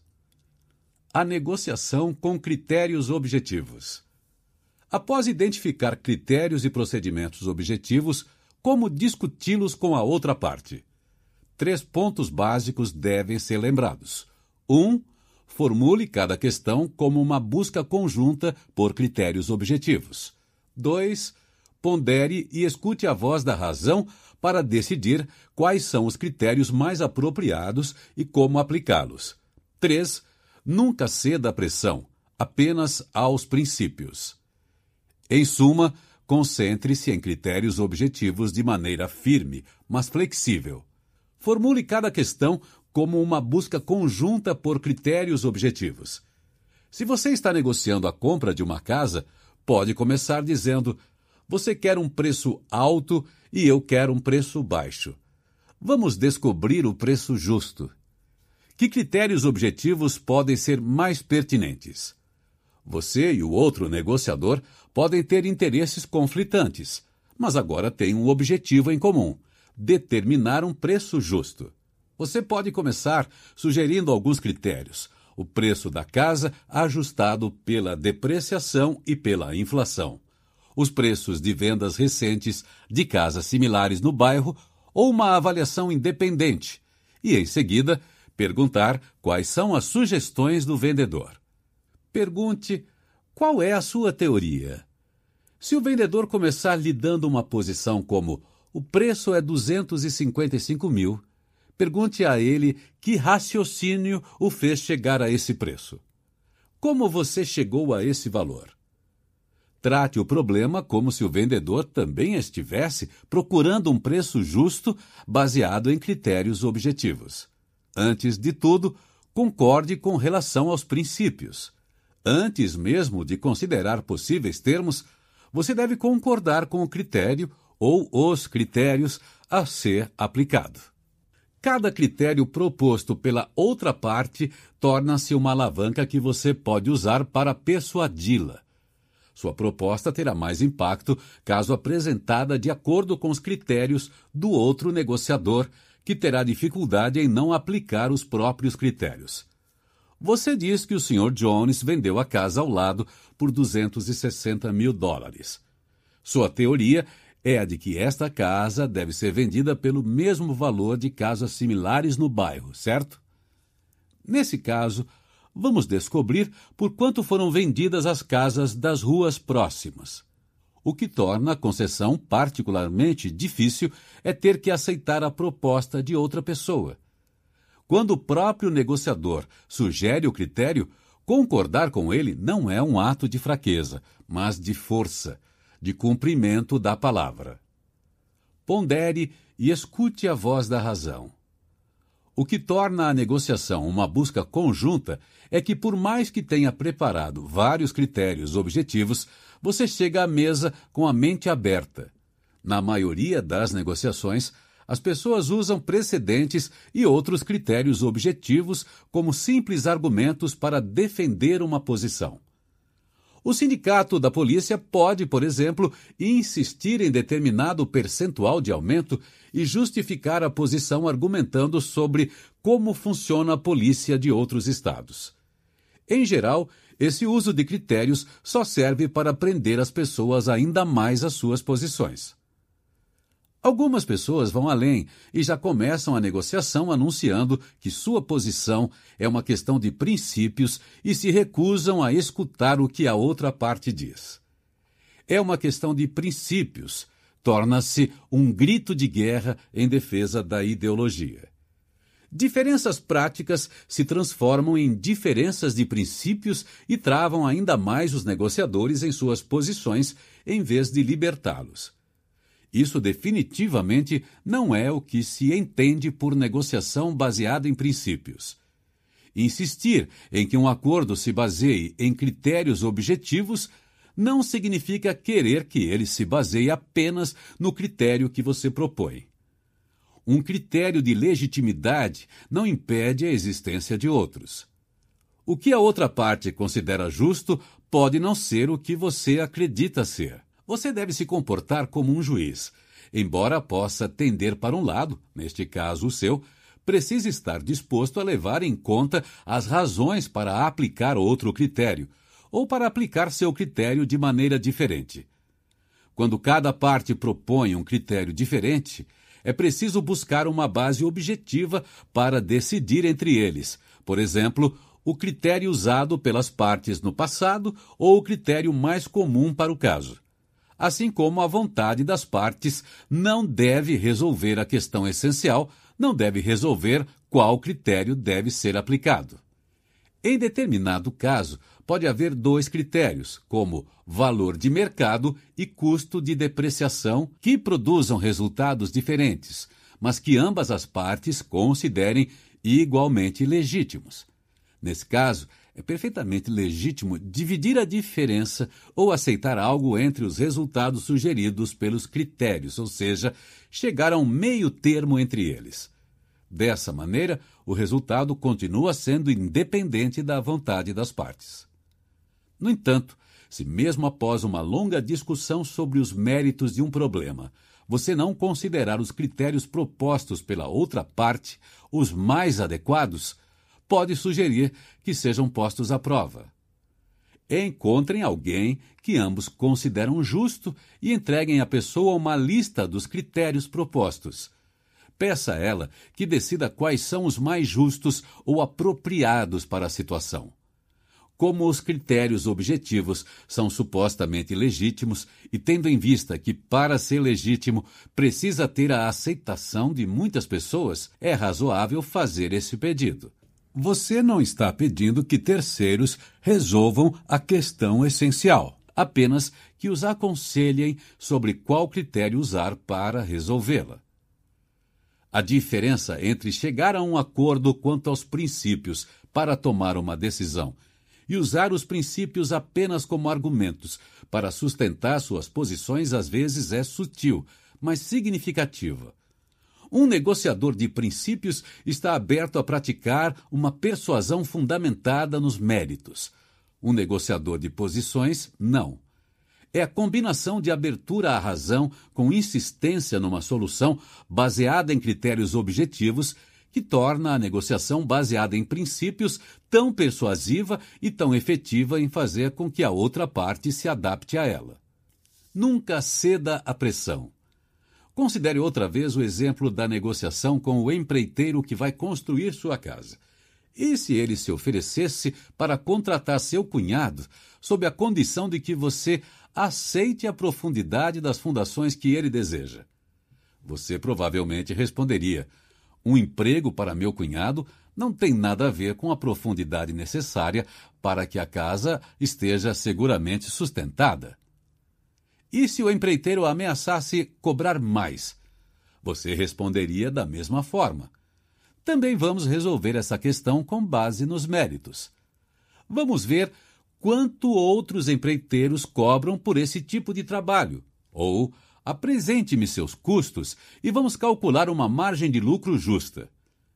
Se o contratante perguntasse: Ora, você não confia em mim? Você diria: A questão aqui não tem nada a ver com confiança, mas com a profundidade das fundações para que a casa seja segura.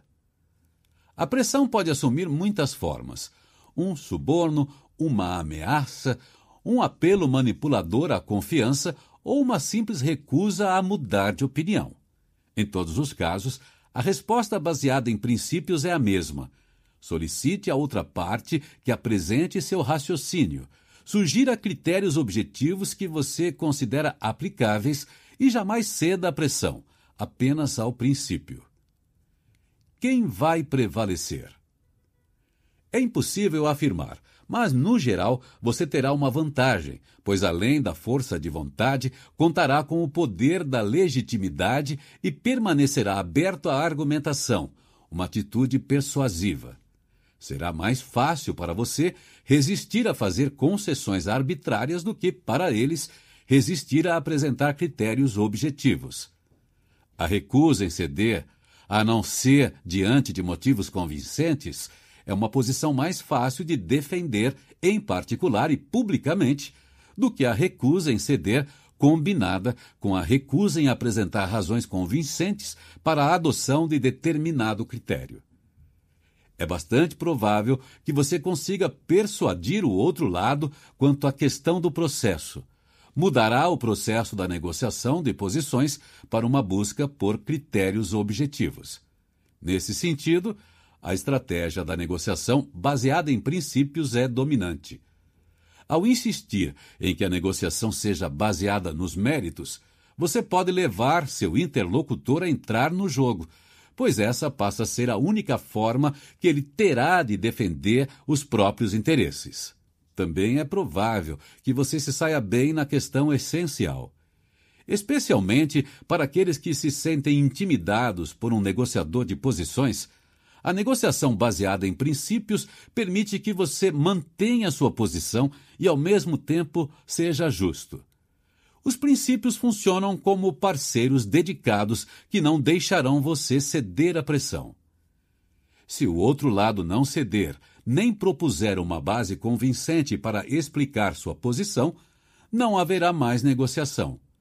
Quando isso acontece, você tem uma escolha a mesma que enfrenta quando entra numa loja de produtos com preço fixo e inegociável. É pegar ou largar. Antes de largar, porém, verifique se deixou passar algum critério objetivo que justifique a oferta da outra parte. Caso descubra e prefira chegar a um acordo com base nele a não fazer acordo algum, então siga em frente. A existência desse critério objetivo evita o custo de ceder a uma posição arbitrária. Caso ninguém recue e você não encontre nenhum princípio que sirva de base para aceitar a proposta, reflita sobre o que pode ganhar aceitando uma oferta arbitrária em vez de seguir para a sua melhor alternativa possível.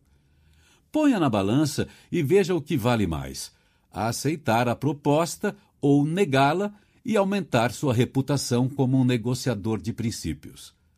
Mudar o rumo da discussão, buscando decidir a questão em vez de querer descobrir o que a outra parte está disposta a fazer, não acaba com a disputa nem garante um resultado favorável. No entanto, fornece uma estratégia que você pode seguir sem pagar os altos custos da negociação de posições. É política da empresa Vejamos um caso real em que uma das partes usou a negociação de posições e a outra a negociação baseada em princípios. Um caminhão de lixo bateu no carro de Tom, que estava estacionado. O automóvel estava no seguro, mas a quantia exata ainda precisava ser discutida com o avaliador da seguradora. Avaliador. Estudamos o seu caso e decidimos que a apólice se aplica. Você tem direito a 13.600 dólares. Tom. Entendo. Como você chegou a esse valor? Avaliador. Foi o que decidimos que o carro valia. Tom. Entendo, mas que critério você usou para determinar esse valor? Você sabe onde posso comprar um carro similar por esse preço? Avaliador. Quanto você está pedindo? Tom tudo que tenho direito de acordo com o contrato.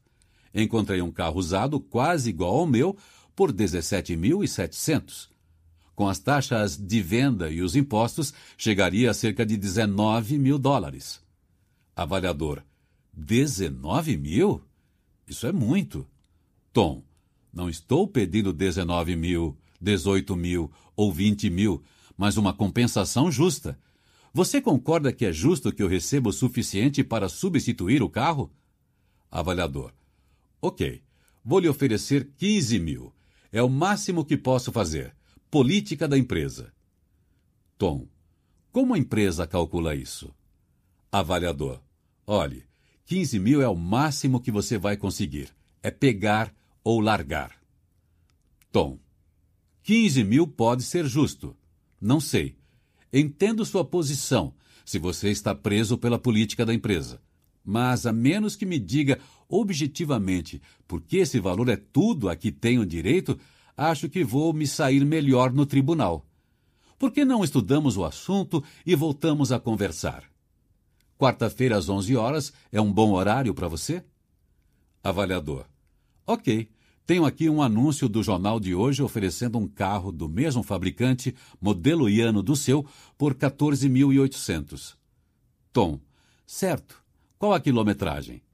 Avaliador. Ele rodou 49 mil quilômetros. Por quê? Tom. Porque o meu só tinha 25 mil quilômetros rodados.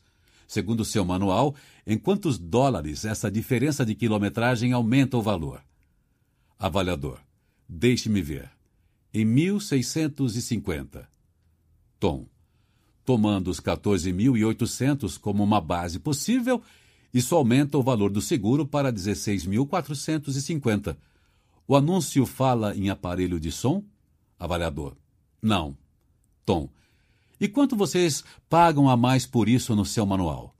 Avaliador. 1.100 dólares. Tom. E espelho retrovisor com ajuste automático de iluminação? Meia hora depois, Tom saiu com um cheque de 18.024 dólares. Parte 3 Sim, mas. 6. E se eles forem mais poderosos? Desenvolva sua Batna. Melhor alternativa a um acordo negociado. De que adianta falar de interesses, opções e critérios se o outro lado estiver em uma posição mais forte para negociar? O que fazer se ele tem mais dinheiro, melhores conexões, uma equipe maior ou armas mais poderosas? Nenhum método garante o sucesso se toda vantagem está do outro lado. Nenhum livro sobre jardinagem pode ensiná-lo a cultivar lírios num deserto ou cactos no pântano. Se você entrar numa loja de antiguidades para comprar um conjunto de chá caríssimo, mas só tiver uns trocados no bolso, não espere que sua habilidade de negociação seja suficiente para fechar o negócio. Em qualquer negociação, há realidades difíceis de mudar. Em resposta ao poder, o máximo que qualquer método de negociação pode fazer é atender a dois objetivos. Primeiro, proteger você de fazer um acordo que deveria rejeitar. E segundo, ajudar você a aproveitar ao máximo os ativos que possui, de modo que o acordo que fechar satisfaça seus interesses da melhor forma possível. Vamos analisar um objetivo de cada vez. Autoproteção. Quando você está correndo para pegar um avião, seu objetivo pode parecer extremamente importante. Ao olhar em retrospectiva, porém, você vê que poderia ter pegado o próximo voo. A negociação frequentemente lhe apresentará uma situação semelhante. Você se preocupará, por exemplo, com a possibilidade de não chegar a um acordo sobre um negócio importante em que investiu muita energia. Numa situação dessas, um dos grandes perigos é que você seja muito complacente com as visões do outro lado e acabe concordando com tudo rápido demais. O canto da sereia de vamos entrar num acordo e acabar com isso se torna persuasivo. Você pode acabar fechando um negócio que deveria ter rejeitado. Os custos de usar o resultado mínimo. Em geral, os negociadores tentam se proteger desse resultado estabelecendo previamente o pior resultado aceitável, seu resultado mínimo. Se você está comprando, o resultado mínimo é o preço mais alto que você pagaria. Se está vendendo, é o menor valor que aceitaria. Por exemplo, você e seu cônjuge podem pedir 300 mil dólares pela casa e, entre vocês, concordarem em não aceitar ofertas abaixo de 260 mil. Quando você define um resultado mínimo, fica mais fácil resistir à pressão e às tentações do momento. No exemplo da casa, talvez um possível comprador não possa pagar mais de 244 mil e todos os envolvidos podem saber que você comprou a casa há pouco tempo por apenas 235 mil. Nessa situação, quando você tem o poder de produzir um acordo e o comprador não, os corretores e qualquer outra pessoa na sala podem querer pressioná-lo. No entanto, seu resultado mínimo pré-determinado pode evitar que você tome uma decisão da qual se arrependerá mais tarde. Se estiver negociando em parceria com alguém, chegar a uma decisão conjunta sobre o resultado mínimo ajuda a garantir que ninguém indique a outra parte que vocês podem aceitar menos que o valor estipulado. Isso limita a autoridade de um advogado, corretor ou outro agente qualquer. Consiga o melhor preço que puder, mas você não está autorizado a vender por menos de 260 mil. Se você faz parte de um sindicato de jornalistas negociando com uma associação de editores, um acordo interno apontando o resultado mínimo aceitável reduz o risco de o sindicato se sentir dividido diante de ofertas abaixo do suficiente. Mas a proteção oferecida pela adoção de um resultado mínimo é onerosa.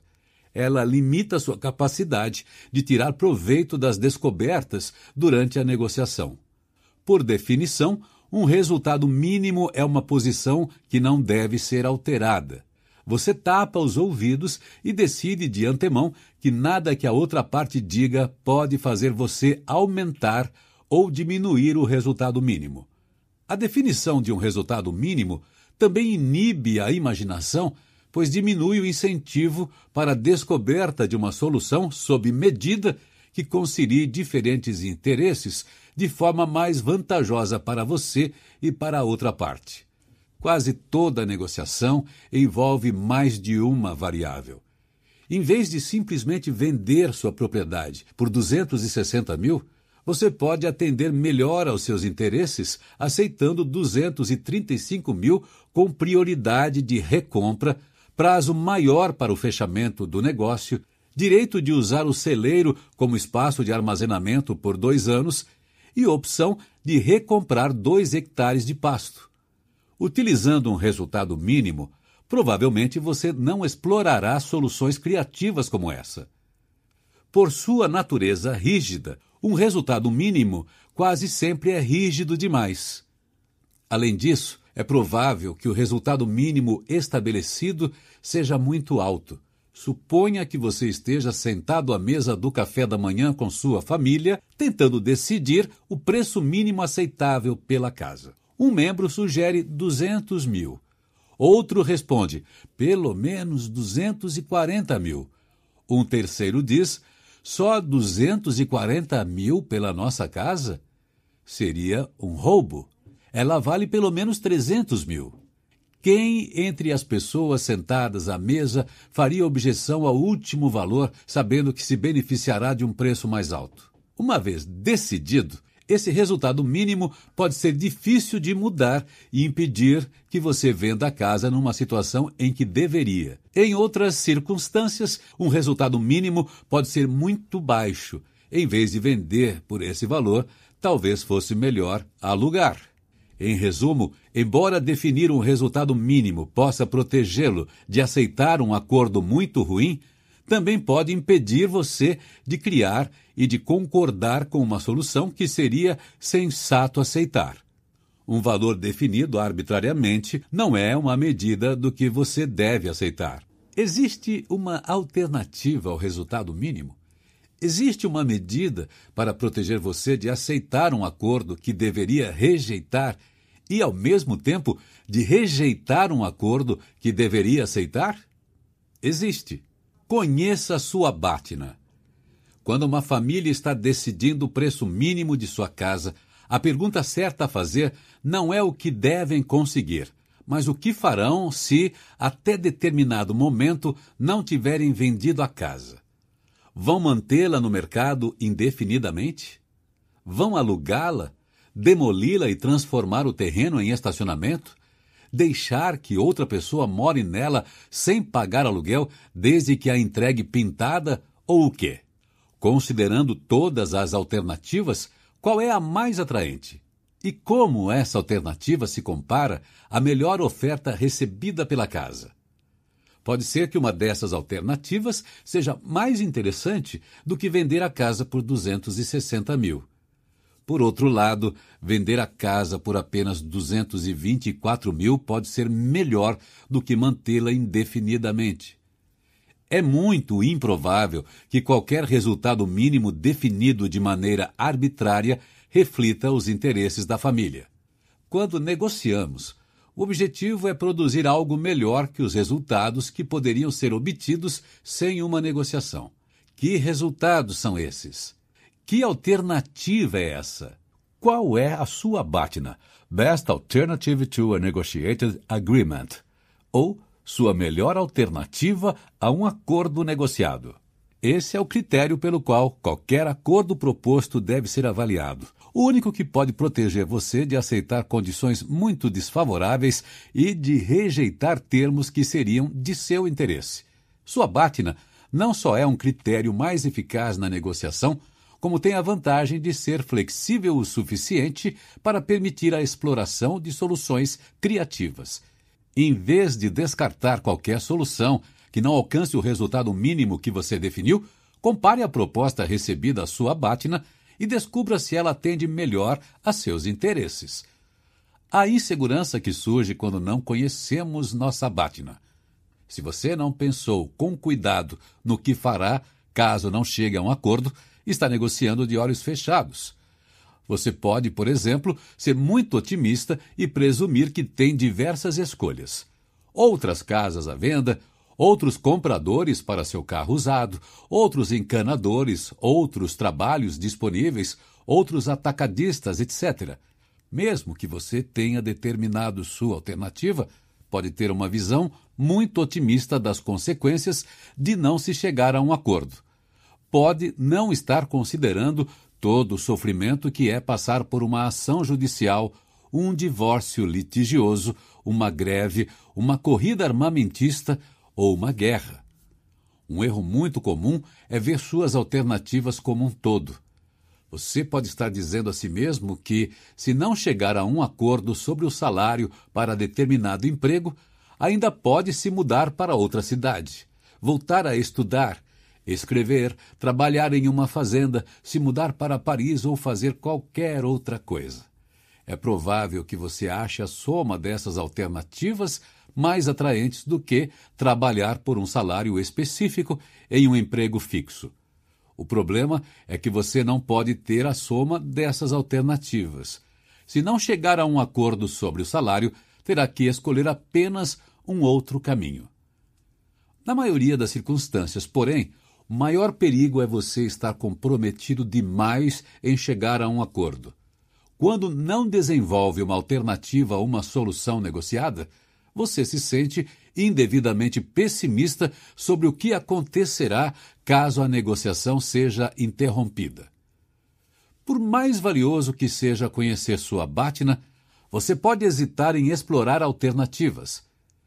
Você espera que este comprador ou o próximo façam uma boa oferta pela casa. Assim evita pensar no que fazer se não chegar a um acordo.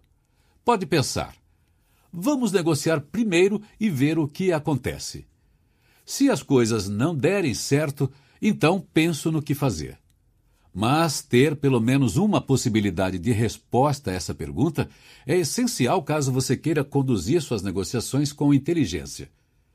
Para saber se deve ou não concordar com uma proposta, é preciso conhecer seu nível de interesse pela melhor alternativa disponível. Crie um sistema de alarme. Embora a BATNA seja a verdadeira medida pela qual se deve avaliar qualquer acordo, você pode querer realizar outro teste. Por isso, para alertá-lo antecipadamente de que um acordo tem grande chance de ser pouco atraente, Identifique um acordo que esteja longe de ser perfeito, mas ao mesmo tempo seja melhor que sua Batna. Antes de aceitar qualquer acordo pior do que aquele que servirá de alarme, faça uma pausa e reavalie a situação. Assim como um resultado mínimo, o sistema de alarme pode limitar a autoridade de um agente. Não venda por menos de 258 mil antes de falar comigo. Esse foi o preço que paguei acrescido dos impostos. O sistema de alarme funciona como uma margem reserva. Caso você chegue a esse ponto numa negociação e decida pedir a participação de um mediador, terá deixado uma margem com a qual ele poderá trabalhar. Aproveite ao máximo seus ativos. Proteger-se de um acordo ruim é uma coisa, Aproveitar ao máximo os ativos que você possui para chegar a um bom acordo é outra. Como fazer isso? Mais uma vez, a resposta está na Batna. Quanto melhor sua Batna, maior seu poder. As pessoas pensam que o poder de negociação é determinado por recursos como riqueza, conexões políticas, força física, amigos e poderio militar. Na verdade, porém, o poder de negociação depende, sobretudo, de quão atraente é a opção de não chegar a um acordo. Considere um turista rico que quer comprar um vaso de metal de uma vendedora na estação de trem em Mumbai. A vendedora pode ser pobre, mas provavelmente conhece o mercado. Se não vender o vaso a esse turista, outro o comprará. Com sua experiência, é capaz de estimar quando e por quanto pode vendê-lo. O turista pode ser rico e poderoso, mas nessa negociação será a parte mais fraca, a não ser que saiba aproximadamente quanto custa e quão difícil é encontrar um produto semelhante em outro lugar. É quase certo que ele perderá a chance de comprar o vaso, ou que até conseguirá adquiri-lo, mas pagará muito caro. A riqueza do turista não fortalece seu poder de negociação. Aliás, se estiver claro que ele é rico, sua capacidade de comprar o vaso a um preço baixo diminuirá. Para converter a riqueza em poder de negociação, o turista teria que aplicá-la para descobrir o preço de um vaso semelhante ou melhor em outro lugar. Pense em como você se sentiria fazendo uma entrevista de emprego sem nenhuma outra oferta de trabalho, apenas alguns contatos incertos. Pense em como seria a conversa sobre salário. Agora, compare com a maneira como se sentiria se tivesse duas outras ofertas de emprego. Como seria a negociação salarial? A diferença é o poder. O que vale para negociações entre indivíduos vale para negociações entre organizações. O poder de negociação relativo de uma grande indústria e de uma pequena cidade tentando aumentar os impostos sobre a fábrica é determinado não pelo tamanho do orçamento ou pela influência política de cada parte, mas pela melhor alternativa de cada lado. Certa vez, uma cidadezinha negociou com a fábrica de uma corporação instalada nos arredores de seu perímetro urbano um aumento de contribuição voluntária de 300 mil para 2,3 milhões de dólares por ano. Como? A cidade sabia exatamente o que faria se não houvesse acordo. expandiria os limites da área urbana da cidade para incluir a fábrica e depois a taxaria com o imposto imobiliário total de cerca de 2 milhões e meio de dólares por ano. A empresa tinha se comprometido a manter a fábrica na cidade. Não havia desenvolvido nenhuma alternativa para chegar a um acordo. À primeira vista, a corporação parecia ter muito poder de negociação.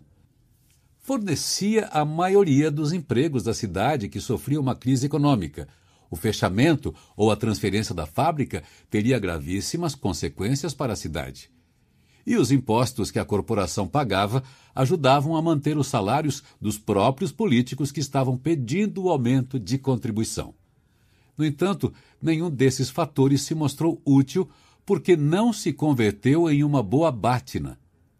Com uma Bátima poderosa, a cidadezinha tinha mais capacidade de influenciar o resultado da negociação do que uma das maiores corporações do mundo.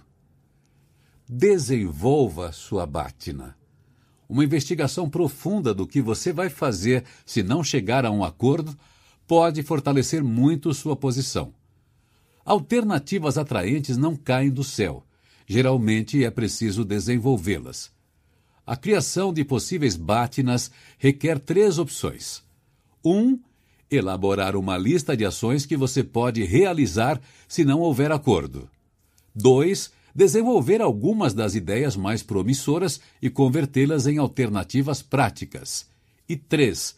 Selecionar provisoriamente a que lhe parecer melhor. A primeira ação é inventar. Se até o fim do mês a empresa A não fizer uma oferta de emprego satisfatória, o que você pode fazer? Aceitar um emprego na empresa B? Procurar emprego em outra cidade? Começar seu próprio negócio? O que mais? Em tese, entre as alternativas para um acordo entre sindicato e empresa estão convocar uma greve, trabalhar sem contrato, dar um aviso de 60 dias para uma greve, pedir a presença de um mediador e convocar os membros a fazer apenas o que está previsto em contrato de forma lenta, reduzindo a produção. A segunda etapa é desenvolver as melhores ideias e transformar as mais promissoras em alternativas reais.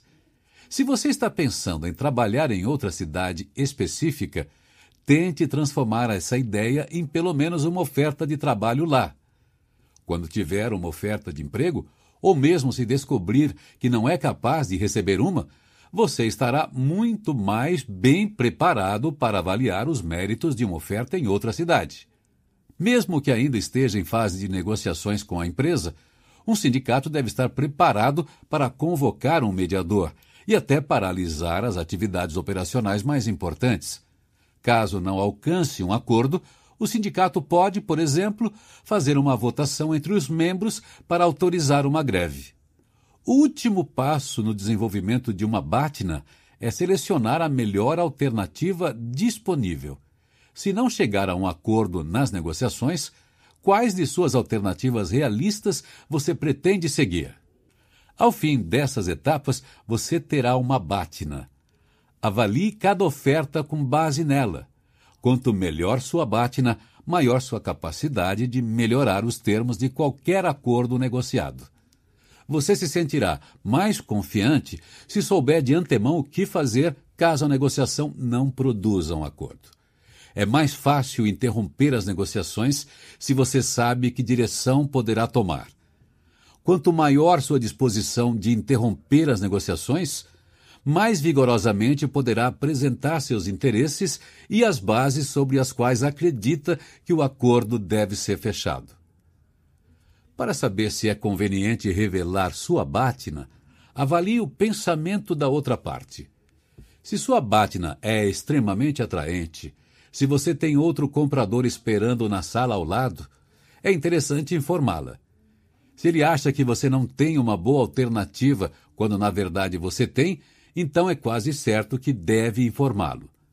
No entanto, se sua melhor alternativa for pior do que eles pensam, revelá-la vai enfraquecer sua posição ao invés de fortalecê-la. Considere a Bátina da outra parte. Você também deve pensar sobre as alternativas disponíveis para o outro lado. Quanto mais você puder descobrir a respeito delas, mais bem preparado estará para a negociação. Conhecendo essas alternativas, você pode fazer uma estimativa realista do que esperar da negociação. Eles podem estar indevidamente otimistas sobre o que é possível fazer se não chegarem a um acordo. Talvez tenham uma vaga ideia de que possuem muitas alternativas e estão sob a influência da soma de todas elas. Caso pareça que estão superestimando a própria Bátina, ajude-os a pensar se essa expectativa é realista. A bátina deles pode ser melhor para eles do que qualquer solução justa que você possa imaginar. Suponha que você pertença a um grupo comunitário preocupado com possíveis gases nocivos a serem emitidos por uma usina em construção. A bátina da empresa de energia é ignorar completamente seus protestos ou deixá-lo falando enquanto terminam de construir a fábrica. Para fazê-los levar suas preocupações a sério, talvez seja preciso abrir um processo para revogar a licença de construção. Em outras palavras, se a bátina da outra parte é tão boa que eles não veem necessidade de negociar os méritos, reflita sobre o que você pode fazer para mudá-la. Se ambos os lados tiverem boas bátinas, o melhor resultado da negociação para ambas as partes pode ser não fechar um acordo. Nesses casos, uma negociação bem-sucedida é aquela em que ambos os lados descobrem de forma amistosa e eficiente que a melhor maneira de atender a seus respectivos interesses é explorar outras possibilidades e parar de tentar chegar a um acordo.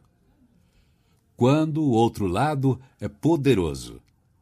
Caso o outro lado esteja bem armado, o ideal é não transformar a negociação numa guerra. Quanto mais fortes eles parecerem em termos de poder físico ou econômico, mais você se beneficiará negociando com base nos méritos da questão. Se eles têm músculos e você tem princípios, quanto maior o papel que você puder atribuir aos princípios, melhor. Ter uma boa bátina pode ajudá-lo a negociar com base nos méritos. Ao desenvolvê-la e melhorá-la, você pode converter recursos em poder de negociação.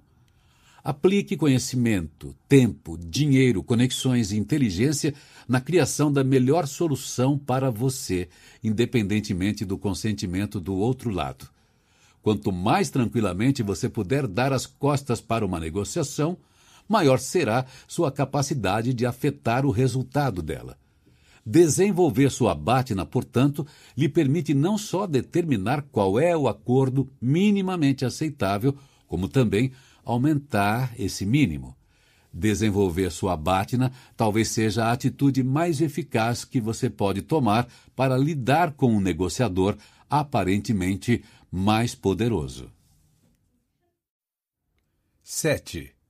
E se o outro lado não entrar no jogo? Use o jiu-jitsu da negociação. Falar sobre interesses, opções e critérios pode ser um jogo prudente, eficiente e amistoso.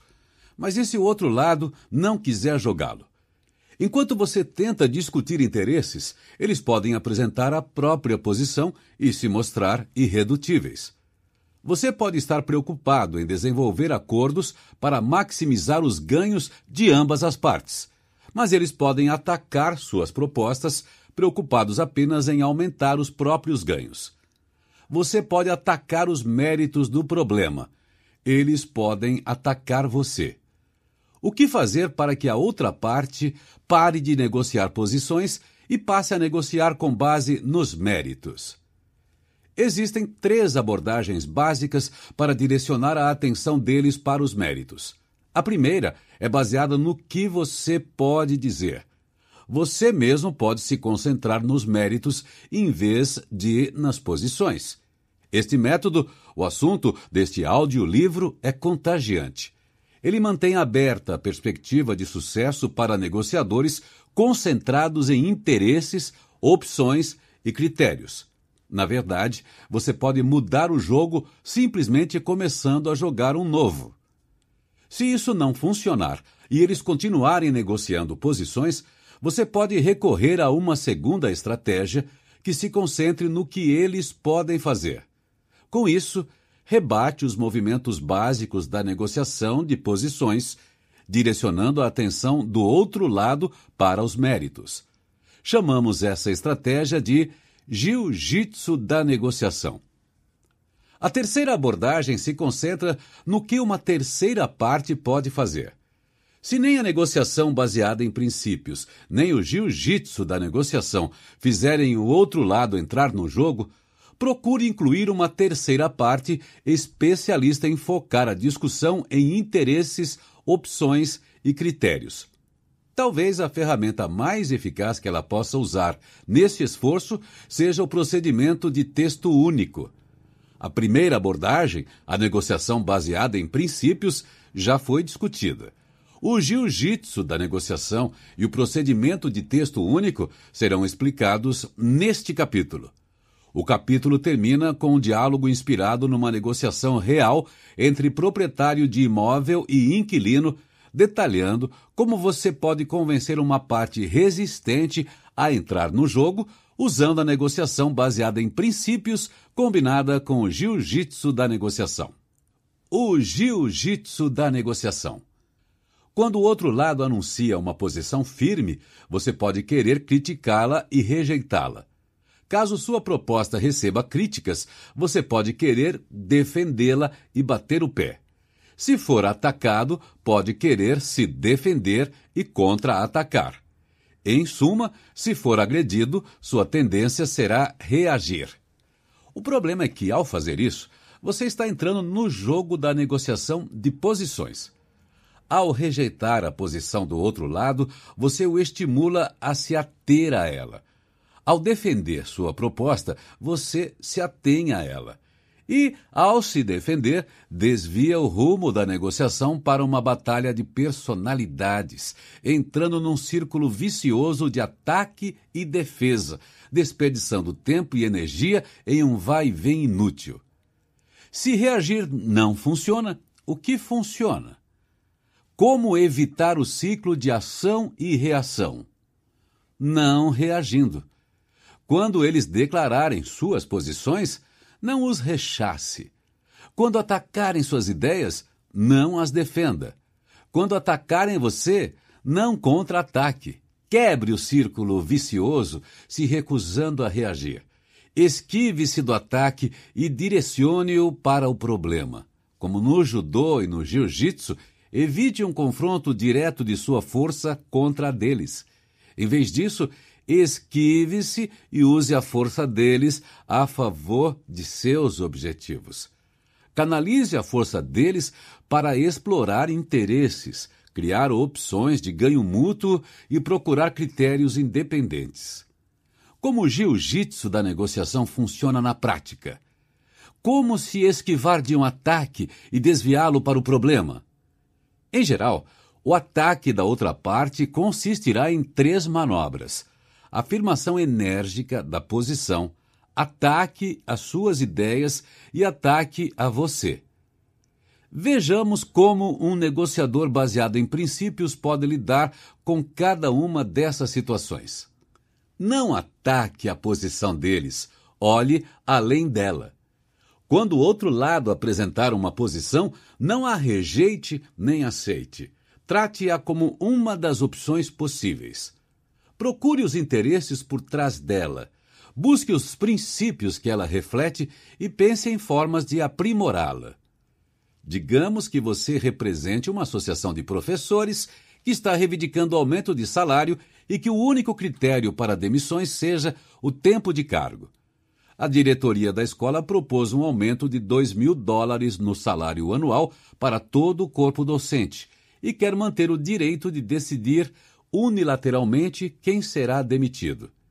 Investigue a posição deles para descobrir os interesses que estão por baixo da superfície. Quais são as compensações orçamentárias necessárias para um aumento de mais 2 mil de salário por ano? Por que vocês sentem necessidade de manter controle total sobre as demissões? Suponha que cada posição que eles assumem seja uma tentativa legítima de atender às preocupações básicas de cada lado. Pergunte como eles acham que isso resolve o problema. Trate a posição deles como uma opção e examine objetivamente até que ponto ela atende aos interesses de cada parte ou como pode ser melhorada. Como um aumento de 2 mil no ano manterá os salários da escola competitivos com outras instituições da região, garantindo que os alunos tenham professores de alta qualidade. Como você pode convencer os professores de que seu procedimento de avaliação para demissões será justo? Acreditamos que você será justo, mas o que acontece se você for embora? Como podemos deixar nosso ganha-pão e o bem-estar de nossas famílias a cargo de uma decisão potencialmente arbitrária? Procure e discuta os princípios subjacentes às posições do outro lado. Qual é a teoria que faz com que 2 mil seja um aumento justo? Está baseada no que outras escolas pagam ou no que outros professores com qualificações semelhantes recebem? Quem você acha que deveria ser demitido primeiro? Os professores menos experientes ou os mais experientes com salários mais altos? Para instigá-los a melhorar as opções, discuta com eles o que aconteceria se uma das opções fosse aceita. Em 1970, um advogado americano teve a chance de entrevistar o presidente do Egito, Gamal Abdel Nasser, sobre o conflito árabe-israelense. Olá, ouvinte. Obrigado por escutar o audiolivro. Lembre-se de nos seguir aqui na plataforma. Prepare-se para dominar o livro em questão de minutos. Apresentamos o gráfico do livro, um conteúdo com todas as principais sacadas do autor à sua disposição prontas para impulsionar seu conhecimento. Clique no link, gráfico do livro na descrição e tenha acesso a um material ilustrado com passos simples e fáceis para você saber tudo sobre o livro em questão de minutos. O que você quer que a primeira ministra de Israel, Golda Meir, faça? Que se retire, respondeu Nasser. Que se retire? perguntou o advogado que se retire de cada centímetro do território árabe. Sem um acordo? Sem que você ofereça nada em troca, indagou o americano incrédulo. Nada. Esse território é nosso. Ela deve prometer se retirar. O que aconteceria com Golda Meir se amanhã ela se pronunciasse no rádio e na TV de Israel dizendo: Em nome do povo de Israel, Prometo me retirar de cada centímetro do território ocupado em 1967. A Península do Sinai, a faixa de Gaza, a Cisjordânia, Jerusalém, as colinas de Golã. E quero que saibam que não tenho qualquer tipo de compromisso da parte dos árabes. Nasser desatou a rir. Ah, ela teria problemas em casa. Compreender que a opção oferecida a Israel era irreal pode ter contribuído para que, naquele mesmo dia, Nasser se declarasse disposto a aceitar um cessar-fogo. Não defenda suas ideias. Em vez disso, peça críticas e conselhos. Nas negociações, gasta-se muito tempo com críticas. Em vez de resistir às críticas do outro lado, peça-as. Em vez de requisitar que aceitem ou rejeitem determinada ideia, pergunte o que há de errado com ela. Que preocupações suas essa proposta salarial não leva em conta? Avalie o que eles consideram negativo para descobrir os interesses subjacentes e aprimorar suas próprias ideias segundo o ponto de vista deles. Retrabalhe-as à luz do que você quer aprender e assim faça com que a crítica deixe de ser um obstáculo ao acordo e se torne um ingrediente essencial do processo. Se entendi bem, você está dizendo que não pode se dar ao luxo de dar a 750 professores um aumento acima de 2 mil dólares por ano.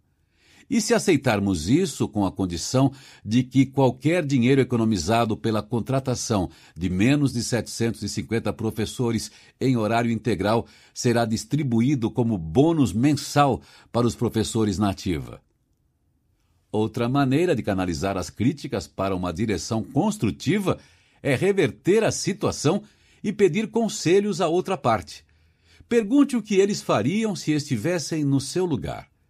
Se o emprego de vocês estivesse em jogo, o que fariam? Os professores estão se sentindo tão inseguros com relação ao emprego e tão frustrados com a redução do orçamento que estão falando em pedir para serem representados por um sindicato. Se você estivesse liderando essa associação, como agiria? Assim, você os leva a enxergar seu lado do problema e talvez eles criem uma solução que atenda às suas preocupações. Parte do problema parece ser que os professores têm a sensação de que não estão sendo ouvidos. Ajudaria se começássemos a marcar reuniões regulares entre professores e diretoria? Reformule um ataque a você como um ataque ao problema. Quando o outro lado lançar um ataque pessoal contra você, algo muito comum, resista à tentação de se defender ou de revidar. Em vez disso, relaxe e deixe-o desabafar. Escute, mostre que entende o que ele está dizendo e, ao fim, reformule o ataque a você como um ataque ao problema. Quando você diz que uma greve mostra que não nos importamos com as crianças, percebo sua preocupação com a educação delas. Quero que saiba que compartilhamos essa preocupação. São nossos filhos e nossos alunos. Queremos que a greve termine para poder voltar a educá-los. O que nós dois podemos fazer agora para chegar a um acordo o mais rápido possível?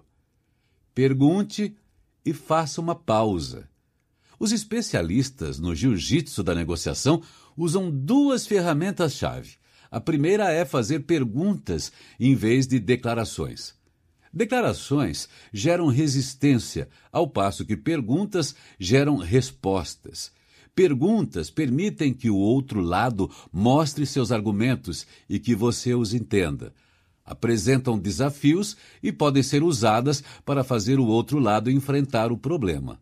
Perguntas não dão ao outro um alvo ou uma posição a ser atacada.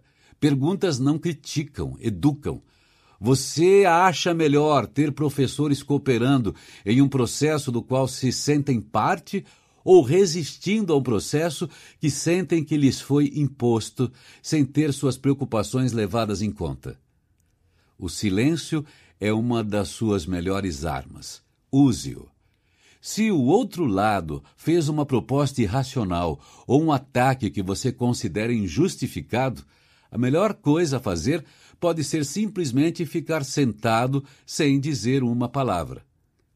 Se você fez uma pergunta honesta e o outro deu uma resposta insuficiente, apenas espere. As pessoas tendem a se sentir desconfortáveis com o silêncio, especialmente se tiverem dúvidas sobre a validade de algo que disseram. Por exemplo, se um representante dos professores perguntar por que os professores não podem opinar sobre a política de demissão? O presidente do conselho escolar pode se ver perdido. Demissões são uma questão puramente administrativa. Bem, é claro que os professores têm interesse na política de demissões, mas eles não estão qualificados para saber quem é um bom professor. O que eu quero dizer é. Muitas vezes, o silêncio cria a impressão de um impasse que seu interlocutor se sente impelido a romper, respondendo à sua pergunta ou fazendo uma nova sugestão. Quando concluir uma pergunta, faça uma pausa. Não salve a pele dele emendando outra pergunta ou um comentário logo na sequência. Algumas das negociações mais eficazes que você fará acontecerão quando não estiver falando. Considere o procedimento de negociação de texto único. Provavelmente você não acionará uma terceira parte se não tiver conseguido mudar o jogo da negociação de posições para a negociação baseada em princípios. O problema que você enfrenta pode ser ilustrado por uma simples história de negociação entre marido e mulher que planejam construir uma nova casa. A esposa está pensando numa casa de dois andares com lareira e janelas amplas. O marido está pensando numa casa moderna de um andar, estilo de fazenda, com uma sala de lazer e uma garagem com muito espaço para guardar suas coisas. No processo de negociação, cada um faz ao outro uma série de perguntas como: o que você imagina para a sala de estar? E você realmente insiste em que seja do seu jeito? Ao responderem a perguntas como essas, os planos distintos se tornam mais e mais fixos. Cada um pede a um arquiteto que prepare primeiro um esboço, depois plantas mais detalhadas, se enraizando em suas respectivas posições. A esposa pede flexibilidade e o marido concorda em reduzir o comprimento da garagem em 30 centímetros. O marido insiste e a esposa concorda em abrir mão da varanda dos fundos, que ela diz que sempre quis, mas nem sequer apareceu no projeto dele.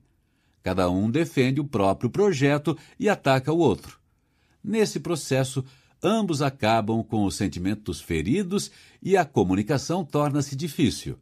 Nenhum dos lados quer ceder, já que isso provavelmente só levará a mais pedidos de concessões. Esse é um caso clássico de negociação de posições. Se você não é capaz de mudar o processo e buscar uma solução com base nos méritos, talvez uma terceira pessoa consiga. Um mediador pode separar as pessoas do problema e direcionar a discussão para interesses e opções com mais facilidade do que as partes diretamente envolvidas. Além disso, ele é capaz de sugerir uma base imparcial para resolver as diferenças. Uma terceira pessoa também pode separar a criação de soluções da tomada de decisões, reduzir o número de decisões necessárias para chegar a um acordo e esclarecer às partes o que obterão quando se decidirem. Um processo projetado para que essa terceira parte faça tudo isso é o procedimento de texto único. Nesse exemplo, um arquiteto independente é chamado para ver os projetos que refletem as posições do marido e da mulher. Nem todas as terceiras partes se comportarão de maneira inteligente. Um arquiteto, por exemplo, pode pedir às partes que esclareçam suas posições, pressioná-las a fazer uma longa série de concessões e torná-las ainda mais ligadas emocionalmente às suas soluções particulares. Mas um arquiteto, usando o procedimento de texto único, se comportaria de outra maneira. Em vez de fazer perguntas sobre as posições de cada um, perguntaria sobre seus interesses. Não o tamanho da janela que a mulher quer, mas por que ela quer a janela. É para o sol da manhã ou da tarde? É para olhar a partir de fora ou de dentro? Ele indagaria ao marido: por que você quer uma garagem? O que você precisa guardar? O que espera fazer na sala de lazer? Ler, assistir à televisão, receber amigos? Quando vai usar essa sala? Durante o dia? Nos fins de semana? À noite? E assim por diante. O arquiteto deixa claro que não está pedindo a nenhum dos cônjuges que abandone sua posição, apenas explorando a possibilidade de fazer uma recomendação, mas nem isso é garantido. Nesse estágio, eles só querem entender o que for possível sobre as necessidades e os interesses do casal. Mais tarde, o arquiteto desenvolve uma lista de interesses e necessidades dos cônjuges: sol da manhã, lareira aberta, lugar confortável para ler, espaço para marcenaria, lugar para guardar o cortador de grama e um carro de tamanho médio e etc. Depois, pede que cada cônjuge opine sobre a lista e sugira melhorias. É difícil fazer concessões, mas é fácil fazer críticas. Dias depois, o arquiteto volta com o esboço da planta. Pessoalmente, estou insatisfeito, mas antes de continuar, achei melhor ouvir a opinião de vocês. O que há de errado aqui? O marido pode dizer: O que há de errado? Para começar, o banheiro está muito longe do quarto. Não estou vendo espaço suficiente para meus livros. E onde os hóspedes vão dormir? As críticas da esposa ao primeiro esboço também são ouvidas. Pouco tempo depois, o arquiteto volta com o segundo esboço e novamente pede críticas. Tentei resolver o problema do banheiro e o dos livros. A sala de lazer também será um quarto extra para os hóspedes. Com isso, ganhamos espaço de armazenamento. O que acham? À medida que o projeto toma forma, cada cônjuge tende a levantar as questões mais importantes, não os detalhes triviais. Sem fazer concessões, a esposa, por exemplo, vai querer garantir que o arquiteto compreenda plenamente suas principais necessidades. Nenhum ego, nem o do arquiteto, se comprometerá com qualquer esboço. Inventar a melhor forma possível de conciliar interesses dentro das possibilidades financeiras é diferente de tomar decisões. E não há risco de ninguém assumir um compromisso precipitadamente. Marido e mulher não precisam abandonar suas posições, mas agora se sentam lado a lado, criticando juntos os projetos à medida que eles tomam forma e ajudando o arquiteto a criar algo que será proposto mais tarde. E assim o processo continua com um terceiro, um quarto e um quinto esboço. Por fim, quando sente que não pode melhorar mais o projeto, o arquiteto diz: isso é o melhor que posso fazer. Tentei conciliar os interesses de ambos da melhor forma possível. Resolvi muitas das questões analisando precedentes, usando soluções básicas de arquitetura e engenharia e toda a minha capacidade de julgamento profissional. Aqui está. Recomendo que aceitem este projeto. Agora, cada cônjuge tem apenas uma decisão a tomar: aceitar ou não. Ao decidir, eles saberão exatamente o que vão obter. Uma resposta positiva pode acabar influenciando o outro lado a também dizer sim. O procedimento de texto único não apenas desvia o jogo da negociação de posições, como simplifica o processo de criar opções e o de escolher uma delas. Em outras negociações, quem pode desempenhar o papel do arquiteto? você pode convidar uma terceira parte para ser a mediadora. Ou, em negociações envolvendo mais de duas partes, a terceira parte pode ser um participante mais interessado em efetivar o acordo do que em estabelecer os termos específicos. Em muitas negociações, essa pessoa pode ser você, você pode ser o representante de vendas de uma fábrica de plásticos negociando uma grande encomenda com uma fábrica de garrafas. O cliente pode querer um tipo especial de plástico, mas talvez você esteja relutante em fazer as adaptações necessárias para atender ao pedido. Sua comissão depende mais do fechamento do acordo do que dos termos dele. Ou você pode ser um parlamentar mais preocupado com a aprovação da lei orçamentária do ano seguinte do que com o valor do orçamento em si. Ou um gerente com dois subordinados que estão defendendo ações diferentes. Você está mais interessado em tomar uma decisão com a qual ambos possam conviver do que com a alternativa escolhida. Em cada um desses casos, mesmo que você seja um participante ativo da negociação, talvez seja melhor se comportar como mediador e usar o procedimento de texto único. Seja o mediador de sua própria disputa. Talvez a situação mais notória do uso desse método tenha acontecido em setembro de 1978, quando os Estados Unidos mediaram as negociações entre Egito e Israel na cúpula de Camp David. Os Estados Unidos ouviram os dois lados, prepararam um rascunho com o qual nenhuma das partes tinha qualquer comprometimento, pediram críticas e melhoraram o texto diversas vezes até sentirem que não poderiam mais aprimorá-lo. Após 13 dias e 23 rascunhos, os Estados Unidos tinham um texto que estavam prontos para recomendar. Quando o presidente Jimmy Carter finalmente o fez, Israel e Egito aceitaram. Como mecanismo técnico para limitar o número de decisões, reduzir a incerteza de cada decisão e impedir que as partes ficassem cada vez mais presas às suas posições, o método funcionou muito bem. O procedimento de texto único é muito útil para negociações entre duas partes envolvendo um mediador e quase essencial para grandes negociações multilaterais. 200 países, por exemplo, não podem discutir de forma construtiva 200 propostas, nem fazer concessões que dependam de acordo entre todas as partes. Também é pouco provável que combinar partes de diferentes propostas produza melhor solução. Quando a negociação é multilateral, as partes precisam simplificar o processo de tomada de decisões sem diminuir a qualidade do resultado. O procedimento de texto único serve a esse propósito. As negociações do direito do mar só começaram a progredir significativamente quando passaram a usar um protótipo desse método criado pelo diplomata veterano Tom Kaur de Singapura. Os negociadores foram divididos em grupos para trabalhar em diferentes questões e os líderes dos grupos discutiram rascunhos, solicitaram críticas e revisaram outros rascunhos dentro do grupo.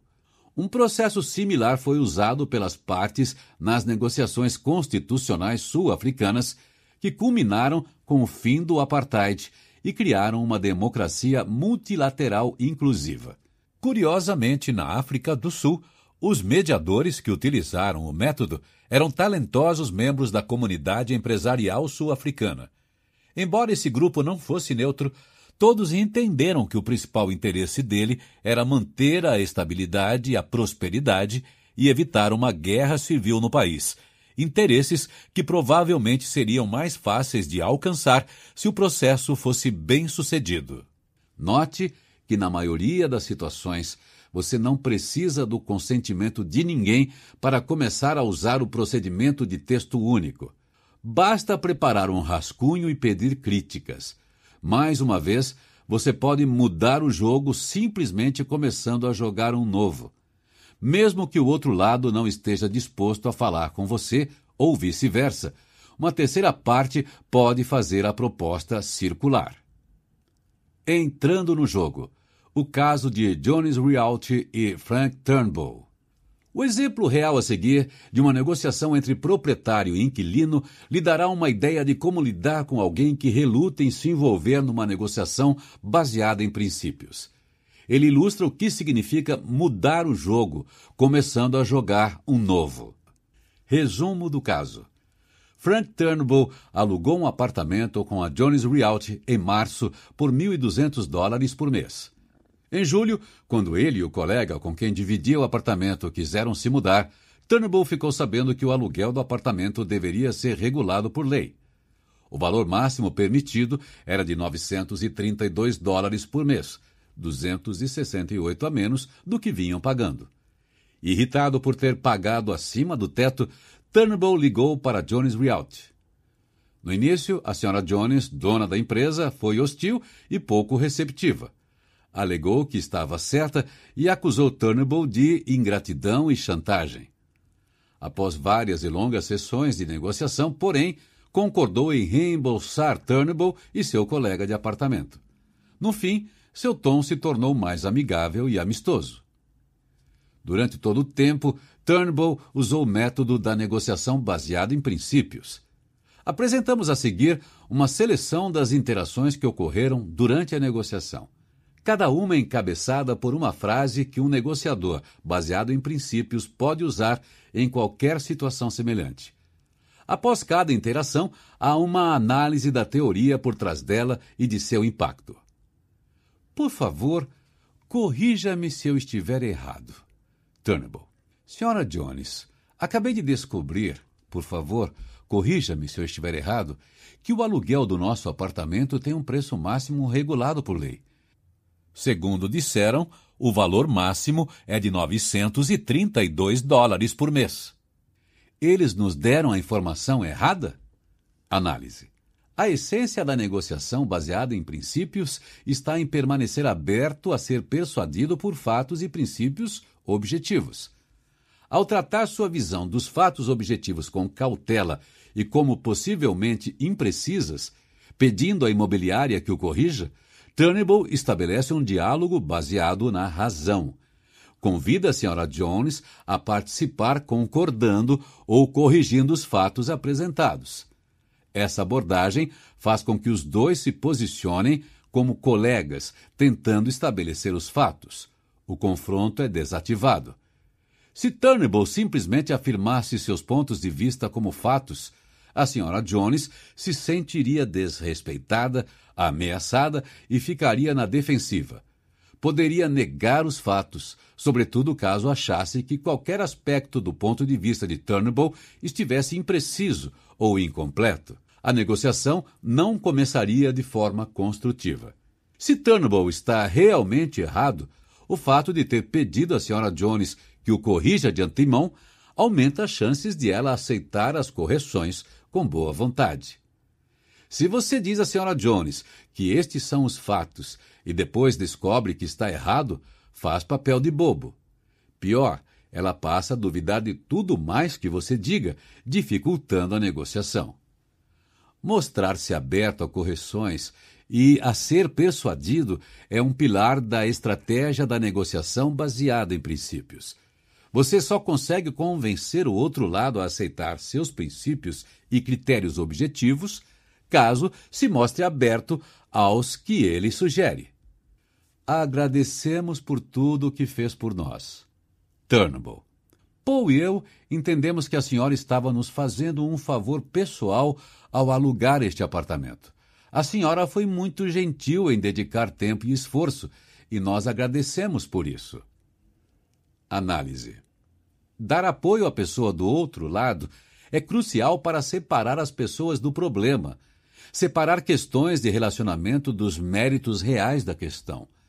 Ao expressar apreço pelas boas ações da senhora Jones, Turnbull de fato está dizendo: não temos nada contra a senhora pessoalmente. Nós a consideramos uma pessoa generosa. Ele se coloca do lado dela, desarma qualquer ameaça que ela possa sentir à sua autoimagem. Quando você oferece reconhecimento e apoio, sugere que a pessoa continuará a merecê-los.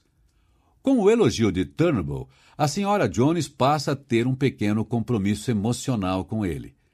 Ela tem algo a perder e, como resultado, pode adotar um comportamento mais conciliador. Só queremos o que for justo. Turnbull. Queremos ter certeza de que não pagamos mais do que devíamos. Quando nos convencermos de que o valor do aluguel era justo, encerraremos o assunto e nos mudaremos. Análise. Turnbull assume uma posição baseada em princípios e anuncia a intenção de se manter fiel a ela. Precisa ser convencido com base nos princípios. Ao mesmo tempo, informa a Sra. Jones que pode ser convencido com uma argumentação baseada em princípios. Dessa forma, só resta a ela argumentar com ele em busca de seus interesses. Turnbull não se apoia no poder que possui para assumir uma posição justa baseada em princípios. Não apenas seus fins são baseados em princípios, mas também os meios que vai utilizar. Segundo ele próprio, seu objetivo é descobrir o equilíbrio entre o aluguel pago e o tempo de uso do imóvel. Caso se convença de que o valor pago é o correto pelo tempo de uso, se mudará. Mas, se tiver pagado a mais, é justo que permaneça no apartamento de graça até que o aluguel e o tempo estejam em equilíbrio. Queremos resolver o assunto não com base no poder de cada parte, mas em critérios independentes. Senhora Jones. Engraçado você falar de justiça, porque me parece que você e Paul só estão atrás de dinheiro e vão aproveitar o fato de ainda estarem no apartamento para tentar lucrar à nossa custa. Isso me deixa furiosa. Se dependesse de mim, você e Paul deixariam o apartamento hoje mesmo. Turnbull, mal controlando a raiva. Acho que não fui claro. É óbvio que seria legal Paul e eu lucrarmos com a situação. É óbvio que poderíamos tentar ficar aqui no apartamento até você nos despejar. Mas essa não é a questão, senhora Jones. Para nós, mais importante do que ganhar alguns dólares é a sensação de sermos tratados com justiça. Ninguém gosta de se sentir enganado. E se quiséssemos transformar isso numa questão de quem tem o poder e nos recusássemos a sair, teríamos que ir ao tribunal, perderíamos muito tempo e dinheiro e teríamos uma grande dor de cabeça. E a senhora também. Quem quer isso? Só queremos resolver o problema de forma justa com base em algum critério independente e não no que cada parte pode fazer. Análise. A senhora Jones se opõe à ideia de negociar com base em princípios e diz que isso é uma farsa. Trata-se de uma disputa de vontades, e a vontade dela é despejar Turnbull e seu colega de quarto imediatamente. Diante disso, Turnbull quase perde a paciência e, com ela, o controle sobre a negociação. Ele se sente tentado a contra-atacar. Quero ver você tentar nos tirar daqui. Nós vamos processá-la. A negociação estaria encerrada e Turnbull perderia tempo, energia e a paz de espírito. Mas, em vez de reagir, ele mantém o controle e conduz a negociação de volta aos méritos. Esse é um bom exemplo de jiu-jitsu da negociação. Ele se esquiva do ataque da Sra. Jones, assumindo a responsabilidade por ela não ter entendido bem a questão e tenta convencê-la de seu interesse sincero em se basear em princípios. Turnbull não esconde seus interesses pessoais nem as vantagens que tem contra ela. Pelo contrário, deixa tudo explícito. Ao esclarecer esses pontos, ele os separa dos méritos da questão e impede que se tornem um problema. Turnbull também tenta dar credibilidade à negociação baseada em princípios, dizendo à Sra. Jones que esse é o seu código de conduta básico, a maneira como sempre joga, não atribui essa postura a motivos nobres, que são sempre suspeitos, mas a simples interesses próprios. Não é questão de confiança. Senhora Jones, você não confia em mim depois de tudo o que fiz por você? Turnbull. Senhora Jones, agradecemos tudo o que fez por nós. Para nós, não é questão de confiança. A questão é o princípio nós pagamos mais do que devíamos? Que considerações acha que devemos levar em conta ao discutir isso? Análise. A senhora Jones tenta encostar Turnbull na parede. Ou ele insiste na questão e parece suspeito, ou confia nela e cede à vontade da proprietária. No entanto, Turnbull se esquiva, expressando sua gratidão mais uma vez, e em seguida dizendo que o fator confiança não importa na questão. Turnbull reafirma imediatamente seu apreço pela Sra. Jones, mas permanece fiel aos princípios. Com isso, evita conectar os dois pensamentos com a palavra mas, implicitamente usando e no lugar. Mas, muitas vezes considerada a grande borracha dos diálogos, tende a negar a primeira coisa que você disse, dando a entender que apenas uma de duas afirmações pode ser verdadeira e fazendo com que a questão tenha opções excludentes. Já a conjunção e ressalta a realidade mais complexa de que ambos os pensamentos podem ser verdadeiros isso ajuda a garantir que a senhora Jones se sinta ouvida e valorizada, e evita que ela considere Turnbull injustamente suspeito. Além disso, em vez de simplesmente deixar de lado a questão da confiança, Turnbull direciona a discussão para os princípios, perguntando à senhora Jones quais considerações ela acha relevantes. Turnbull se mantém firme aos princípios sem culpar a senhora Jones. Em momento algum ele a chama de desonesta. Ele não pergunta: Você se aproveitou de nós? Em vez disso, formula a questão de modo mais impessoal: Nós pagamos mais do que devíamos? Mesmo que ele não confie na Sra. Jones, dizer isso de maneira explícita seria uma estratégia ruim ela provavelmente ficaria na defensiva, irritada e poderia adotar uma postura mais rígida ou mesmo interromper a negociação. É bom ter frases como não é questão de confiança para desviar de estratégias como o pedido de confiança da Sra. Jones. Posso fazer algumas perguntas para ver se as informações estão corretas? Turnbull. Posso fazer algumas perguntas para ver se as informações que recebi estão corretas? O valor do aluguel é mesmo regulado pela prefeitura? O teto é mesmo de 932 dólares?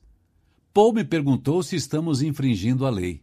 Quando Paul assinou o contrato de aluguel, alguém disse a ele que o valor era regulado e que o máximo permitido era 268 dólares mais baixo do que ele concordou em pagar? Análise. Afirmações podem parecer sermões ou ameaças. Sempre que possível, faça perguntas em vez de declarações. Turnbull poderia ter dito: o valor legal do aluguel é 932 dólares. Você infringiu a lei. Pior, você nos envolveu na infração sem nos avisar. A senhora Jones provavelmente teria reagido de maneira agressiva, dizendo que Turnbull estava apenas fazendo ataques verbais para marcar pontos. Ao formular cada informação como uma pergunta, Turnbull permite que a senhora Jones participe, ouça as informações, avalie-as e as aceite ou as corrija. Ele expressa os mesmos dados, mas de maneira menos provocativa. E ameniza ainda mais a situação, atribuindo uma pergunta especialmente enfática a seu colega que não está presente.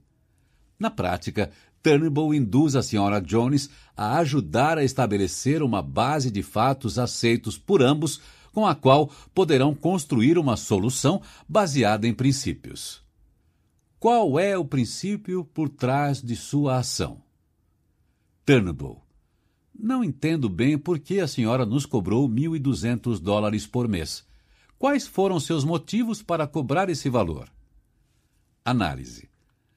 Um negociador que se baseia em princípios não aceita nem rejeita as posições da outra parte. Para manter o diálogo focado nos méritos, Turnbull questiona a Sra. Jones sobre as razões que a levaram a adotar determinada posição. Ele não pergunta se houve motivo, pressupõe que há boas razões. Essa suposição lisonjeira leva o interlocutor a buscar motivos para sua atitude, mesmo que não haja nenhum, mantendo a negociação baseada em princípios. Deixe-me ver se entendi o que você está dizendo. Turnbull. Deixe-me ver se entendi o que está dizendo, Sra. Jones. Pelo que pude perceber, a senhora acha que o aluguel que pagamos é justo porque fez vários reparos e melhorias no apartamento desde a última visita do avaliador do controle de aluguel. A senhora julgou que não valia a pena solicitar um reajuste ao Conselho de Controle de Aluguéis pelos poucos meses que nos alugou o apartamento. Na verdade, a senhora o alugou apenas como um favor a Paul e agora está com medo de tirarmos uma vantagem injusta e tentarmos ganhar dinheiro para sair. Há algo que eu tenha entendido errado ou deixado passar? Análise. A negociação baseada em princípios exige boa comunicação. Antes de responder aos argumentos da Sra. Jones, Turnbull relata a ela em termos claros o que ouviu para ter certeza de que realmente a entendeu. Quando ela se sentir compreendida, poderá relaxar e discutir o problema de forma construtiva. A Sra. Jones não pode descartar os argumentos dele alegando que não levam em conta seu lado. Com isso, ficará mais propensa a ouvir e será mais receptiva. Ao tentar resumir seu ponto de vista, Turnbull estabelece um jogo cooperativo em que ambos se certificam de que ele entende os fatos. Podemos voltar a conversar? Turnbull. Agora que acho que entendi seu ponto de vista, vou conversar com meu colega e explicar tudo a ele. Posso lhe dar um retorno amanhã? Análise. Um bom negociador raramente toma uma decisão importante na hora. A pressão psicológica para ser gentil e ceder é muito grande. Um pouco de tempo e distância ajudam a desvincular as pessoas do problema. Um bom negociador chega à mesa com uma razão convincente para sair quando quiser. Essa razão não deve indicar passividade ou incapacidade de tomar uma decisão. Aqui, a impressão é de que Turnbull sabe exatamente o que está fazendo e deseja retomar a negociação no futuro. Mostra não apenas determinação, mas controle sobre o curso dos acontecimentos. Ao suspender a negociação, Turnbull pode checar os pontos de informação e consultar Paul. Pode refletir sobre a decisão e garantir que não perdeu a perspectiva. Quando as partes passam muito tempo à mesa, pode haver um desgaste do compromisso com a negociação baseada em princípios. Voltando com determinação renovada, Turnbull pode ser gentil com a pessoa e firme com o problema. Deixe-me dizer onde estou com dificuldade para seguir seu raciocínio. Turnbull. Deixe-me dizer onde estou com dificuldade para entender algumas das suas razões para cobrar 268 dólares a mais que o permitido por mês. Uma delas foram os reparos e as melhorias no apartamento. Falei com um agente de controle de aluguel que me disse que seriam necessários cerca de 30 mil dólares em melhoria para justificar um aumento de 268 dólares por mês. Quanto dinheiro foi gasto em melhorias? Devo admitir que Paul e eu não temos a impressão de que foram gastos 30 mil aqui. O buraco no piso de linóleo que a senhora prometeu consertar nunca foi reparado nem o buraco no chão da sala de estar. A descarga da privada vive quebrada. E esses são apenas alguns dos defeitos e avarias que encontramos. Análise. Na negociação baseada em princípios, você apresenta suas razões antes da proposta. Se os princípios vêm depois, não parecem critérios objetivos a serem satisfeitos por uma proposta, mas meras justificativas para uma posição arbitrária. O fato de Turnbull explicar suas razões primeiro se mostra aberto a ser persuadido e consciente da necessidade de convencer a Sra. Jones. Se ele anunciasse a proposta antes, a Sra. Jones provavelmente não se daria ao trabalho de ouvir as razões estaria com a cabeça em outro lugar, considerando que objeções e contrapropostas poderia fazer. Além disso, Turnbull buscou critérios objetivos para apoiar suas preocupações. Ligou para o Conselho de Controle de Aluguéis para quantificar a correlação entre melhorias no imóvel e um aumento de 268 dólares por mês no valor do aluguel. Ao se preparar para a negociação, é bom pensar em quais critérios são úteis, quem pode fornecê-los e como estruturar suas perguntas para obter as informações mais relevantes. Uma solução justa poderia ser Turnbull.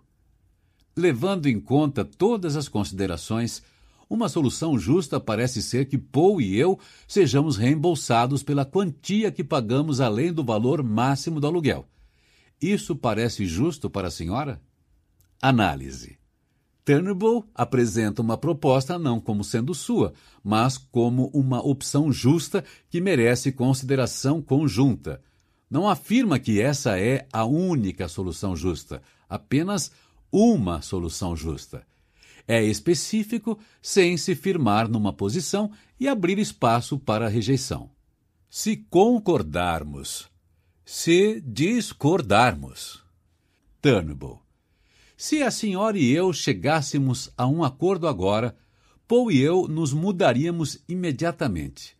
Do contrário, o agente do Conselho de Controle de Aluguéis sugeriu permanecermos no apartamento e suspendermos o pagamento e ou processarmos a senhora pedindo reembolso, o triplo do valor em danos morais, além das custas do processo. Paul e eu estamos extremamente relutantes em tomar qualquer um desses caminhos.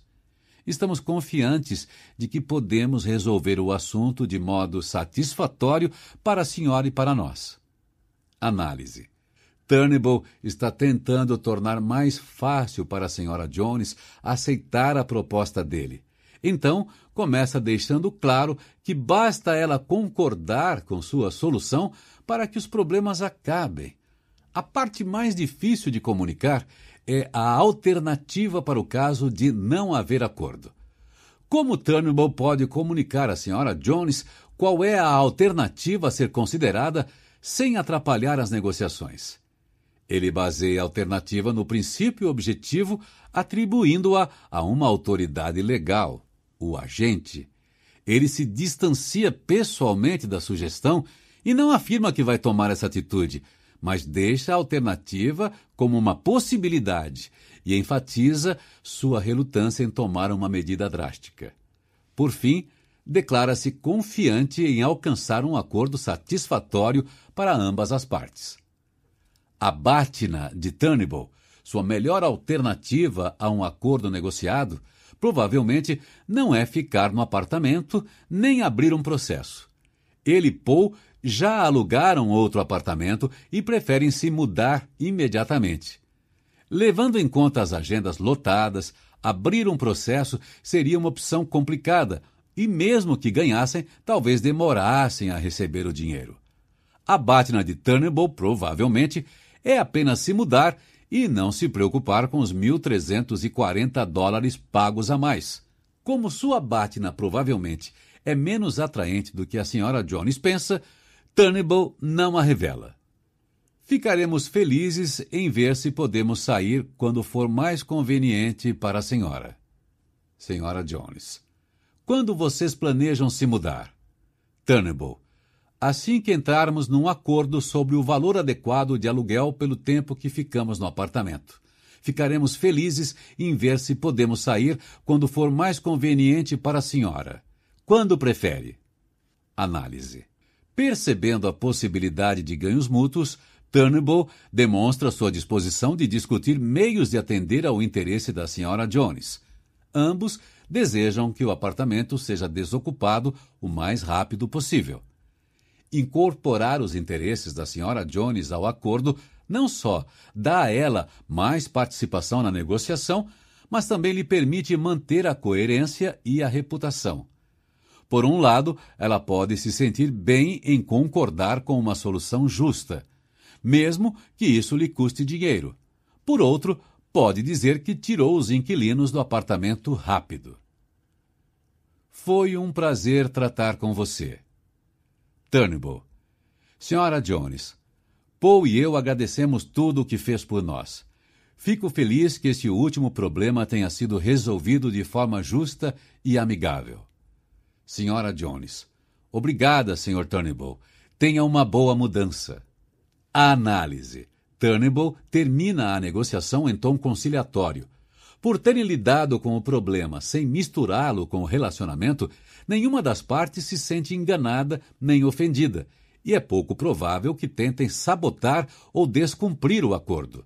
Uma boa relação é mantida para o futuro quer você use a negociação baseada em princípios e o jiu-jitsu da negociação, como fez Frank Turnbull, ou convoque uma terceira parte que utilize o procedimento de texto único, a conclusão permanece a mesma. Em geral, é possível fazer a outra parte entrar no jogo da negociação baseada em princípios, mesmo que no começo ela não pareça disposta a isso. 8. E se eles jogarem sujo? Domando o negociador difícil. A negociação baseada em princípios é muito eficaz. Mas e se o outro negociador enganá-lo ou tentar pegá-lo desprevenido? E se decidir aumentar as exigências justamente na hora de fechar o acordo? As pessoas podem usar muitas táticas e truques sujos para tentar se aproveitar de você. Todo mundo conhece alguns desses artifícios vão de mentiras e assédio psicológico a diversas formas de pressão. Podem ser ilegais, antiéticas ou apenas desagradáveis. O objetivo é obter um ganho substancial numa disputa de vontades não baseada em princípios. É o chamado jogo sujo. Quando percebemos que alguém está jogando sujo, costumamos reagir de duas maneiras.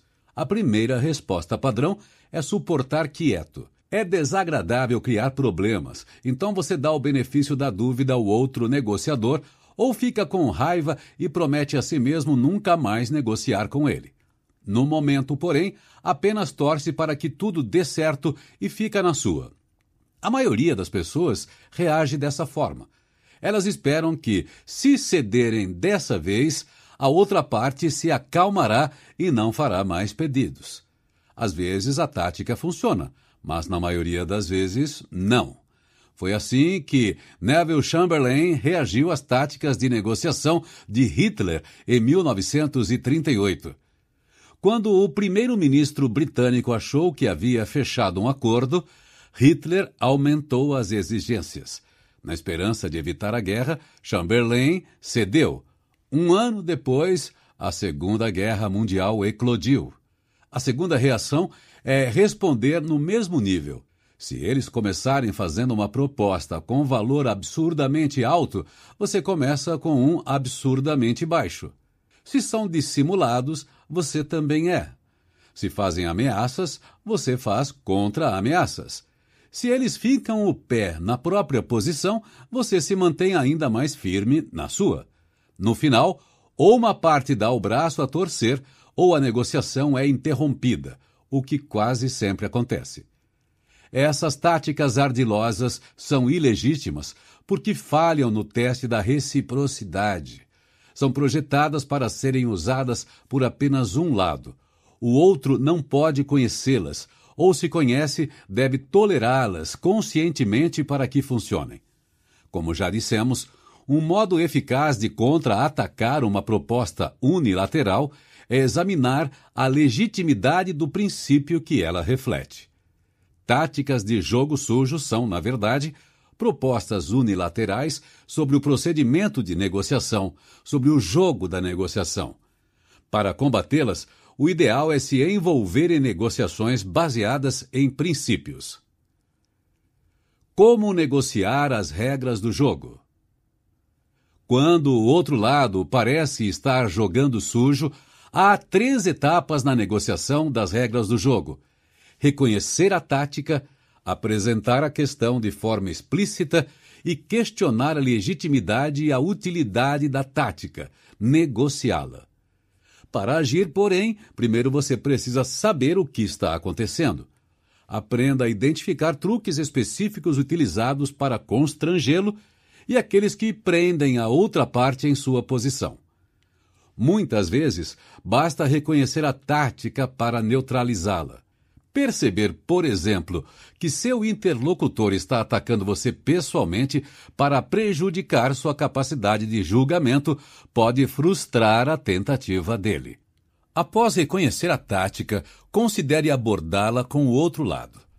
Joe, posso estar completamente enganado, mas tenho a sensação de que você e Ted estão usando a tática do policial bom, policial mau contra mim.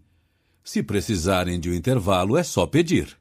Falar às claras sobre a tática não só a torna menos eficaz, como pode deixar o outro lado com medo de se indispor com você.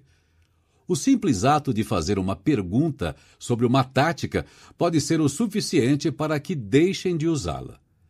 No entanto, o motivo mais importante para você falar explicitamente sobre a tática suja é dar a si mesmo a oportunidade de negociar as regras do jogo.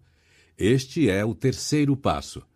Esse tipo de negociação se concentra no procedimento e não na essência. Mas o objetivo continua sendo produzir um acordo sensato, desta vez sobre o procedimento a ser utilizado, de forma eficiente e amistosa. Não é de surpreender que o método continue sendo o mesmo. Separe as pessoas do problema. Se perceber que estão jogando sujo com você, não faça ataques pessoais. Do contrário, eles podem ficar na defensiva e não querer desistir da tática, e é bem provável que permaneçam com um vestígio de raiva que contaminará outras questões. Questione a tática, não a integridade de quem a usa. Em vez de dizer, você escolheu me colocar de frente para o sol. Ataque o problema. O sol está batendo nos meus olhos e está me incomodando bastante. Se não pudermos resolver esse problema, terei que sair mais cedo para descansar. Devemos revisar o cronograma? É mais fácil mudar o processo de negociação do que mudar as pessoas com quem você está negociando. Não se desvie da negociação porque quer dar uma lição nelas. Concentre-se nos interesses, não nas posições.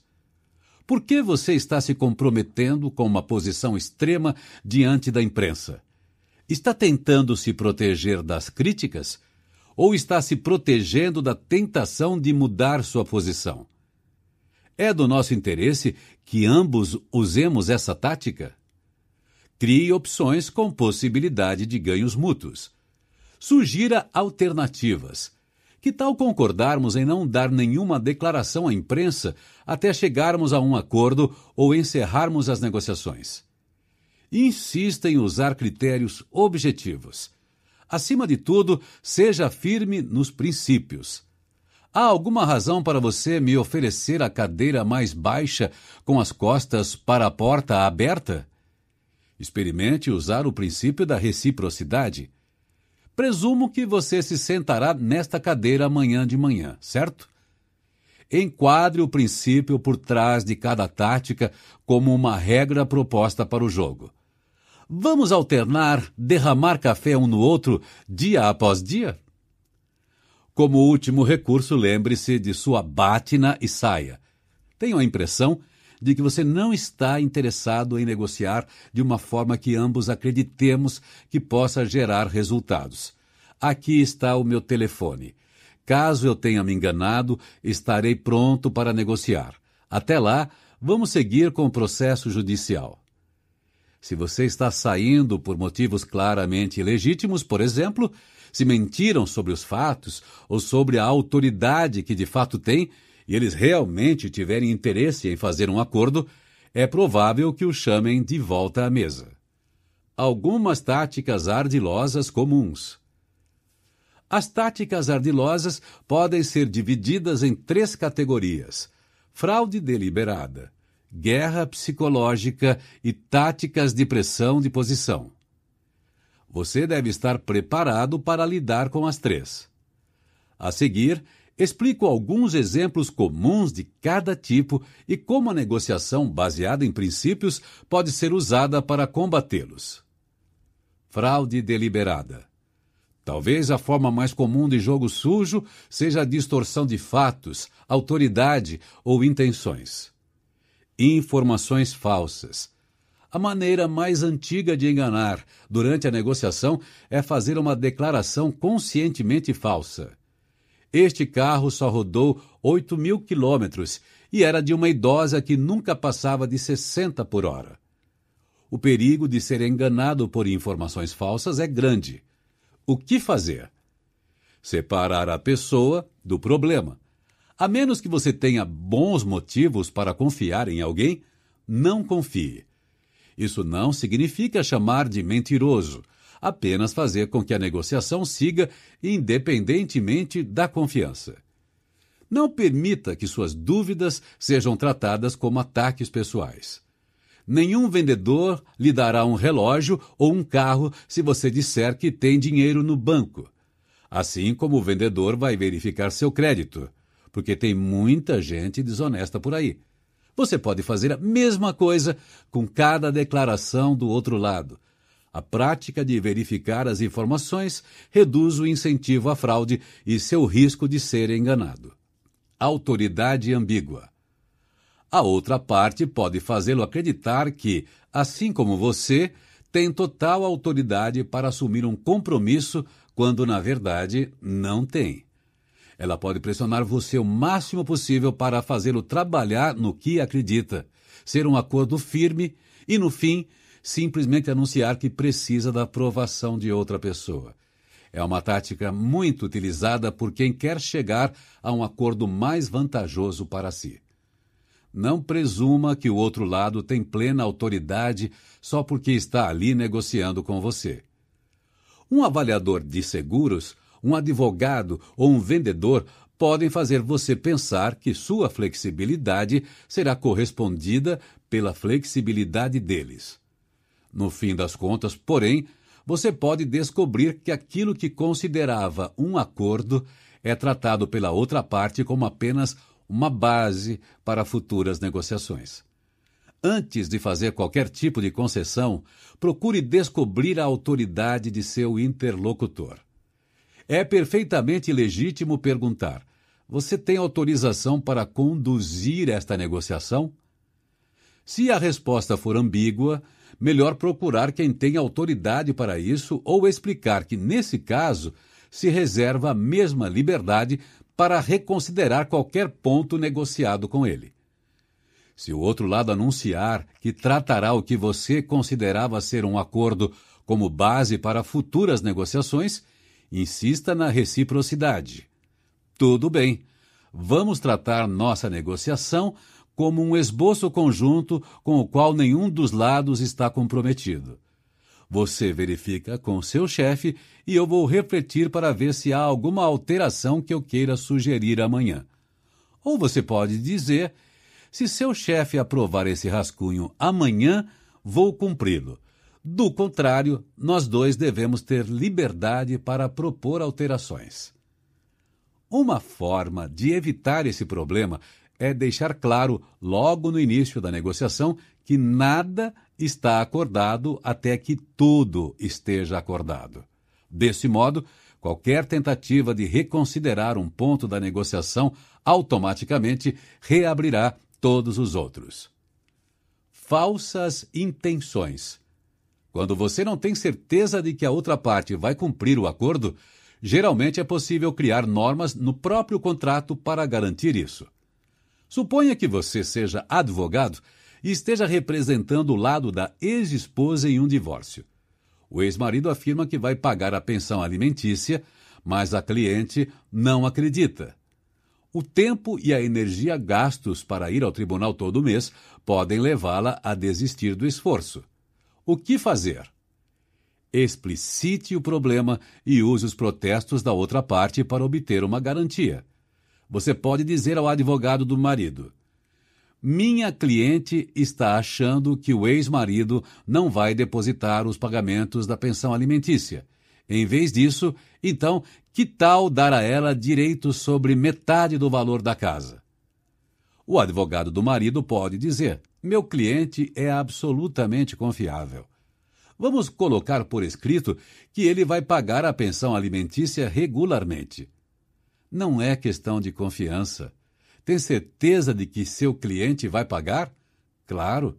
Certeza absoluta? Sim, certeza absoluta. Então, não haverá problema em acrescentar uma cláusula dizendo que, se por algum motivo ele atrasar dois meses, minha cliente passará a ter direito sobre 50% da casa, menos os valores que seu cliente já pagou em pensão alimentícia. Com isso, o pagamento da pensão será automaticamente suspenso. O advogado do ex-marido vai ter dificuldade para se opor ao pedido. Não dizer toda a verdade não é igual a mentir. Mentir deliberadamente sobre os fatos ou intenções é bem diferente de não explicitar tudo o que você está pensando. A negociação de boa-fé não requer abertura total. Talvez a melhor resposta para perguntas como qual é o valor máximo que você pagaria seria algo do tipo: não vamos entrar numa situação em que a tentação de mentir seja grande. Se você acha que não vamos chegar a um acordo e que estamos perdendo tempo, talvez possamos revelar nossas ideias para uma terceira parte neutra e confiável, que poderá nos dizer se existe uma zona de acordo potencial. Dessa forma, é possível ser totalmente honesto quanto às informações que não são divulgadas. Guerra psicológica. As táticas a seguir são projetadas para fazer você se sentir desconfortável, estimulando seu desejo inconsciente de terminar a negociação o mais rápido possível. Situações estressantes. Muito tem sido escrito sobre as circunstâncias físicas em que as negociações ocorrem. Olá, ouvinte! Obrigado por escutar a Top Audiolivros. Lembre-se de seguir o nosso canal aqui na plataforma e também as nossas redes sociais. Preparamos um gráfico do livro com as principais ideias e sacadas do autor. Clique agora no link gráfico do livro na descrição e tenha acesso ao material ilustrado com passos simples e fáceis para você saber tudo sobre o livro em minutos. Você deve prestar atenção em questões simples como o local da reunião, se acontece no seu escritório, no deles ou em território neutro. Ao contrário do que dizem, às vezes é vantajoso se reunir no território da outra parte. Isso pode deixá-los à vontade, tornando-os mais abertos às suas sugestões. Além disso, se necessário, você terá menos dificuldade para se retirar. Caso possível, permita que o outro lado escolha o ambiente físico da reunião e se conscientize da escolha e dos efeitos que ela pode ter na negociação. Durante a reunião, pergunte a si mesmo se você está se sentindo tenso e, em caso afirmativo, por quê. Caso a sala seja muito barulhenta, a temperatura esteja muito alta ou muito baixa e não haja lugar para uma conversa em particular com um colega, esteja ciente de que essa configuração pode ter sido deliberadamente projetada para estimulá-lo a concluir as negociações depressa e, se necessário, abrir mão de certos pontos para isso. Se você achar que o ambiente está prejudicando sua negociação, não hesite em declarar isso você pode sugerir uma troca de cadeira, uma pausa ou a remarcação do encontro em um local ou horário diferente. Identifique o problema, fale sobre ele e depois negocie condições físicas mais adequadas de maneira objetiva e baseada em princípios. Ataques pessoais. Além de manipular o ambiente físico, a outra parte também pode usar a comunicação verbal e não verbal para fazê-lo se sentir desconfortável. Eles podem tecer comentários sobre suas roupas ou sua aparência. Parece que você passou a noite toda acordado. As coisas não vão bem no escritório? Podem diminuir sua importância, fazendo-o esperar muito tempo ou interrompendo a negociação para atender a outras pessoas. Podem dar a entender que você é ignorante, podem se negar a ouvi-lo ou fazer você se repetir a todo momento. Podem se recusar a fazer contato visual com você. Experiências com estudantes confirmaram que muitos sentem desconforto quando essa tática é usada e são incapazes de identificar a causa do problema. Seja qual for o caso, reconhecer a tática ajuda a anular seu efeito e ao abordá-la explicitamente, você tem grande chance de impedir que volte a acontecer. A tática do policial bom, policial mau. Uma forma de pressão psicológica que também envolve fraude deliberada é a tática do policial bom, policial mau, muito comum em filmes policiais antigos. O primeiro policial ameaça autuar o suspeito por inúmeros crimes, o coloca sob uma luz forte, o pressiona e depois faz uma pausa e sai da sala de interrogatório. Então o policial bonzinho apaga a luz, oferece um cigarro ao suspeito e pede desculpas pelo comportamento do colega. Diz que gostaria de poder controlá-lo, mas não pode, a menos que o sujeito coopere. Resultado: o sujeito conta tudo o que sabe. De modo semelhante, numa negociação, duas pessoas do mesmo lado podem encenar uma discussão. Uma delas assumirá uma posição firme. Este negócio vale 80 mil e não vou aceitar nenhum centavo a menos. Seu parceiro parece aflito e constrangido. Ele interrompe o colega e diz: Frank, você está sendo irracional. O fluxo de caixa anda baixo, mesmo que os ativos a receber sejam altos. Então, vira para você e em tom ameno pergunta: Você poderia pagar 76 mil? A concessão não é grande, mas parece um favor. Essa é uma forma de manipulação psicológica. Se você reconhecê-la, não cairá nela. Quando o bonzinho fizer seu discurso, retruque com a mesma pergunta que fez ao mal. Agradeço por você estar tentando ser razoável, mas ainda quero saber por que acha que esse preço é justo? Qual é o seu princípio? Aceito pagar 80 mil se vocês me convencerem de que é o preço mais justo. Ameaças. Trata-se de uma das táticas mais utilizadas na negociação. Parece algo fácil de se fazer, muito mais fácil do que uma oferta. Bastam algumas palavras e, se funcionar, você nunca terá que levar a ameaça a cabo. Mas as ameaças podem conduzir a contra-ameaças, em uma escalada capaz de atrapalhar a negociação e até destruir o relacionamento. Ameaças são pressão, e a pressão costuma alavancar exatamente o contrário do que se pretendia. Aumenta a pressão no sentido contrário. Em vez de facilitar a tomada de decisão, muitas vezes dificulta. Em resposta a pressões externas, um sindicato, um comitê, uma empresa ou um governo podem se entrincheirar. Moderados e extremistas se unem para resistir ao que consideram uma tentativa ilegítima de coação. A questão deixa de ser devemos tomar essa decisão e passa a ser devemos ceder à pressão? Bons negociadores raramente recorrem a ameaças. Não precisam desse recurso. Há outras formas de transmitir a mesma informação. Caso ache que vale a pena citar quais serão as consequências de determinada ação da outra parte, menciona as que não dependem de sua vontade, em vez das que você pode optar por realizar. Avisos são uma escolha muito mais legítima do que ameaças, além de não serem vulneráveis a contra-ameaças. Se não chegarmos a um acordo, provavelmente a mídia vai querer publicar toda essa história sórdida e não vejo como podemos suprimir informações em um assunto de interesse público. Você vê? Você também pode avisar o outro lado sobre o que poderá fazer caso não haja acordo, desde que mostre que só pretende salvaguardar seus interesses, não coagi-lo ou puni-lo.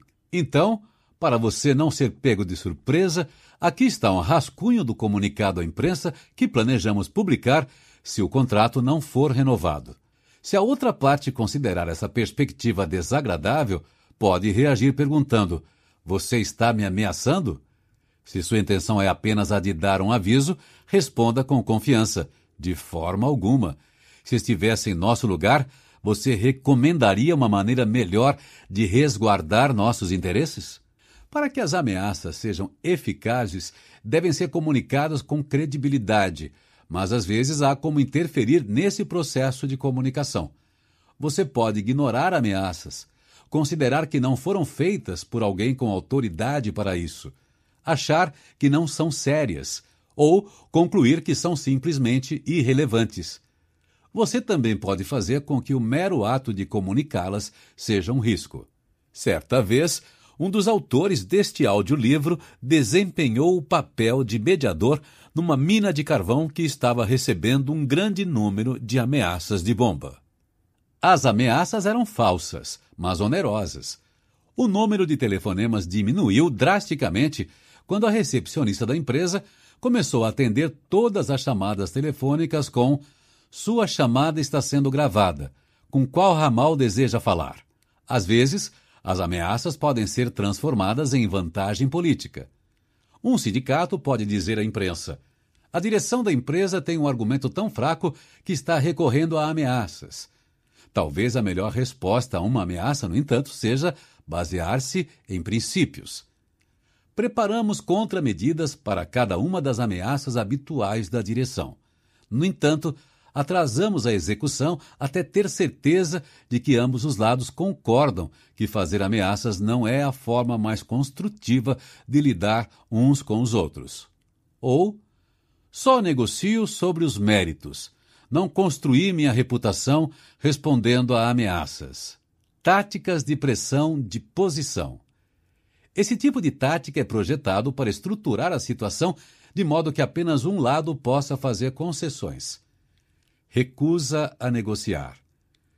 Quando os diplomatas americanos e os funcionários da embaixada foram sequestrados em Teherã em novembro de 1979, o governo iraniano anunciou suas exigências e se negou a negociar. Um advogado muitas vezes faz a mesma coisa, dizendo ao advogado da outra parte: Nos vemos no tribunal. O que fazer quando o outro lado se recusa a negociar? Primeiro, Reconheça que a tática pode ser um estratagema, uma tentativa de usar a negociação como moeda para obter concessões na essência. Uma variação desse truque é definir condições prévias para as negociações. Segundo, fale sobre a recusa em negociar. Comunique-se diretamente ou por meio de terceiros. Não os ataque por se recusarem a negociar. Em vez disso, descubra por que estão fazendo isso Eles estão com medo de lhe dar poder? Temem ser considerados moles? Acham que o simples ato de negociar destruirá a precária unidade interna deles? Ou simplesmente não acreditam na possibilidade de chegar a um acordo? Seja como for, sugira algumas opções, como negociar por meio de terceiros ou por e-mail, ou encorajando indivíduos independentes, como jornalistas, a discutir as questões, como aconteceu no caso iraniano. Por fim, insistem em usar os princípios. É assim que eles querem que você jogue? Eles também querem que você defina condições prévias para negociar? Querem que os outros se recusem a negociar com eles? Que princípios eles acham que devem se aplicar a essa situação? Demandas exageradas.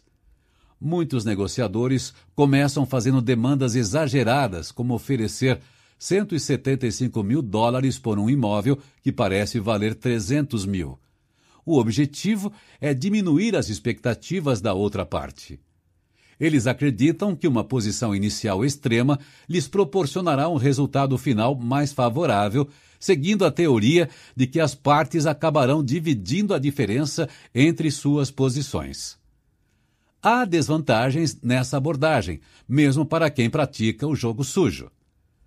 Quando você faz uma exigência exagerada que ambas as partes sabem que será descartada, compromete sua credibilidade.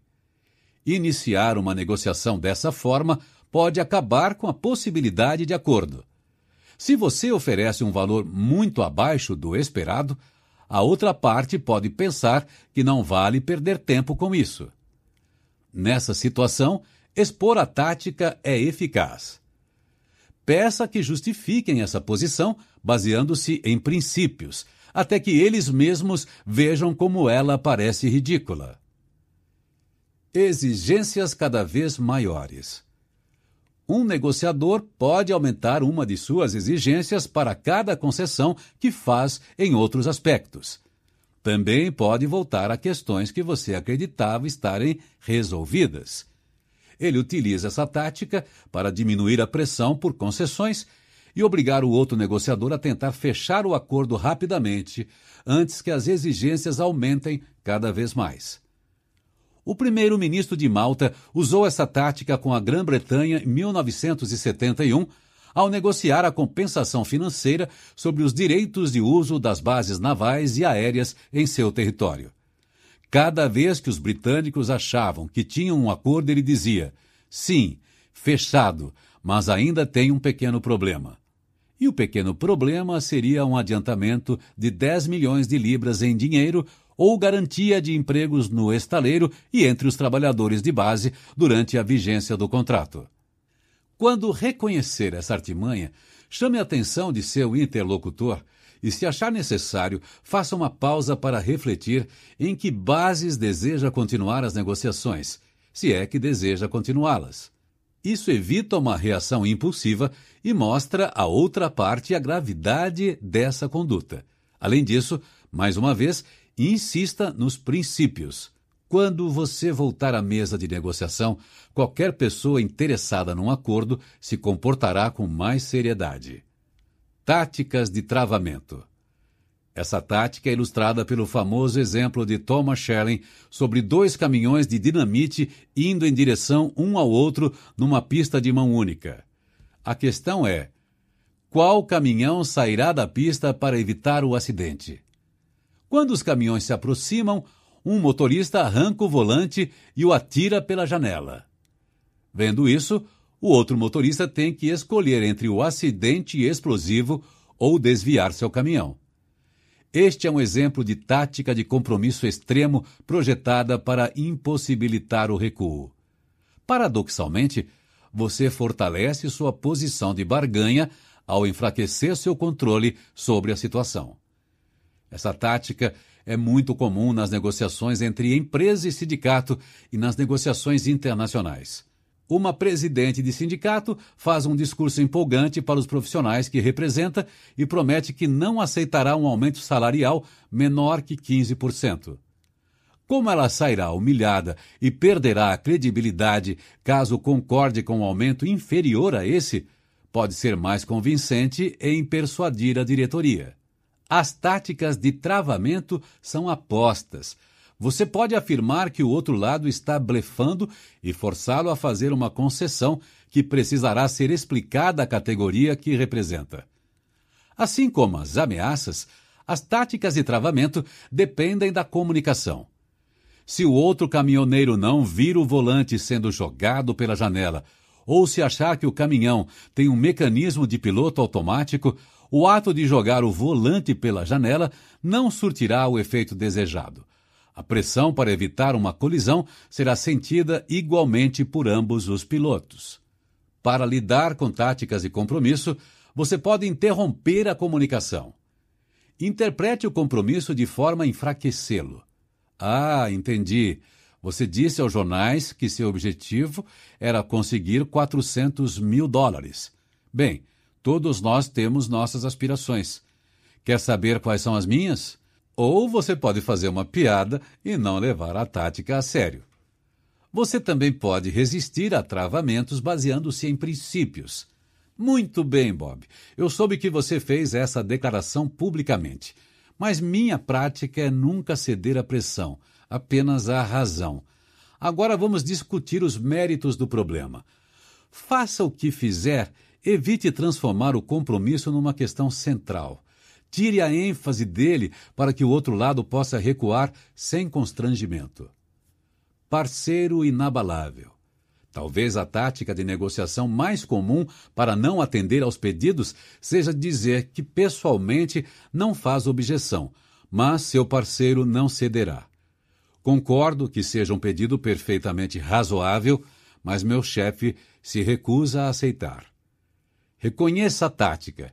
Em vez de discuti-la com outro negociador, você pode concordar com o princípio envolvido, talvez até por escrito, e depois, se possível, falar direto com o parceiro inabalável.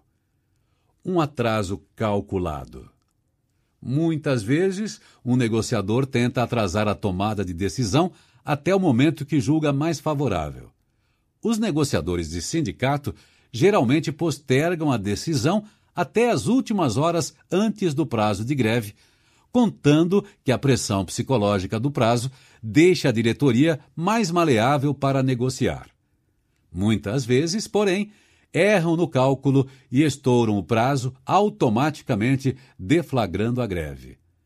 Uma vez iniciada a greve, a diretoria pode decidir esperar um momento mais favorável para fazer uma proposta. Por exemplo, quando os fundos para paralisação se esgotarem Esperar o momento certo é um jogo altamente custoso. Além de expor as táticas de atraso proposital e negociá-las, considere a possibilidade de limitar a janela de oportunidade. Se você representa uma empresa negociando uma fusão, inicie conversas com uma terceira empresa explorando a possibilidade de se fundir com ela. Procure condições objetivas que possam ser usadas para estabelecer prazos confiáveis, como a data limite para o pagamento dos impostos, a reunião anual de acionistas, o término do contrato ou o término do mandato. É pegar ou largar. Não há nada de intrinsecamente errado em confrontar o outro lado com uma escolha firme. Na verdade, a maioria das negociações comerciais nos Estados Unidos é conduzida dessa maneira. Se você vai a um supermercado e vê um pacote de feijão, não tenta negociar o preço com o gerente. Esse é um método eficiente de conduzir negócios, mas não é uma negociação. Não é uma tomada de decisão interativa.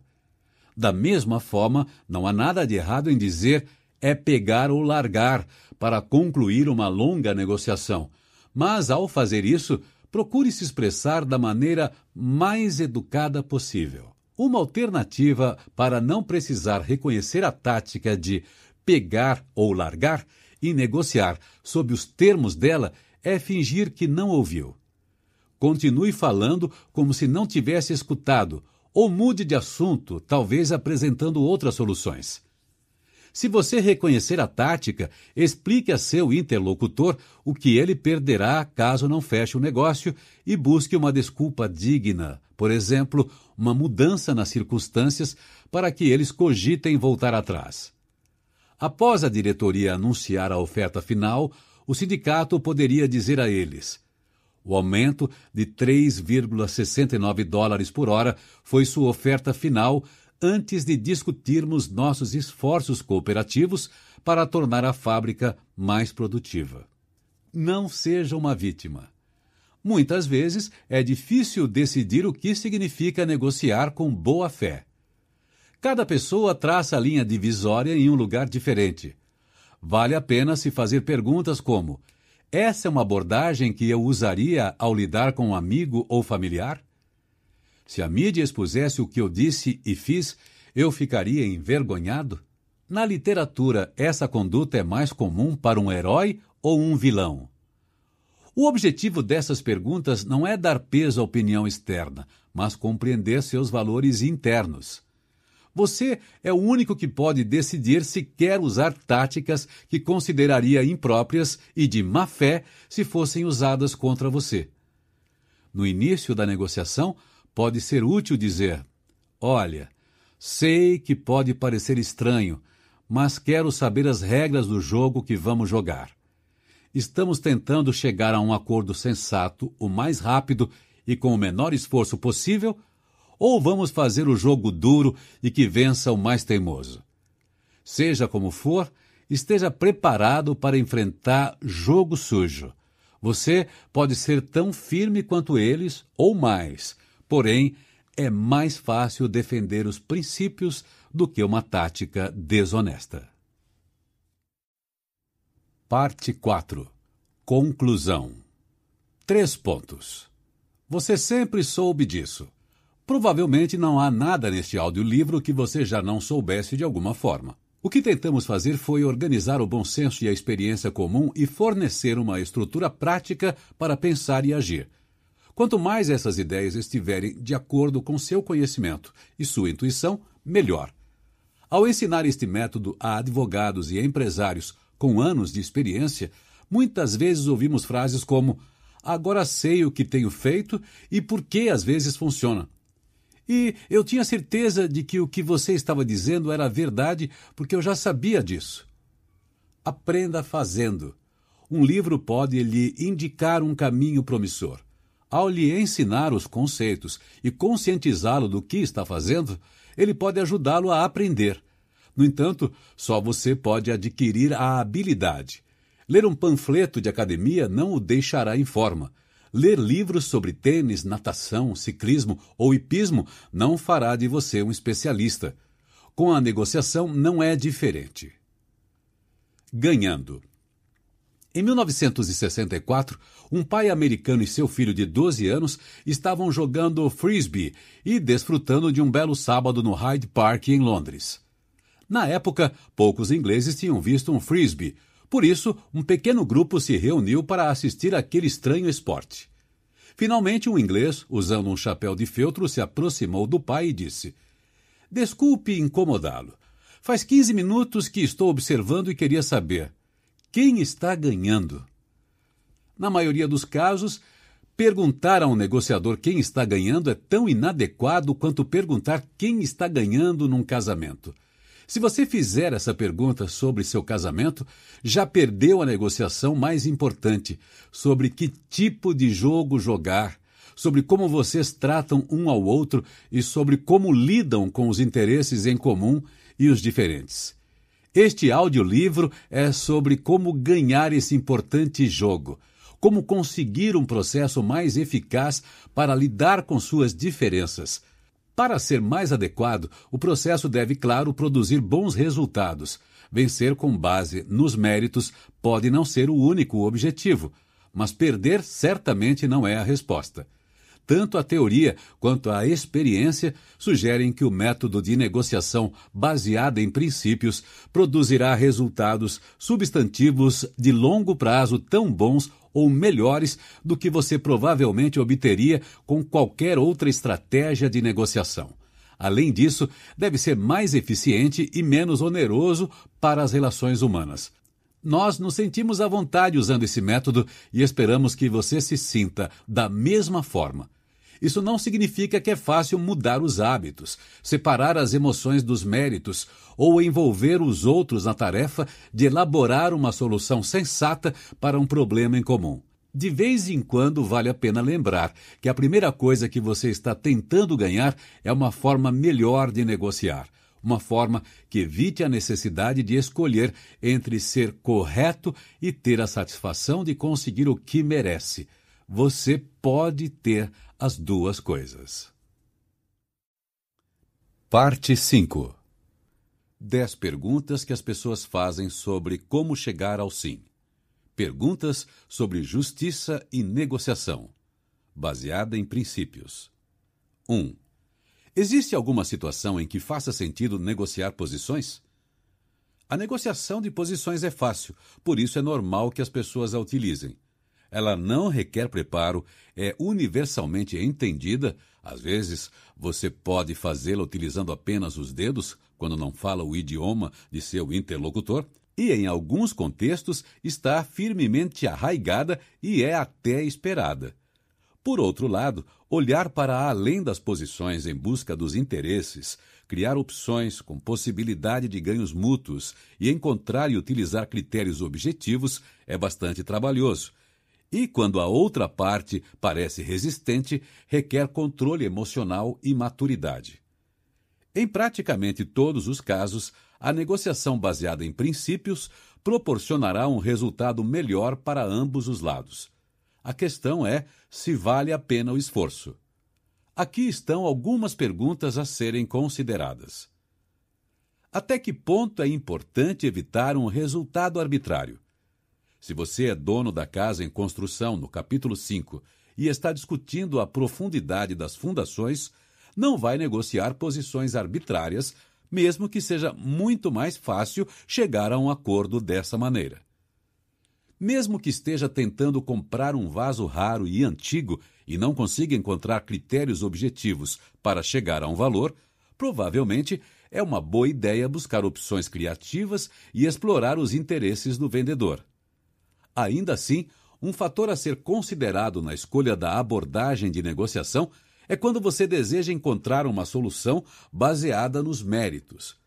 Os riscos seriam muito maiores se você estivesse negociando a profundidade das fundações de um prédio comercial do que de um barraco no quintal.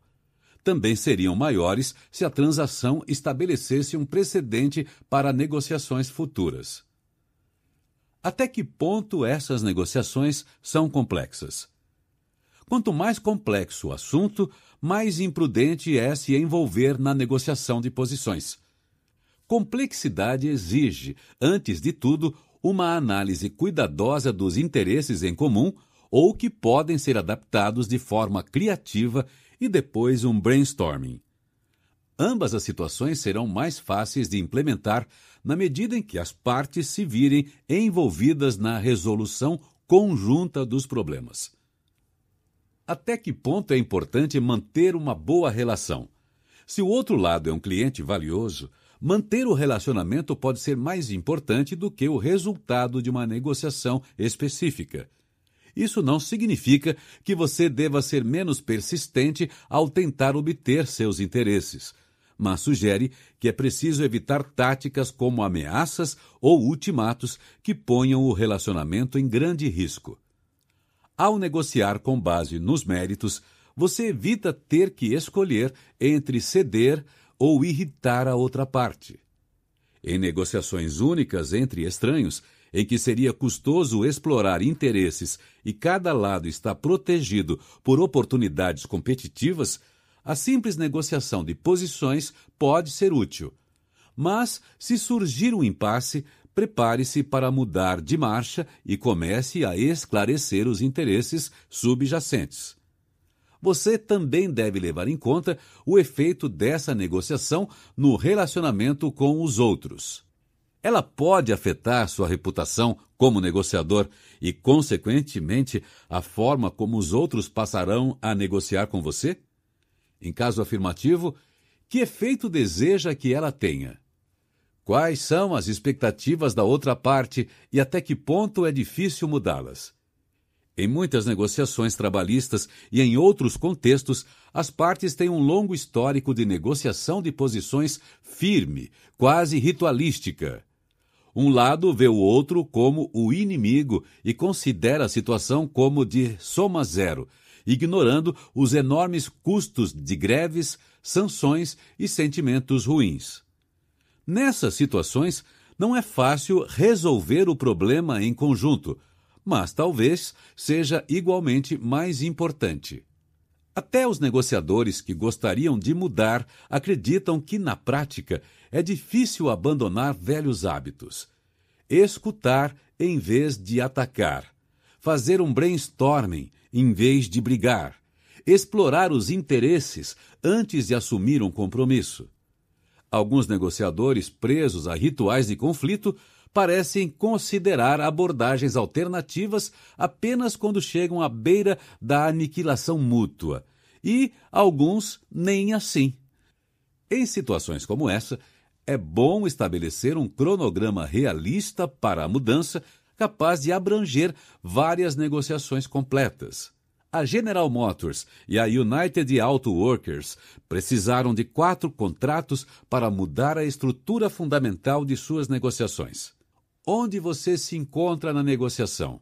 Negociar posições inibe a busca de ganhos mútuos. Em muitos casos, as partes alcançam resultados que deixam muito dinheiro na mesa. A estratégia de negociar posições é menos prejudicial se adotada após as partes identificarem os interesses um do outro, criarem opções mutuamente vantajosas e discutirem quais serão os critérios para considerar o que é justo. 2. E se o outro lado tem uma concepção diferente de justiça?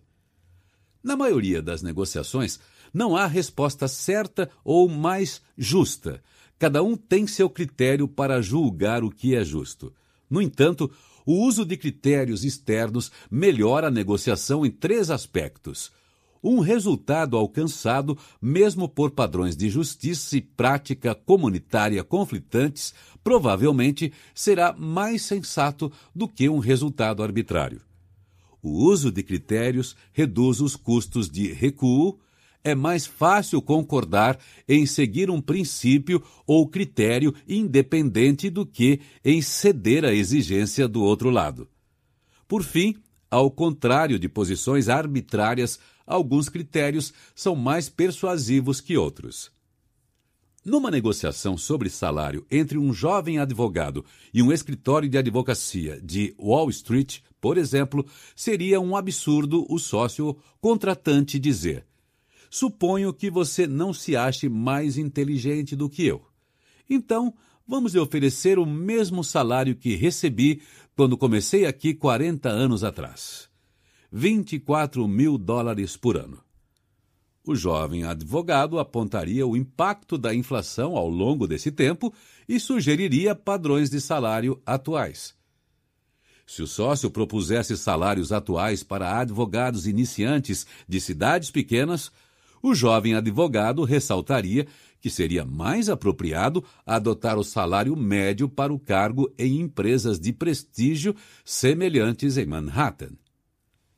Investigue como os critérios conflitantes se desenvolveram. Em geral, um critério é mais persuasivo que outro quando se mostra mais direto, mais aceito e mais relevante em termos de tempo, lugar e circunstância. Quando essas características não estão óbvias, vale a pena perguntar como e por que os critérios conflitantes se desenvolveram. Por exemplo, o mercado está em fase de transição para uma nova estrutura com diferentes expectativas e critérios? Ou duas tradições estão convergindo? Ao entender a lógica e a história do desenvolvimento dos critérios, você pode afirmar com mais certeza quais são os mais apropriados à sua situação. Em diversos setores, por exemplo, o advento da internet minou o papel tradicional dos distribuidores locais, pois muitos consumidores passaram a comprar online ou direto do fabricante. Os padrões tradicionais de uma margem razoável de lucro do distribuidor estão em forte conflito com os preços competitivos do mercado, o que leva a novas conversas sobre o valor do serviço e o acesso local. Com o tempo, ou os distribuidores aprimoram seus modelos de negócio ou saem do mercado. Não é preciso concordar sobre qual é o melhor critério. Diferenças de valores, cultura, experiência e pontos de vista podem levar as partes a discordar sobre os méritos de diferentes critérios. Se fosse necessário chegar a uma conclusão sobre qual é o melhor critério, talvez fosse impossível resolver uma negociação. Mas isso não é preciso.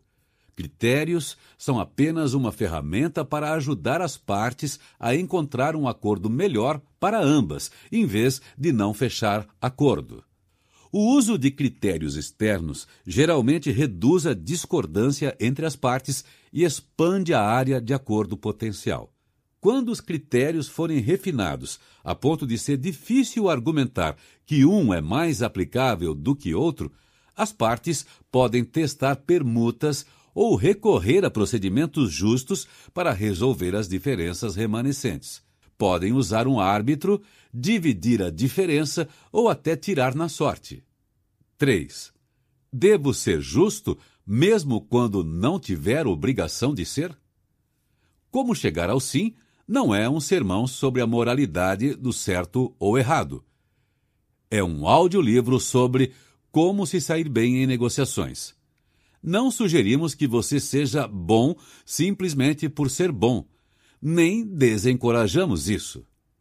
Acreditamos que, além de fornecer um método completo e eficaz para obter o que você deseja numa negociação, a negociação baseada em princípios pode ajudar a tornar o mundo um lugar melhor. Ela promove o entendimento entre as pessoas, sejam pais e filhos, funcionários e chefes ou árabes e israelenses concentrar-se em interesses e opções criativas ajuda a aumentar a satisfação e minimizar o desperdício. Confiar nos padrões de justiça e buscar atender aos interesses de ambos os lados são atitudes que ajudam a produzir acordos que sejam duráveis, estabeleçam bons precedentes e construam relacionamentos duradouros. Quanto mais uma abordagem de negociação voltada para a solução de problemas se tornar a norma para lidar com as diferenças entre indivíduos e nações, menores serão os custos do conflito. E além de benefícios sociais, você pode descobrir que essa abordagem estimula valores que promovem a compaixão e a justiça de maneira pessoalmente satisfatória não sugerimos que você ceda à primeira oferta que seja indiscutivelmente justa. Tampouco sugerimos que você nunca peça mais do que um juiz ou júri possa considerar justo. Argumentamos apenas que o uso de critérios independentes para discutir a imparcialidade de uma proposta pode ajudá-lo a obter o que merece e protegê-lo de truques. Se você quer obter mais do que pode provar que é justo e se descobre capaz de persuadir com frequência os outros a obter o que deseja, talvez não ache algumas das sugestões deste audiolivro úteis. Na maioria das vezes, porém, os negociadores que conhecemos temem receber menos do que deveriam numa negociação ou prejudicar um relacionamento se pressionarem em busca do que merecem. As ideias deste audiolivro mostram como obter aquilo a que você tem direito enquanto mantém um bom relacionamento com o outro lado. No entanto, às vezes pode surgir a oportunidade de obter mais do que você considera justo. Você deve ir em frente? Na nossa opinião, não sem pensar com cuidado há mais coisas em jogo do que apenas uma escolha sobre sua definição de moral. Isso provavelmente também merece uma reflexão cuidadosa, mas o propósito deste audiolivro não é oferecer conselhos nesse âmbito. Diante da oportunidade de obter mais do que acha justo, você deve ponderar os possíveis benefícios e os possíveis custos de aceitar o inesperado. Quanto vale a diferença para você? Qual é o máximo que você pode justificar para si mesmo como justo? Até que ponto o excesso além do máximo é importante para você? Compare esse benefício com o risco de incorrer em alguns dos custos listados a seguir. Depois, reflita se há melhores opções. Por exemplo, é possível estruturar a transação de modo que o outro lado pense que está fazendo um favor a você e não sendo roubado? Também vale a pena descobrir se você está realmente certo de obter esses possíveis benefícios. Será que está negligenciando alguma coisa? O outro lado é realmente tão cego? Muitos negociadores se mostram otimistas em excesso ao presumir que são mais espertos do que seus interlocutores. O resultado injusto será duradouro? Se depois de tudo o outro lado concluir que o acordo é injusto, é possível que queira parar de cumpri-lo. Qual é o custo de tentar impor o acordo mesmo assim?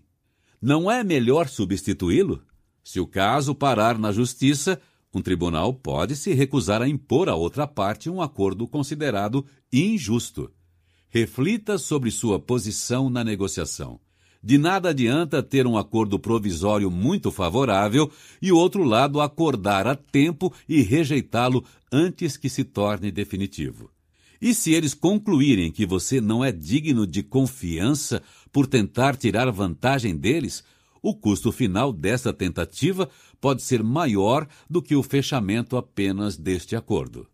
Quais danos a injustiça pode causar a este ou a outros relacionamentos? Qual é a probabilidade de você voltar a negociar com a mesma parte no futuro? Caso isso aconteça, que riscos você corre se eles quiserem se vingar? E o que acontece com a sua reputação, sobretudo a de negociador justo? O ganho imediato compensa o impacto negativo na sua imagem? A reputação de negociador justo pode ser um ativo extraordinário. Abre um grande campo de acordos criativos que só são possíveis quando você é digno de confiança. É muito mais fácil destruir que construir essa reputação. Você vai ter uma crise de consciência? É provável que você se arrependa de ter fechado o contrato e fique se remoendo por ter tirado vantagem de alguém? Pense no caso do turista que comprou um lindo tapete da cachemira de uma família que passou o ano inteiro trabalhando para tecê-lo. Ele se oferece para pagar em moeda alemã e acaba pagando com cédulas de uma moeda que não existe mais. Quando volta para casa, conta a história para os amigos, que ficam chocados e só então começa a pensar no que fez com aquela família. Com o passar do tempo, só de olhar para o lindo tapete, o homem fica com o estômago embrulhado. Assim como ele, muitas pessoas descobrem que se importam com mais do que apenas dinheiro e derrotar o outro lado. Perguntas sobre como lidar com as pessoas. 4. O que eu faço se as pessoas forem o problema? Alguns interpretaram o conselho separe as pessoas do problema como se fosse para varrer os problemas de nível pessoal ou humano para debaixo do tapete. Definitivamente não é isso que queremos dizer. Em geral, os problemas de nível pessoal demandam mais atenção do que os relacionados à essência. O ser humano tende a ser reativo e a ficar na defensiva, o que culmina no fracasso de muitas negociações que tinham tudo para dar certo.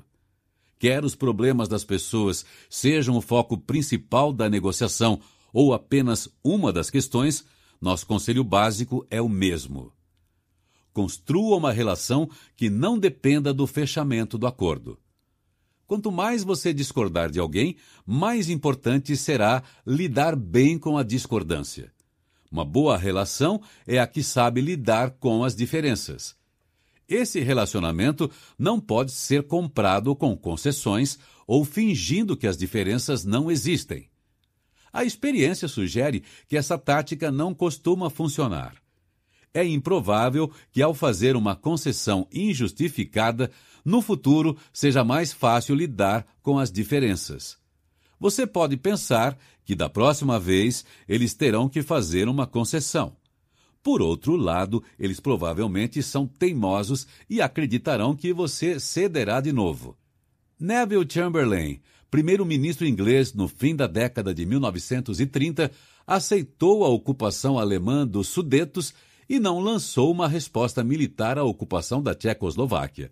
E essa inércia provavelmente encorajou os nazistas a acreditar que a invasão da Polônia também não levaria à guerra. Da mesma forma, você não deve tentar coagir a outra parte a fazer concessões, pois isso põe em risco o relacionamento. Se você realmente se importasse comigo, cederia. Se você não concordar comigo, nosso relacionamento estará acabado. Funcionando ou não, esse tipo de estratagema é bastante prejudicial ao relacionamento. No futuro, será mais difícil que as partes lidem bem com as diferenças que surgirão. As questões essenciais precisam ser desvinculadas dos problemas de relacionamento e de processo. O conteúdo de um possível acordo deve ser separado de como você fala sobre ele e como lida com o outro lado. Cada conjunto de questões precisa ser negociado segundo seus próprios méritos. A lista a seguir ilustra essa distinção. Questões essenciais: termos, condições, preços, datas, números, obrigações. Questões de relacionamento: equilíbrio entre emoção e razão, facilidade de comunicação, grau de confiança e confiabilidade, postura de aceitação ou de rejeição, ênfase relativa na persuasão ou na coerção, grau de compreensão mútua. Muitas vezes as pessoas presumem que existe um conflito entre buscar um bom resultado e um bom relacionamento simultaneamente. Nós discordamos. Uma boa relação tende a facilitar a obtenção de bons resultados para ambos os lados, que, por sua vez, tendem a tornar um bom relacionamento ainda melhor. Às vezes, pode haver boas razões para você concordar com uma proposta, mesmo quando não acredita que seja a mais justa. Por exemplo, se você já tem uma excelente relação, às vezes vale a pena ceder, confiante de que, no futuro, a outra pessoa reconhecerá que lhe deve uma e retribuirá o favor. Mas certifique-se de que ela também veja sua postura como um favor.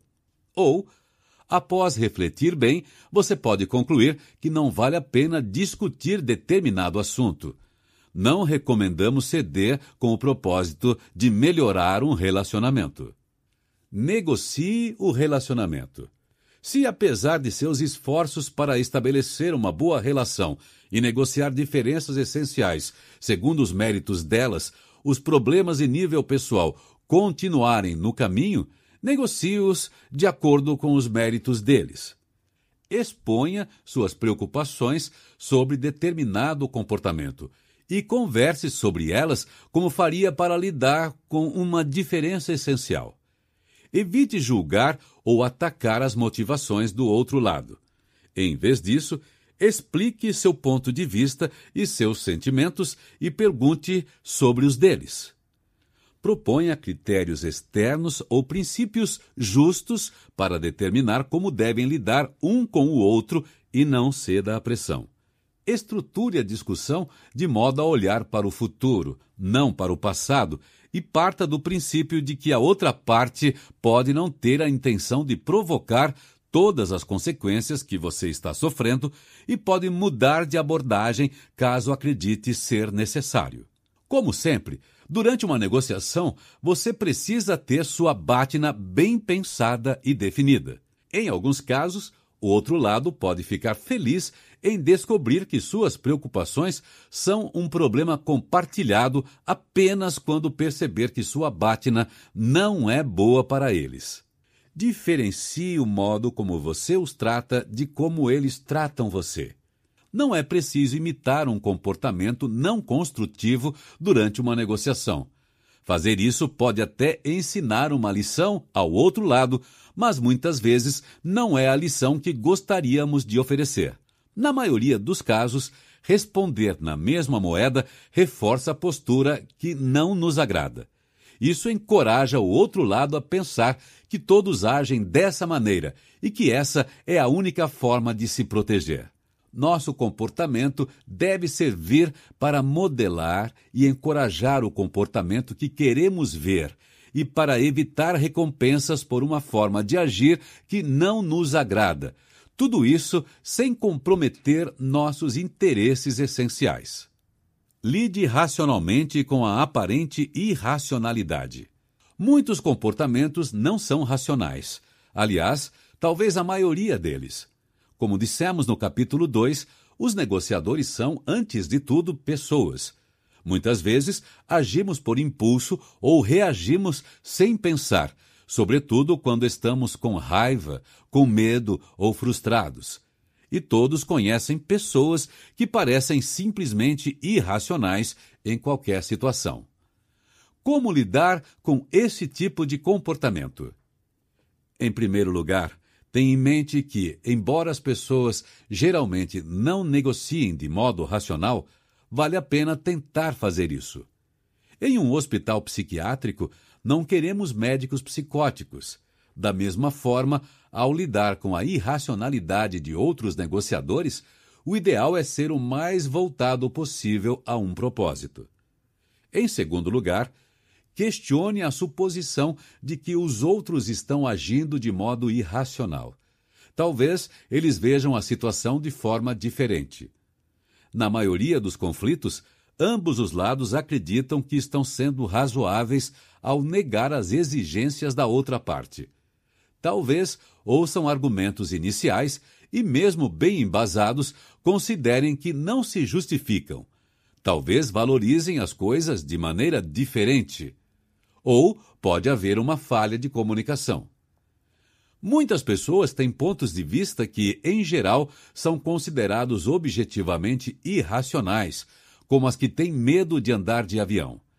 Elas, porém, acreditam que estão reagindo de maneira racional de acordo com o mundo que veem. Em algum nível, acreditam que este avião vai cair. Se pensássemos da mesma forma, também não voaríamos a percepção é distorcida, não a resposta a ela.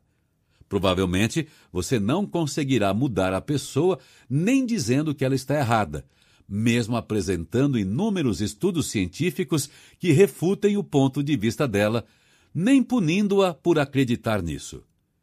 Por outro lado, se você perguntar com empatia, levando os sentimentos de seu interlocutor a sério e tentando entender a origem do raciocínio, às vezes é possível fazer mudanças.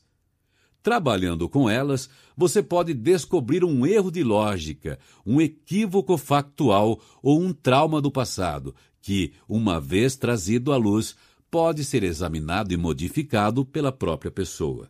Em suma, você está procurando os interesses psicológicos por trás de uma posição aparentemente irracional no intuito de ajudar a pessoa a encontrar uma forma de atender mais interesses dela própria e de maneira mais efetiva. 5. Devo negociar mesmo com terroristas ou alguém como Hitler? Quando faz sentido não negociar? Por mais que a outra parte seja desagradável, a menos que você tenha uma bátina melhor, a questão não é se deve negociar, mas como. Negociar com terroristas? Sim. Tendo em vista que está tentando influenciar as decisões deles e eles estão tentando influenciar as suas, você está negociando, mesmo que não esteja falando com eles. A questão é se deve fazer isso à distância, utilizando ações e palavras. Nunca iremos negociar com terroristas. Ou de forma mais direta. Em geral, Quanto melhor a comunicação, maior será a chance de exercer influência. Se a segurança pessoal não for um problema, talvez faça sentido estabelecer diálogo com os terroristas, estejam eles mantendo reféns ou ameaçando executar algum ato de violência. Se você possui um bom argumento, tem mais chance de influenciá-los do que eles têm de influenciar você. Os mesmos argumentos se aplicam a terroristas da negociação que recorrem ao jogo sujo. Negociar não significa ceder. Pagar o resgate ou ceder a chantagens é uma estratégia altamente onerosa. Pagar o resgate encoraja mais sequestros. Por meio da comunicação, talvez seja possível convencer terroristas e possíveis futuros terroristas de que eles não receberão o dinheiro do resgate. Talvez também seja possível descobrir interesses legítimos e elaborar um acordo no qual nenhum dos lados ceda. Com a ajuda de mediadores argelinos, os Estados Unidos e o Irã negociaram a liberação em janeiro de 1981 dos diplomatas norte-americanos que eram mantidos reféns havia mais de um ano na embaixada americana em Teherã. A base do acordo era: cada lado não teria mais do que aquilo a que tinham direito. Os reféns seriam soltos. O Irã pagaria suas dívidas. Quando esses montantes fossem liquidados, o saldo dos fundos apreendidos pelos Estados Unidos seria devolvido ao Irã. Os Estados Unidos reconheceriam o governo iraniano e não interfeririam em seus assuntos internos, etc. Teria sido difícil, se não impossível, chegar a um acordo sem negociação. E apesar da brutalidade e ilegalidade da invasão e tomada da embaixada, ambos os lados se beneficiaram das negociações que aconteceram no segundo semestre de 1980. Muitos dizem que autoridades públicas não devem dialogar com terroristas, porque isso confere a eles status e recompensa sua ação ilegal. Se um alto funcionário do governo se reunisse com terroristas, isso poderia aumentar a importância deles de tal forma que superaria o possível ganho obtido a partir do diálogo. Mas o contato feito por um agente da lei profissional poderia ser bem diferente. Os negociadores da polícia descobriram que o diálogo direto com sequestradores costuma resultar na libertação dos reféns e na prisão dos criminosos. Em 1988, durante o sequestro do voo 422 da Kuwait Airways, houve extensas negociações com os sequestradores, mas os assuntos tratados pareciam cada vez mais triviais.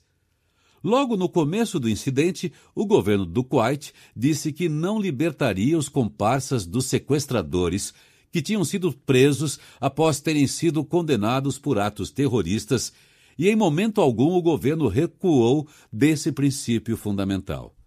No entanto, as autoridades locais em Chipre e na Argélia negociavam incessantemente sobre questões como permissão para aterrissagem, pedidos de combustível, acesso à mídia e entrega de comida.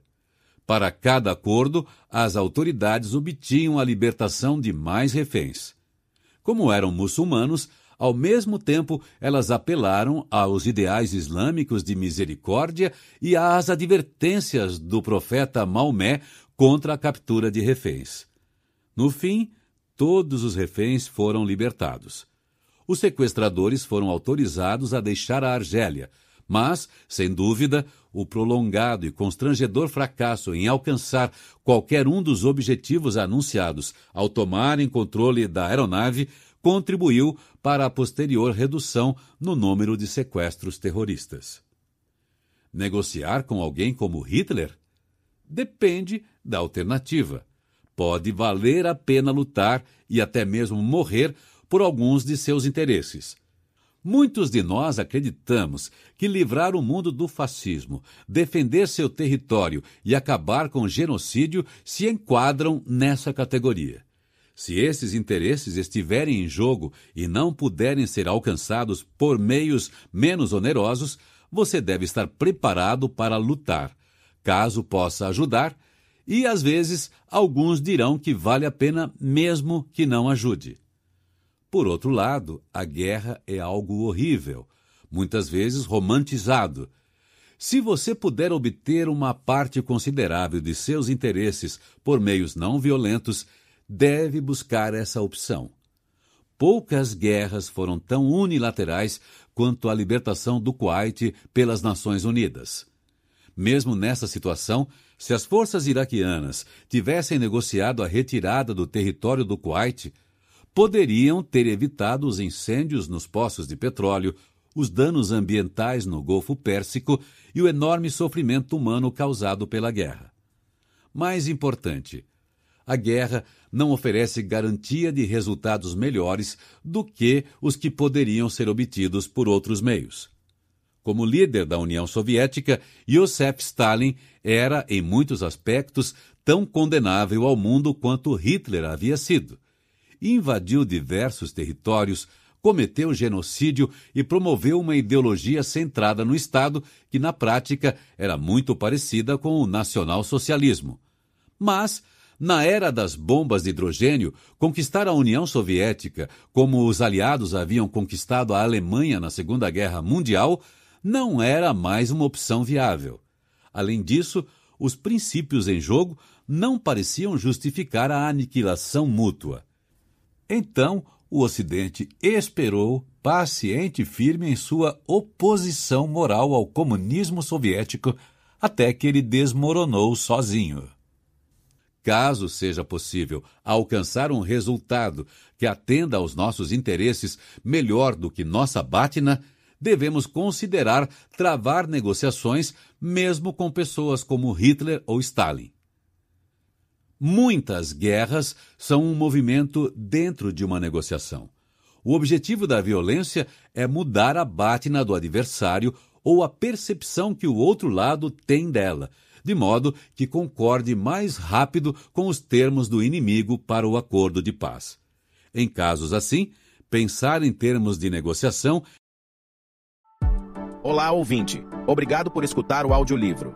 Lembre-se de nos seguir aqui na plataforma Prepare-se para dominar o livro em questão de minutos. Apresentamos o gráfico do livro, um conteúdo com todas as principais sacadas do autor à sua disposição, prontas para impulsionar seu conhecimento. Clique no link Gráfico do livro na descrição e tenha acesso a um material ilustrado com passos simples e fáceis, para você saber tudo sobre o livro em questão de minutos. É vital para elaborarmos e comunicarmos nossa oferta de maneira persuasiva. Negociar quando o outro lado está agindo por convicção religiosa? Sim. Embora seja muito difícil mudar convicções religiosas por meio da negociação, as ações que as pessoas adotam, mesmo aquelas baseadas em suas convicções, podem ser influenciadas. Foi o que aconteceu no sequestro do avião da Kuwait Airways. Um ponto importante que vale a pena repetir é que, para negociar, não é preciso abrir mão dos seus princípios. Muitas vezes, o sucesso é alcançado quando você descobre uma solução comprovadamente consistente com os princípios de ambos os lados. Muitas situações parecem ser apenas conflitos religiosos. O conflito entre protestantes e católicos na Irlanda do Norte, assim como o conflito entre cristãos e muçulmanos no Líbano, não é sobre religião a religião serve como uma fronteira para dividir os grupos. Essa linha é reforçada ao ser usada para dividir onde as pessoas moram, onde trabalham, quem são seus amigos e em quem votam.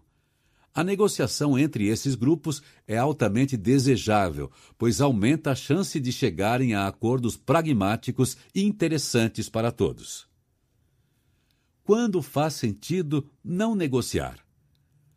Para saber se faz sentido negociar e até que ponto se esforçar na negociação, é preciso saber quão satisfatória você considera sua bátina e qual a probabilidade de a negociação produzir resultados melhores. Se sua bátina é boa e a negociação parece pouco promissora, não há razão para investir muito tempo nela.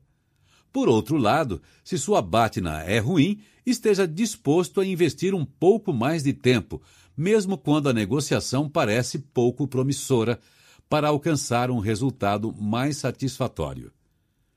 Para fazer essa análise, você precisa refletir sobre sua bátina e a bátina do outro lado. Não cometa o erro do banco que estava negociando com uma empresa falida do setor energético.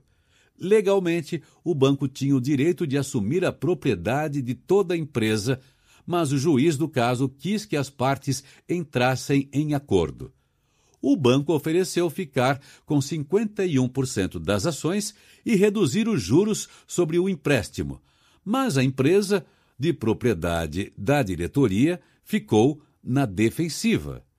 Frustrado, o banco passou meses tentando fazer a empresa mostrar interesse em negociar. Compreensivelmente, a empresa se recusou. A batina dela era esperar o preço do petróleo subir. Com isso, poderia pagar o empréstimo e manteria controle total da empresa. O banco não avaliou bem sua própria batina, nem a da empresa deveria ter ido direto ao juiz e explicado como a situação era injusta e passível de queixa.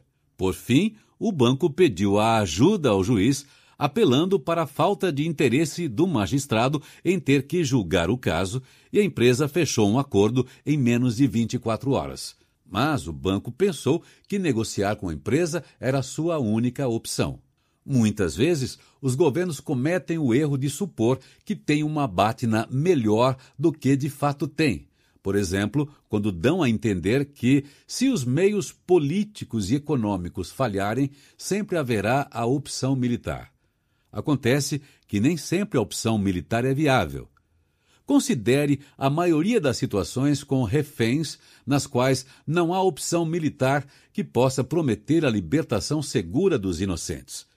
Operações de resgate bem-sucedidas, como a das Forças Armadas israelenses no aeroporto de Entebbe, um aeroporto projetado e construído por engenheiros israelenses, são um ponto fora da curva e tornam-se mais difíceis a cada sucesso, pois os terroristas se adaptam a novas táticas. Para descobrir se termos ou não a opção de fazer tudo por conta própria, é preciso avaliar a situação.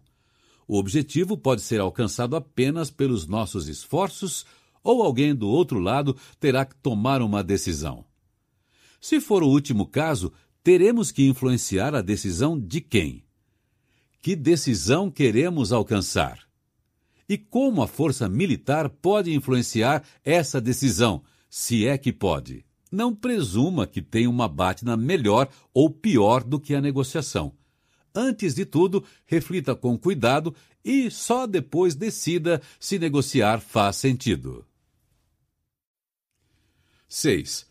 Como adaptar minha abordagem de negociação para dar conta das diferenças de personalidade, gênero, cultura, etc. Sob alguns aspectos, as pessoas são todas parecidas umas com as outras. Queremos ser amados, respeitados pelos outros e por nós mesmos e não gostamos de ser passados para trás. Sob outros aspectos, as pessoas, mesmo as que têm formação parecida, são bem diferentes. Algumas são extrovertidas, outras tímidas. Algumas se expressam pela fala e são lógicas, outras se expressam pelo corpo e são emotivas. Algumas são contundentes, outras diplomáticas. Algumas sentem prazer nos conflitos, outras farão de tudo para evitá-los. Como negociadores, pessoas diferentes terão interesses e estilos de comunicação diferentes. Podem ser persuadidas por coisas diferentes e ter diferentes maneiras de tomar decisões. Como acomodar essas semelhanças e diferenças na negociação? Aqui estão algumas diretrizes. Entre em sintonia. Em qualquer negociação, é altamente desejável compreender os valores, os pontos de vista, as preocupações, as normas de comportamento e o humor daqueles com quem está lidando. Adapte seu comportamento de acordo com esses fatores. Se você está negociando com alguém, é essa pessoa que você está tentando influenciar. Quanto mais entrar em sintonia com o modo de pensar dela, maior será a probabilidade de chegar ao sim. Algumas diferenças comuns que podem influenciar na negociação são: ritmo, rápido ou lento, formalidade, alta ou baixa, proximidade física ao falar, perto ou longe, acordos orais ou escritos, o que é mais inclusivo e cria mais vínculo, tipo de comunicação, direta ou indireta, tempo prazo curto ou longo. Escopo do relacionamento: apenas profissional ou mais abrangente? Local da negociação: privado ou público? Quem negocia? Pessoas com a mesma hierarquia ou as mais competentes para a tarefa? Rigidez dos compromissos: inflexível ou flexível? Adapte nossas recomendações genéricas à situação específica. Este é um audiolivro de conselhos genéricos. Não se aplicará da mesma maneira a todas as circunstâncias e todas as pessoas, mas as proposições básicas são aplicáveis. Caso não haja uma razão convincente para agir de forma contrária, aconselhamos que você elabore, em torno dessas recomendações, uma abordagem específica para cada negociação. A melhor maneira de implementar esses princípios gerais dependerá do contexto.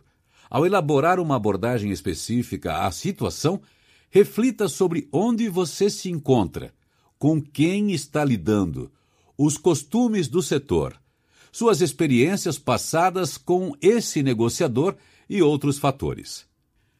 Preste atenção nas diferenças de crença e de costumes, mas evite estereotipar indivíduos.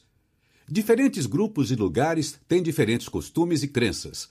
Conheça-os e respeite-os, mas tome cuidado ao fazer suposições sobre os indivíduos. Na maioria das vezes, os comportamentos, os interesses e outras características de um indivíduo são bem diferentes dos de um grupo ao qual ele talvez pertença.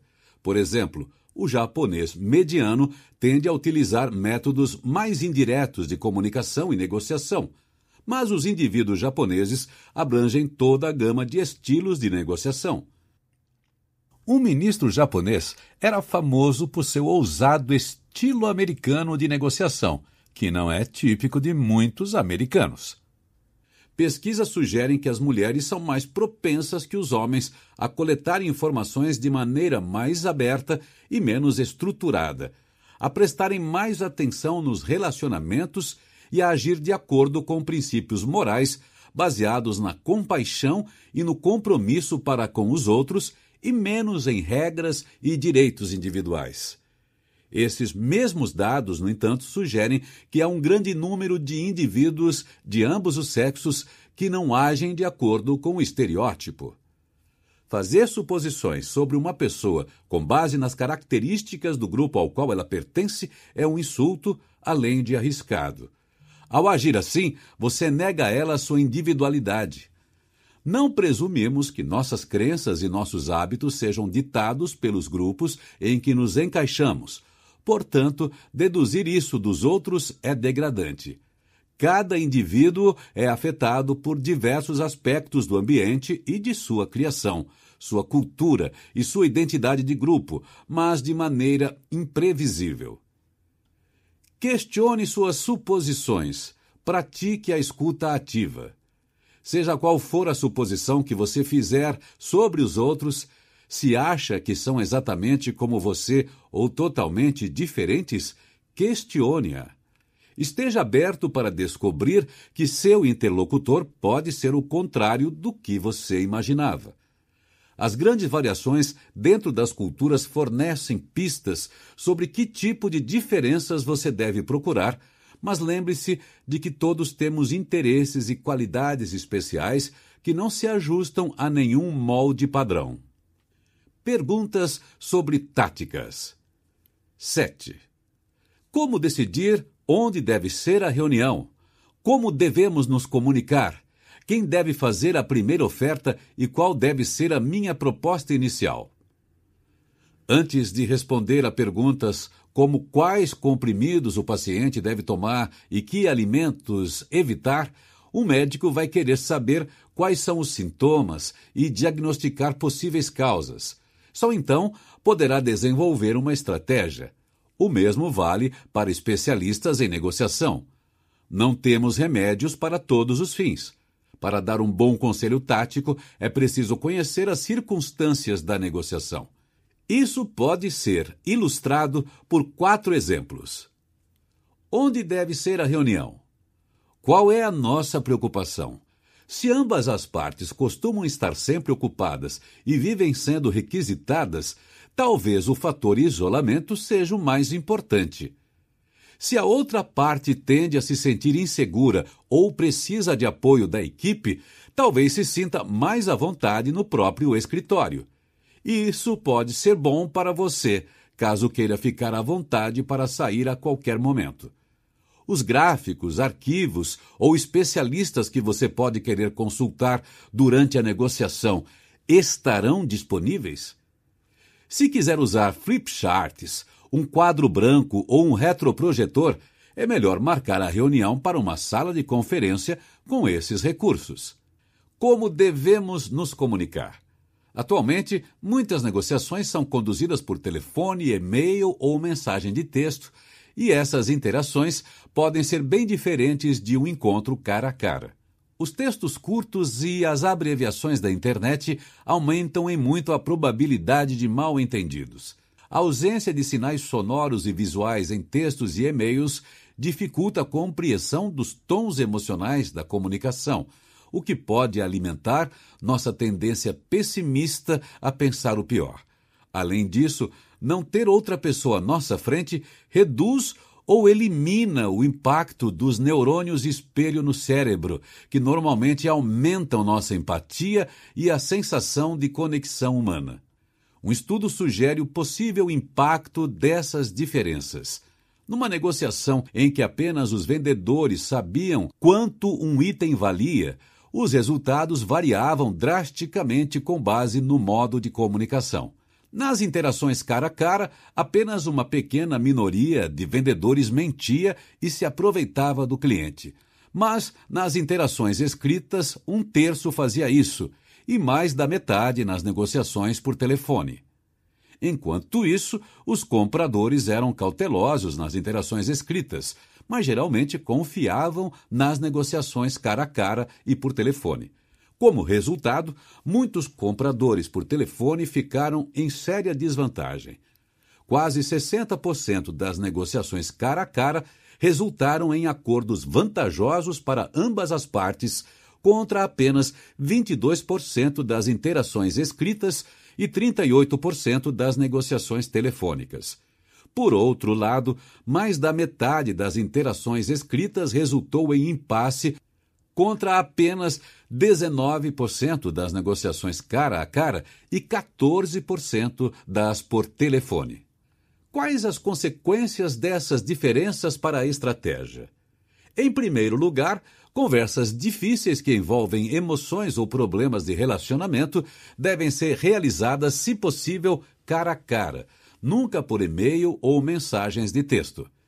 Se o telefone é a única opção, veja se é possível usar uma webcam para fazer uma chamada de vídeo.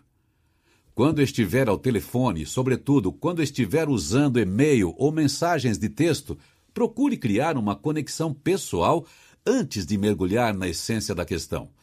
Estudos mostram que um pequeno esforço prévio para criar um bate-papo, descobrir e compartilhar algo pessoal, falar sobre o relacionamento que já existe ou algo que tem em comum, promove a cooperação e aumenta as chances de acordo.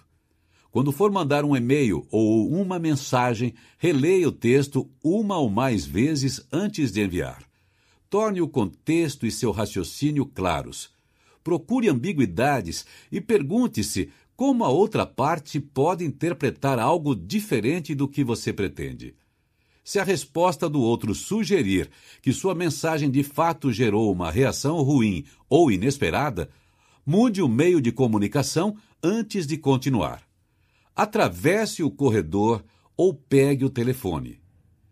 Mesmo que você precise fazer a maior parte de sua comunicação por e-mail, tente conduzir uma reunião inicial pessoalmente ou por telefone e agendar encontros de acompanhamento periódicos. Dessa forma, você cria e mantém um nível de conexão humana. Essa estratégia também ajuda a fazer alguns acordos que antecipem possíveis dificuldades. Você pode fazer, por exemplo, com que ambas as partes se comprometam a expressar suas preocupações quanto antes pessoalmente ou por telefone e encará-las como medos, fantasias ou hipóteses, e não como acusações. Claro que há ocasiões em que usar o telefone, o e-mail ou uma mensagem de texto pode ser vantajoso. Muitos acham mais fácil ser menos complacente e fazer perguntas mais difíceis por telefone. Pesquisas sugerem que as pessoas prestam mais atenção ao conteúdo na ausência de outras informações interpessoais e que argumentos fortes podem ter mais efeito por e-mail do que cara a cara. Além do mais, por e-mail também você tem tempo para refletir e pesquisar antes de responder, o que pode ajudá-lo a evitar decisões imprudentes sob pressão. As mensagens de texto, por outro lado, costumam ser trocadas mais depressa e podem favorecer injustamente os que digitam mais rápido. Na hora de escolher o meio de comunicação, é preciso, como sempre, refletir com cautela, levando em conta fatores como os que foram citados. Quem deve fazer a primeira oferta? É um equívoco supor que fazer uma oferta é sempre a melhor maneira de colocar um valor na mesa. Em geral, é bom explorar interesses, opções e critérios antes de fazer uma oferta. Ao apresentar uma proposta cedo demais, você pode fazer com que o outro lado se sinta atropelado.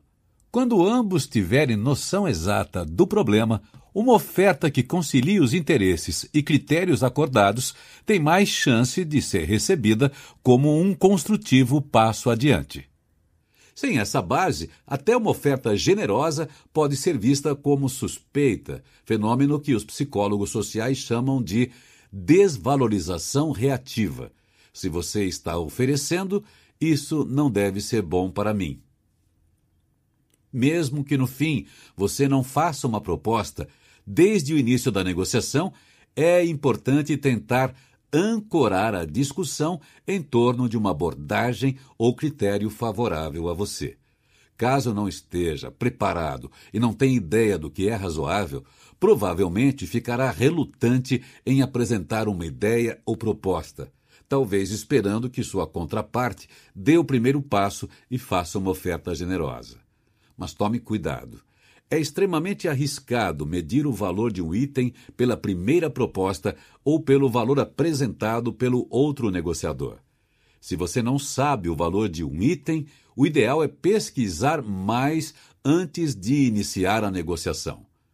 Quanto mais bem informadas as duas partes estão sobre o valor de algo, menos diferença faz quem apresenta a primeira oferta. Portanto, em vez de aprender regras sobre quem deve fazer a primeira oferta, é melhor aprender a regra de conhecer a fundo a percepção externa do valor daquilo que deseja negociar. Qual deve ser o valor da minha proposta inicial? Muitas pessoas tendem a medir seu sucesso com base em quanto a outra parte cedeu. Mesmo que o valor da proposta inicial seja totalmente arbitrário, como preço de etiqueta ou de varejo, muitas vezes o comprador fica feliz em comprar algo por menos. Eles não analisam o mercado, não sabem quanto custa a melhor alternativa, se satisfazem em simplesmente pagar menos do que o preço inicial. Nessas circunstâncias, se você está vendendo, em geral começa propondo o valor máximo que pode justificar sem constrangimento. Outra forma de pensar, porém, é começar com o valor máximo justificável para uma terceira parte. Primeiro você explica o raciocínio, depois faz a proposta. Se eles ouvirem um valor com o qual não concordem antes da explicação, talvez nem prestem atenção no seu raciocínio depois. Esse valor inicial não precisa ser encarado como uma posição firme. Na verdade, quanto mais você sugere valores antecipadamente, mais prejudica sua credibilidade à medida que se afasta deles. É mais seguro e, no mínimo, tão eficaz dizer algo como: Bem, um fator a considerar é o que as outras empresas estão pagando a um profissional com cargo igual ao seu. Aqui, por exemplo, pagam 58 dólares por hora. O que acha? Aqui você apresentou um critério e um valor sem se comprometer. A estratégia depende da preparação. vale a pena passar adiante duas generalizações sobre a estratégia. A primeira é de que, em quase todos os casos, a estratégia é uma função da preparação. Se você está bem preparado, a estratégia vai aparecer naturalmente. Caso você conheça bem os critérios relevantes para a negociação, será óbvio quais discutir e quais a outra parte poderá apresentar. Se você refletiu bem sobre seus interesses, ficará claro quais deles mencionar no início e quais apresentar no meio da negociação ou nem sequer expor. E se você formulou sua bátina antes de começar a negociar, saberá quando é hora de sair dela, caso precise. A segunda generalização é de que uma estratégia inteligente não pode compensar a falta de preparação. Se você formular uma estratégia que considera surpreendente, terá problemas se a outra parte entrar na negociação preparada para lidar com ela. Por exemplo, você pode querer começar tratando de problemas de relacionamento, mas eles podem querer falar sobre batinas.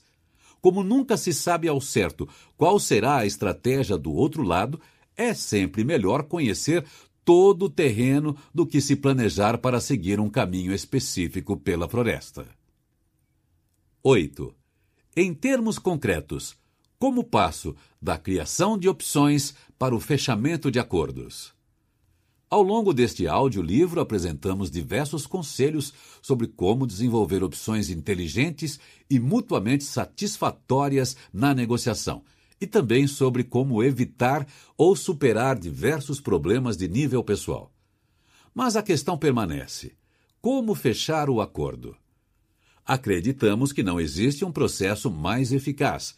Porém, listamos a seguir princípios gerais que valem a pena levar em conta. Pense no fechamento desde o começo. Antes mesmo de começar a negociar, crie uma visão do que seria um acordo bem-sucedido. Isso ajudará a descobrir quais questões precisarão ser tratadas na negociação e o que fazer para resolvê-las. Imagine como seria a implementação de um acordo. Que problemas precisariam ser resolvidos? Em seguida, trabalhe de trás para frente.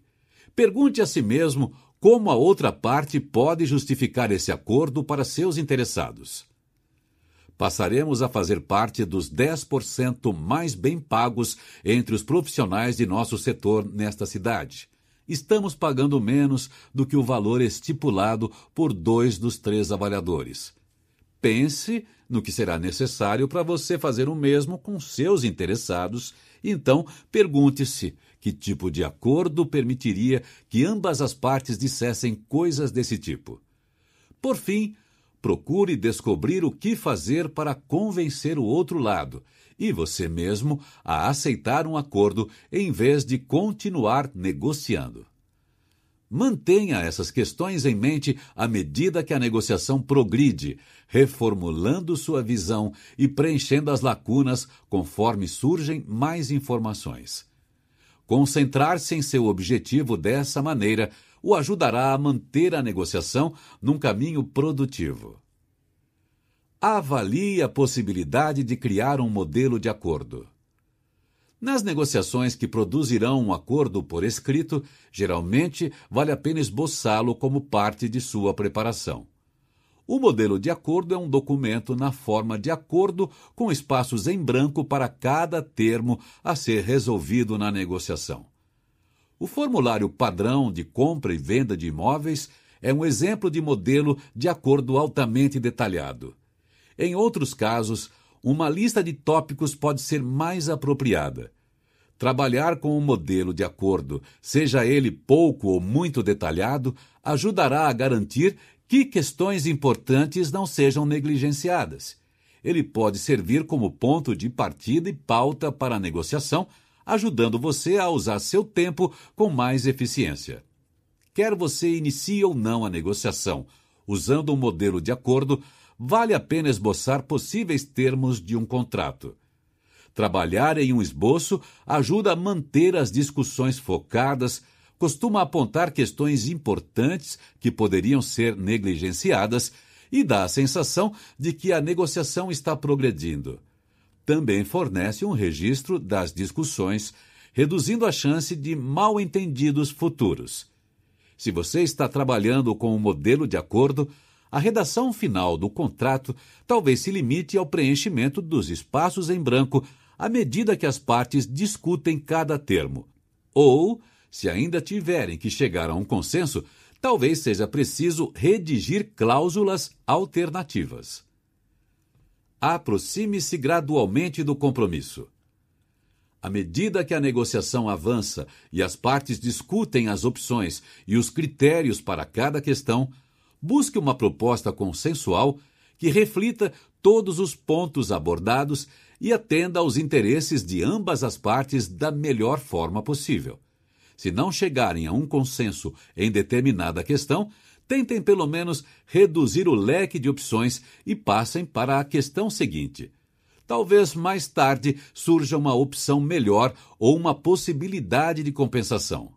Tudo bem, então talvez algo como 68 mil ou 70 mil dólares por ano seja um salário razoável. E quanto à data de início? Para incentivar o brainstorming, uma boa ideia é deixar claro que todos os compromissos acordados ali são provisórios. Isso lhe dará a sensação de que a discussão está progredindo e, ao mesmo tempo, evita a inibição natural de pensar que cada opção discutida possa ser ouvida como um compromisso. Compromissos provisórios são um ótimo recurso e não devem ser alterados sem motivo mas deixe claro que você não está se comprometendo definitivamente com nada até ver a proposta final. No cabeçalho de uma página com o modelo de acordo, você pode, por exemplo, escrever rascunho provisório, sem compromissos. O processo de progredir rumo a um acordo raramente é linear. Esteja preparado para percorrer a lista de problemas várias vezes vendo tanto questões específicas quanto o pacote completo. Em alguns casos, os problemas mais complicados são revistos inúmeras vezes até serem resolvidos e postos de lado, e só retomados no fim. Tudo dependerá da possibilidade de progresso gradual em outras questões. Ao longo do caminho, evite fazer demandas e parar em entraves.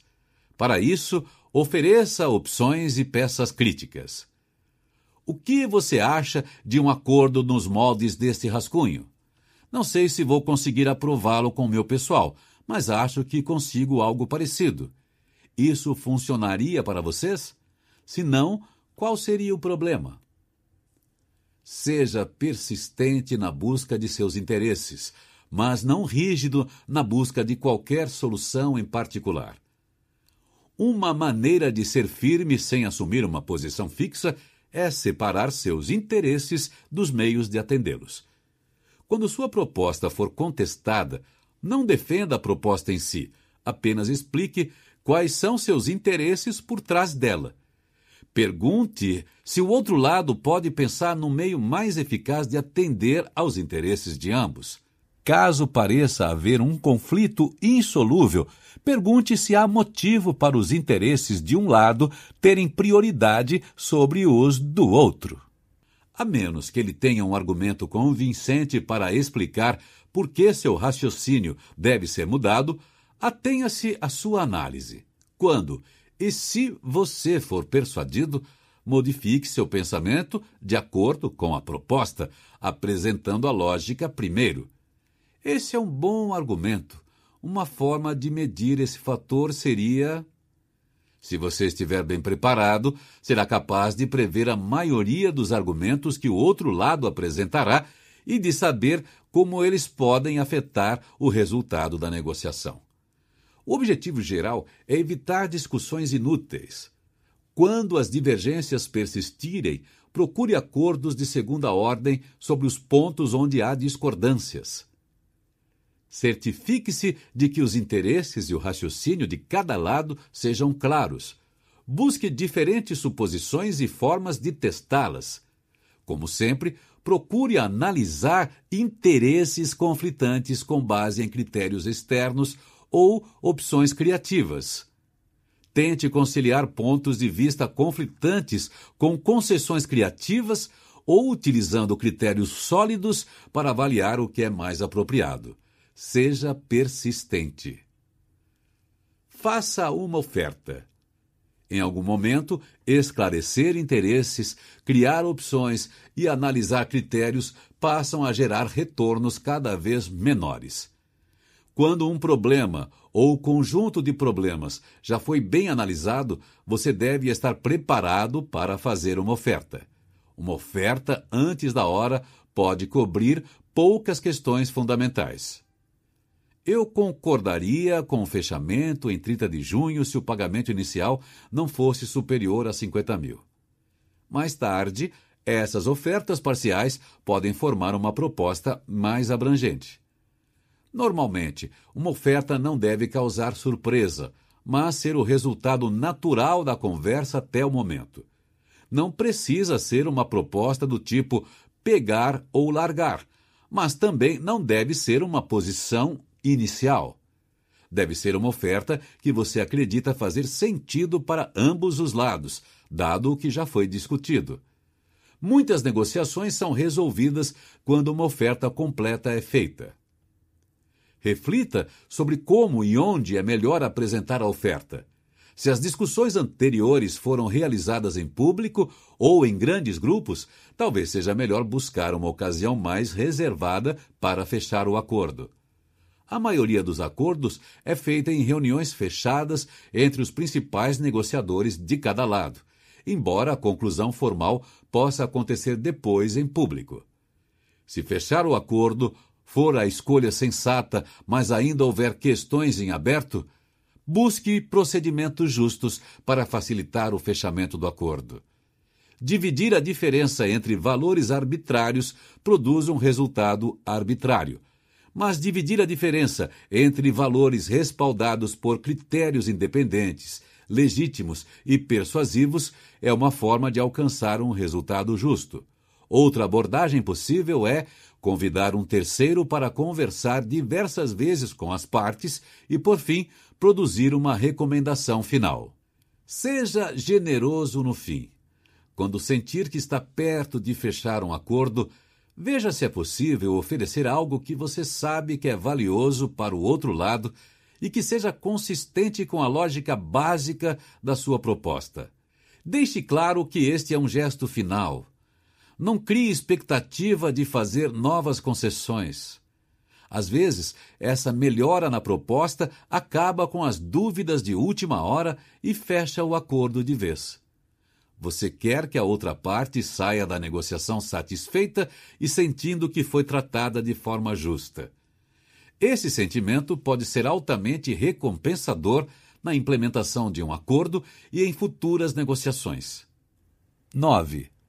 Como posso testar essas ideias sem correr muito risco? Talvez você esteja convencido de que essa abordagem faz sentido mas não se considere capaz de executá-la bem o suficiente para melhorar os resultados de sua abordagem atual. Como testar essas ideias sem correr grande risco? Comece com pouco. Inicie os testes em negociações com risco baixo, nas quais você tem uma boa bátida. Os critérios objetivos favoráveis estão disponíveis e parecem relevantes, e o outro lado parece aberto a essa abordagem. Comece com ideias baseadas nas suas habilidades atuais e, em seguida, experimente uma ideia nova de cada vez. À medida que ganhe experiência e confiança, pouco a pouco você pode aumentar as apostas, testando novas técnicas em contextos mais importantes e desafiadores. Não precise experimentar tudo de uma vez. Faça um investimento. Algumas pessoas jogam tênis a vida inteira, mas nunca evoluem. Não estão dispostas a avaliar o modo como praticam o esporte, nem pensam em mudar o estilo de jogo. Bons jogadores, por outro lado, reconhecem que muitas vezes melhorar significa investir em novas abordagens. Seu jogo pode até piorar enquanto lutam para aprender técnicas novas, mas no fim acabam superando seu antigo patamar. As novas técnicas oferecem mais potencial a longo prazo. É preciso fazer o mesmo na negociação. Avalie seu desempenho. Após cada negociação importante, reserve um tempo para refletir sobre como você se saiu. O que funcionou? O que não funcionou? O que você poderia ter feito diferente? Talvez valha a pena manter um diário de negociação que você pode reler periodicamente. Prepare-se. Conforme discutido a seguir, o poder de negociação não é algo que você tenha e possa ser aplicado em qualquer lugar para qualquer finalidade. Se quiser que seus recursos sejam convincentes antes da negociação em si, você precisará trabalhar arduamente. Em outras palavras, negociar requer preparação. Preparar-se bem não é arriscado, apenas leva tempo. Quanto mais preparado você estiver, maior a probabilidade de usar essas ideias e considerá-las valiosas. Planeje formas de construir e manter um bom relacionamento com a outra parte. Escreva uma lista de interesses, tanto os seus quanto os do outro lado. Em seguida, crie uma lista de opções que satisfaçam esses interesses o máximo possível.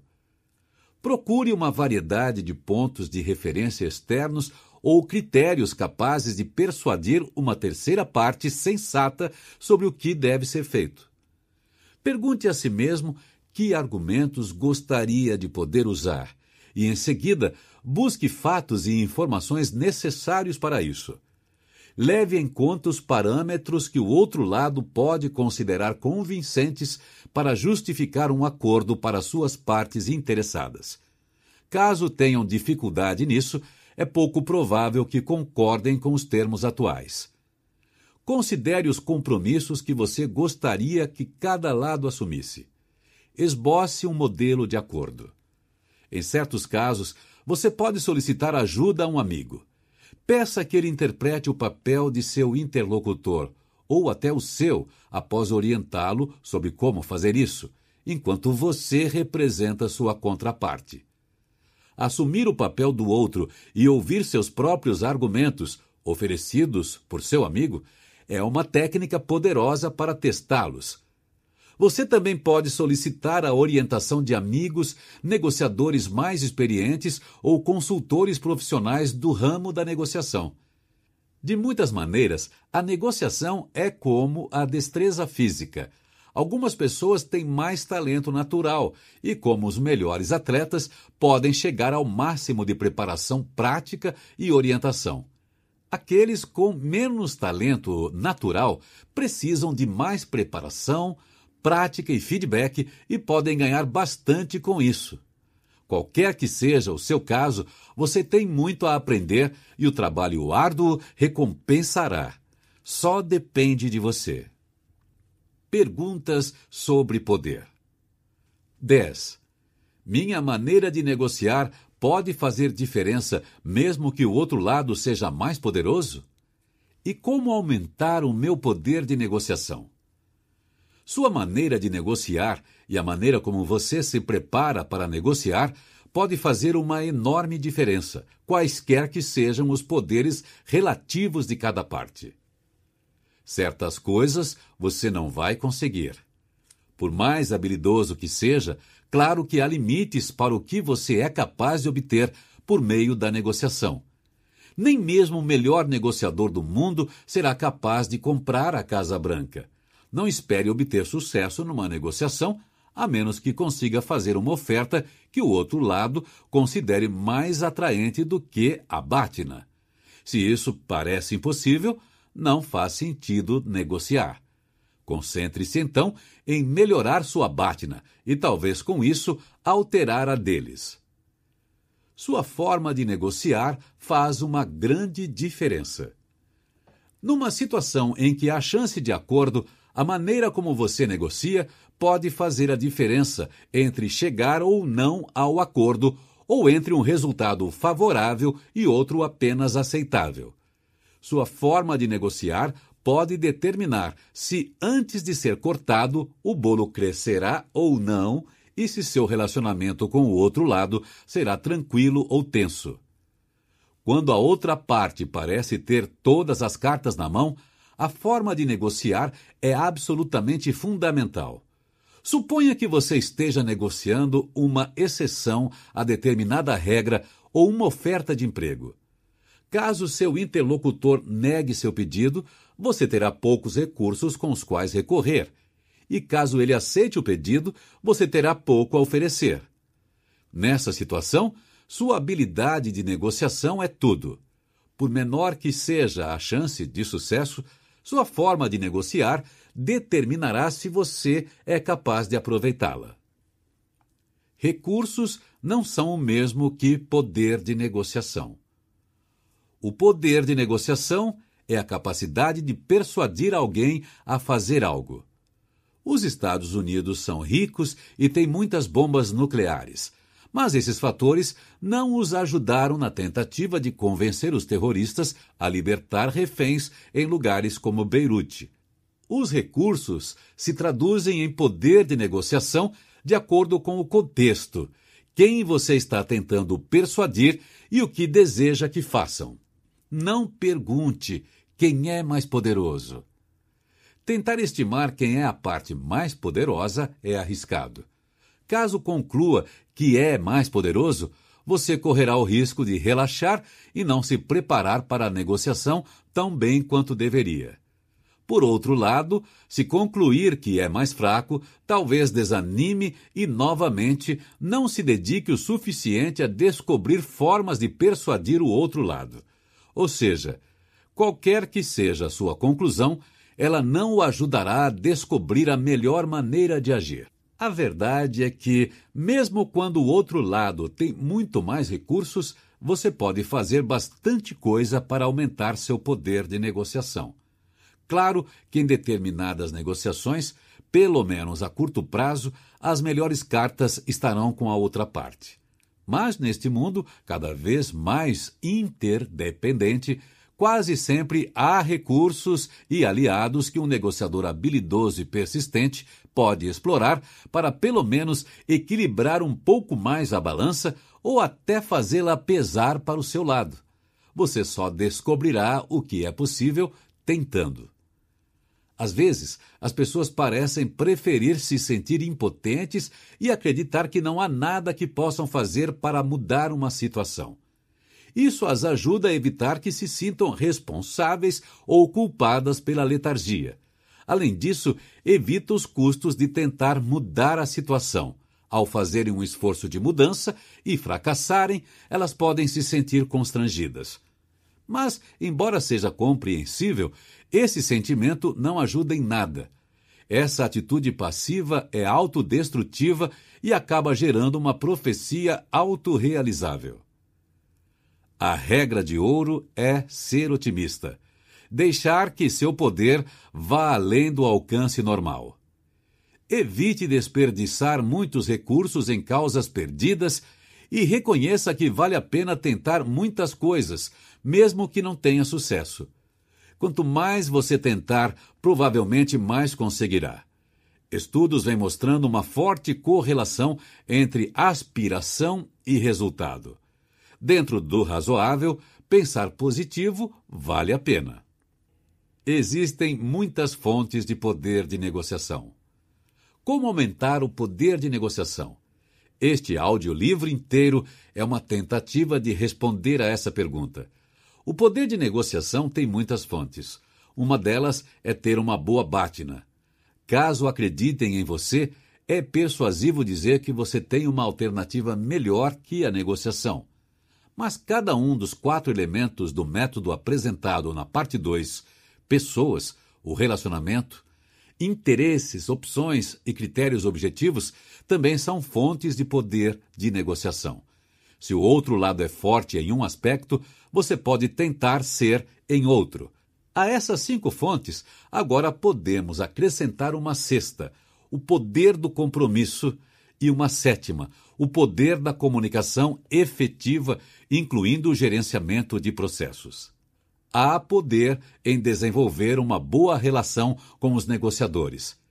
Se você entende o outro lado e eles o entendem, se as emoções são validadas e as pessoas são tratadas com respeito, mesmo quando discordam, se há comunicação bilateral e ambas as partes escutam, se existe confiança mútua e um tem certeza da credibilidade do outro, e se os problemas de nível pessoal são tratados de acordo com os méritos e não pela exigência de concessões, as negociações tendem a ser mais fáceis e mais bem-sucedidas para ambas as partes. Nesse sentido, o poder de negociação não é um fenômeno de soma zero. Mais poder de negociação para o outro lado não significa necessariamente menos para você. Quanto melhor a relação, mais um conseguirá influenciar o outro. Ao contrário do que diz o senso comum, muitas vezes vale a pena aumentar a capacidade de influência da outra parte. Duas pessoas com merecida reputação de serem confiáveis são mais capazes de influenciar uma a outra do que duas pessoas com reputação de desonestas. O fato de você poder confiar em sua contraparte aumenta a influência dela sobre você. Mas você também se beneficia disso. Pode entrar seguro em acordos que beneficiem os dois lados.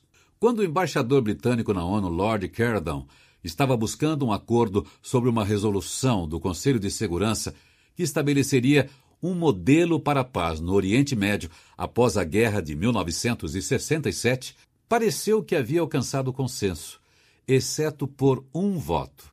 O representante soviético Vassili Kuznetsov aproximou-se de Caradon para pedir que a votação fosse adiada por dois dias. Caradon resistiu, temendo que os soviéticos usassem esse tempo para ganhar mais votos para sua resolução alternativa. Kuznetsov insistiu. Acho que você não me entendeu bem. Eu, pessoalmente, estou lhe pedindo dois dias. Assim que Caradon ouviu a palavra pessoalmente, soube que precisava atender ao pedido. Eu conhecia Kuznetsov muito bem. Havia trabalhado com ele em outras questões difíceis e o respeitava muito. Sabia que ele não trabalharia contra mim. Tinha certeza de que podia confiar nele, assim como ele podia confiar em mim. Caradon pediu o adiamento. Dois dias depois, o Conselho de Segurança se reuniu. Eu levantei a mão para votar, lembrou Caradon, e então ouvi um aplauso vindo das galerias. Olhei para a direita e vi o dedo de Kuznetsov se erguendo para votar a favor da nossa resolução e retirar a sua, o que tornava a votação da Resolução 242 da Grã-Bretanha unânime. Ele fez bom uso dos dois dias. Concluiu que uma votação unânime e um acordo total eram essenciais. Fez contato com seu governo e, sem dúvida, também com os governos árabes e os persuadiu. Até hoje, a Resolução 242 da ONU é fundamental para as negociações de paz do Oriente Médio. O exemplo de Kuznetsov mostra o poder de uma reputação confiável, independentemente da organização que você representa. Sua reputação de honesto e justo pode ser seu ativo mais importante como negociador. Há poder na comunicação eficaz. Uma boa comunicação é uma fonte fundamental de poder de negociação. Elaborar sua mensagem de forma contundente, ouvir o outro lado e mostrar que escutou tudo são atitudes que podem aumentar sua capacidade de persuasão. Se você é capaz de gerenciar com habilidade o processo de negociação, fazer movimentos que mudam o jogo quando necessário, pode afetar drasticamente a qualidade do resultado alcançado. O presidente John F. Kennedy tinha merecida reputação de ser extremamente habilidoso no primeiro desses recursos, elaborar mensagens contundentes. Que nunca negociemos por medo, mas que nunca tenhamos medo de negociar. Uma mensagem não precisa ser explícita para ser clara e eficaz. Em muitos casos, ajudar o outro lado a entender seu raciocínio, mesmo quando você não tem certeza de algo, pode dissipar medos, esclarecer percepções equivocadas e promover a resolução conjunta de problemas. Considere o exemplo de um fornecedor que apresenta o que acredita ser uma oferta competitiva para um contrato de fornecimento. O contratante gosta da proposta e do licitante, mas teme que a empresa, nova no mercado, não consiga atendê-lo quando a demanda alcançar momentos de pico. Se o contratante dissesse apenas não, obrigado, e depois pagasse mais caro a outra empresa, o licitante poderia presumir que o contratante não gostou da oferta. Com isso, não teria como persuadi-lo a acreditar em sua capacidade de fornecer o volume necessário em momentos de alta demanda. Seria melhor para ambos se, em vez disso, o contratante compartilhasse tanto seu interesse na oferta quanto sua preocupação. Uma boa capacidade de escuta aumenta as informações que você tem sobre os interesses do outro lado ou sobre possíveis opções, e isso pode fazer aumentar seu poder de negociação. Ao entender os sentimentos e as preocupações da outra parte, você pode começar a abordá-los, explorar áreas de convergência e de divergência e desenvolver maneiras de agir no futuro. Considere o exemplo do idoso cujos médicos queriam transferi-lo do hospital atual para outro com instalações especializadas. Os médicos repetidamente explicaram que o hospital especializado seria melhor para ele, mas o homem se recusava a ceder. Sabendo que o idoso estava agindo contra seus próprios interesses, os médicos chegaram à conclusão de que ele não estava raciocinando muito bem. Um residente, no entanto, levou o homem a sério e ouviu atentamente os motivos da recusa.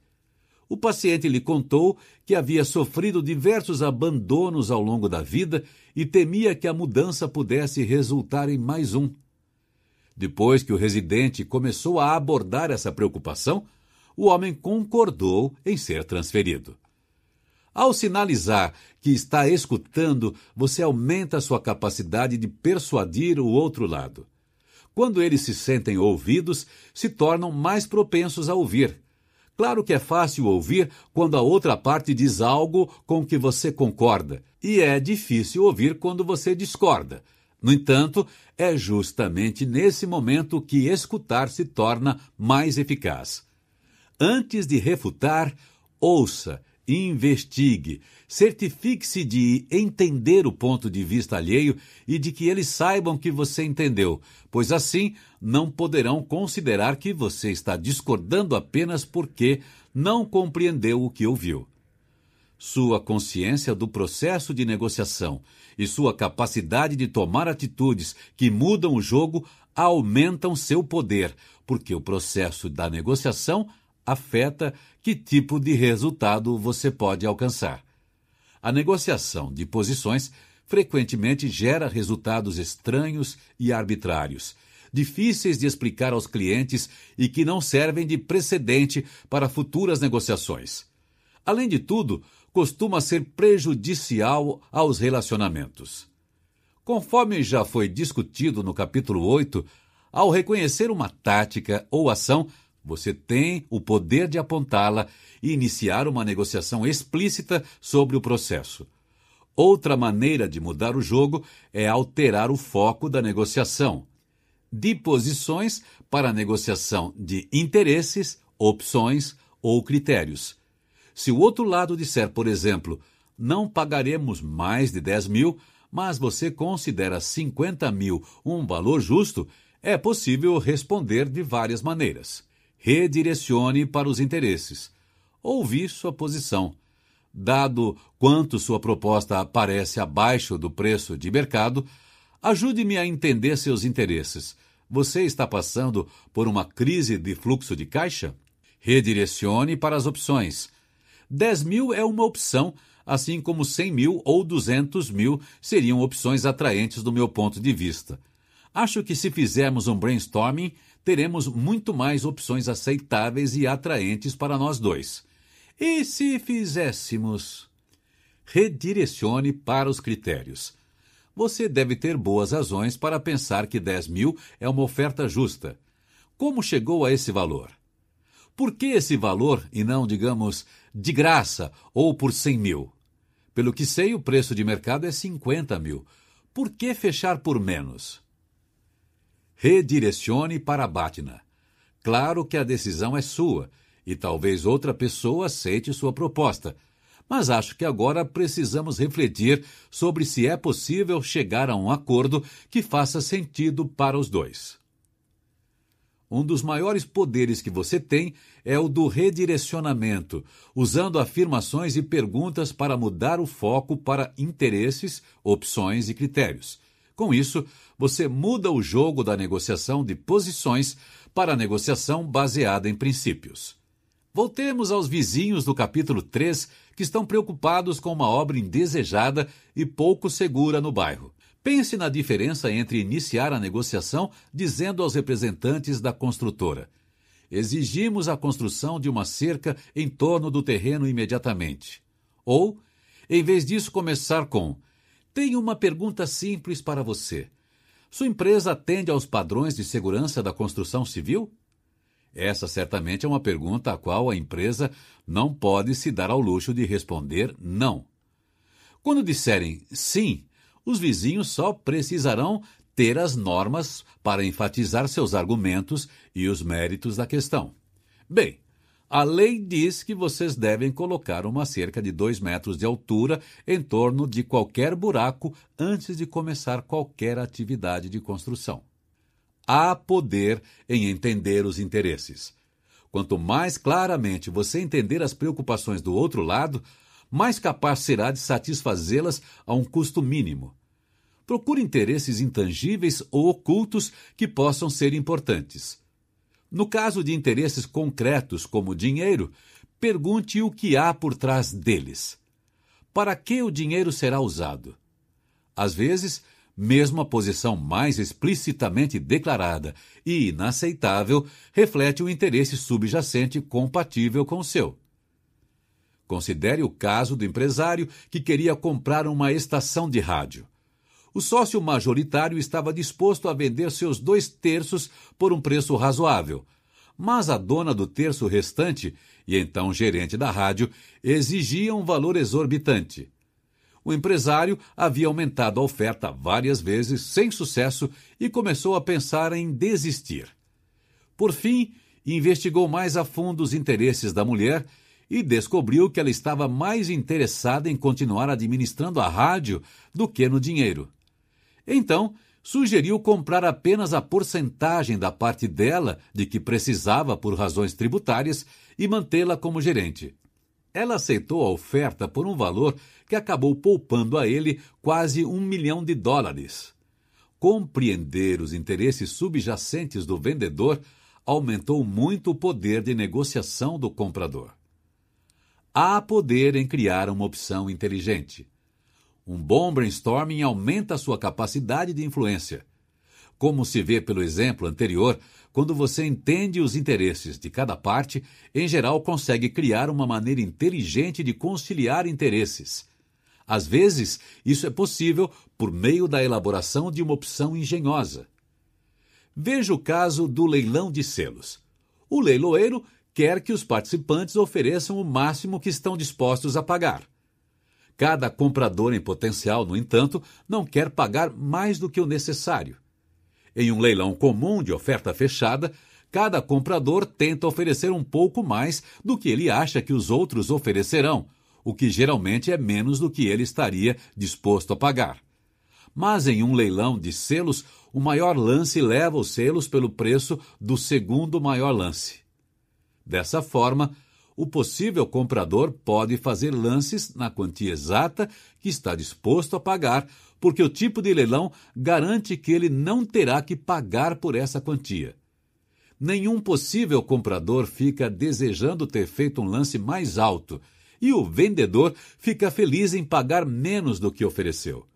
O leiloeiro fica satisfeito em saber que a diferença entre os dois maiores lances é menor do que o aumento geral no nível de ofertas que ocorre nesse sistema em comparação com o leilão regular de lances fechados. Há poder em usar critérios externos de legitimidade. Você pode usar critérios de legitimidade tanto como arma para persuadir a outra parte, quanto como estudo para resistir à pressão para ceder arbitrariamente. Eu gostaria de lhe dar um desconto, mas o preço é fixo. Foi o que a General Motors pagou pelo mesmo item na semana passada. Aqui está a nota. Da mesma forma que, ao encontrar precedentes e princípios relevantes, um advogado aumenta a sua capacidade de persuadir um juiz, um negociador pode aumentar seu poder de negociação encontrando precedentes, princípios e outros critérios externos de justiça e apresentando-os de maneira convincente e reveladora. Estou pedindo o mesmo que você está pagando a outros por um trabalho semelhante. Pagaremos o que a casa vale. Estamos oferecendo o valor pelo qual uma casa semelhante aqui perto foi vendida no mês passado. A menos que você nos dê uma boa razão pela qual sua casa vale mais, nossa oferta permanecerá a mesma. Convencer a outra parte de que você só está pedindo o justo é um dos argumentos mais poderosos que existem. Há poder em desenvolver uma boa bátina. Como vimos no capítulo 6, uma maneira fundamental de aumentar seu poder de negociação é melhorando sua alternativa de retirada. Uma bátina atraente é um forte argumento para persuadir o outro lado da necessidade de oferecer mais a empresa concorrente me ofereceu um salário 20% maior do que estou ganhando agora. Prefiro ficar aqui, mas com o custo de vida, a menos que eu receba um bom aumento em breve, terei que pensar em seguir em frente. O que você acha possível fazer? Além de melhorar sua abate na geral, o que fará se as negociações não produzirem um acordo, você também deve preparar sua microbatina se nenhum acordo for alcançado neste encontro, qual é o melhor resultado. Isso ajudará a esboçar antecipadamente uma boa frase final a ser usada em uma reunião inconclusiva. Obrigado por compartilhar seus pontos de vista e por escutar o meu. Caso eu decida seguir em frente, entrarei em contato com você, talvez com uma nova proposta. Às vezes, é possível piorar a bátina do outro lado de forma legítima. Por exemplo, um pai que conhecemos estava tentando fazer seu filho aparar a grama do quintal. Ele ofereceu uma quantia significativa em dinheiro, mas não adiantou. Depois de um tempo, sem querer, o filho revelou sua bátina. Mas, pai, eu não preciso cortar a grama para ganhar dinheiro. Você deixa sua carteira na cômoda no fim de semana. O pai rapidamente mudou a bátina do filho de maneira simples, não deixando mais a carteira à mostra e esclarecendo que desaprovava a atitude do filho de pegar dinheiro sem pedir. Como resultado, o filho passou a cortar a grama.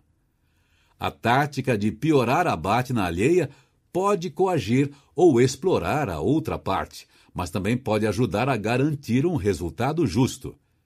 Fazer um esforço para melhorar as próprias alternativas e reduzir a estimativa que o outro lado tem da própria Bátina é uma maneira fundamental de aumentar seu poder de negociação. Há poder em assumir um compromisso cuidadosamente elaborado. Uma fonte de poder persuasivo merece atenção: o poder de assumir compromissos. Você pode usar um compromisso para melhorar seu poder de negociação de três maneiras, se comprometendo com o que fará, por exemplo, apresentando uma oferta firme, com cuidado assumindo um compromisso quanto ao que não fará e, por fim, explicitando quais compromissos gostaria que o outro lado assumisse. Esclareça o que fará. Uma maneira de aumentar seu poder de negociação é fazer uma oferta firme e oportuna Dessa forma, você fornece uma opção que de fato aceitará, deixando claro que está aberto a discutir opções. Se quiser persuadir alguém a aceitar um emprego, não fique apenas falando sobre a vaga. Faça uma oferta. Assim, você abre mão da chance de pechinchar condições melhores, mas ganha simplificando a escolha do outro lado e tornando mais fácil para ele assumir um compromisso. Para chegar a um acordo, tudo o que ele precisa fazer é dizer sim. Apresentar uma proposta explicando o que você fará caso concordem com sua oferta é uma forma de eliminar qualquer medo que o outro lado possa ter de entrar num caminho perigoso. Sem uma oferta clara, Até mesmo um resultado ruim pode parecer melhor que um tiro no escuro, sobretudo caso o outro lado tema que um sinal favorável encorajará você a pedir mais.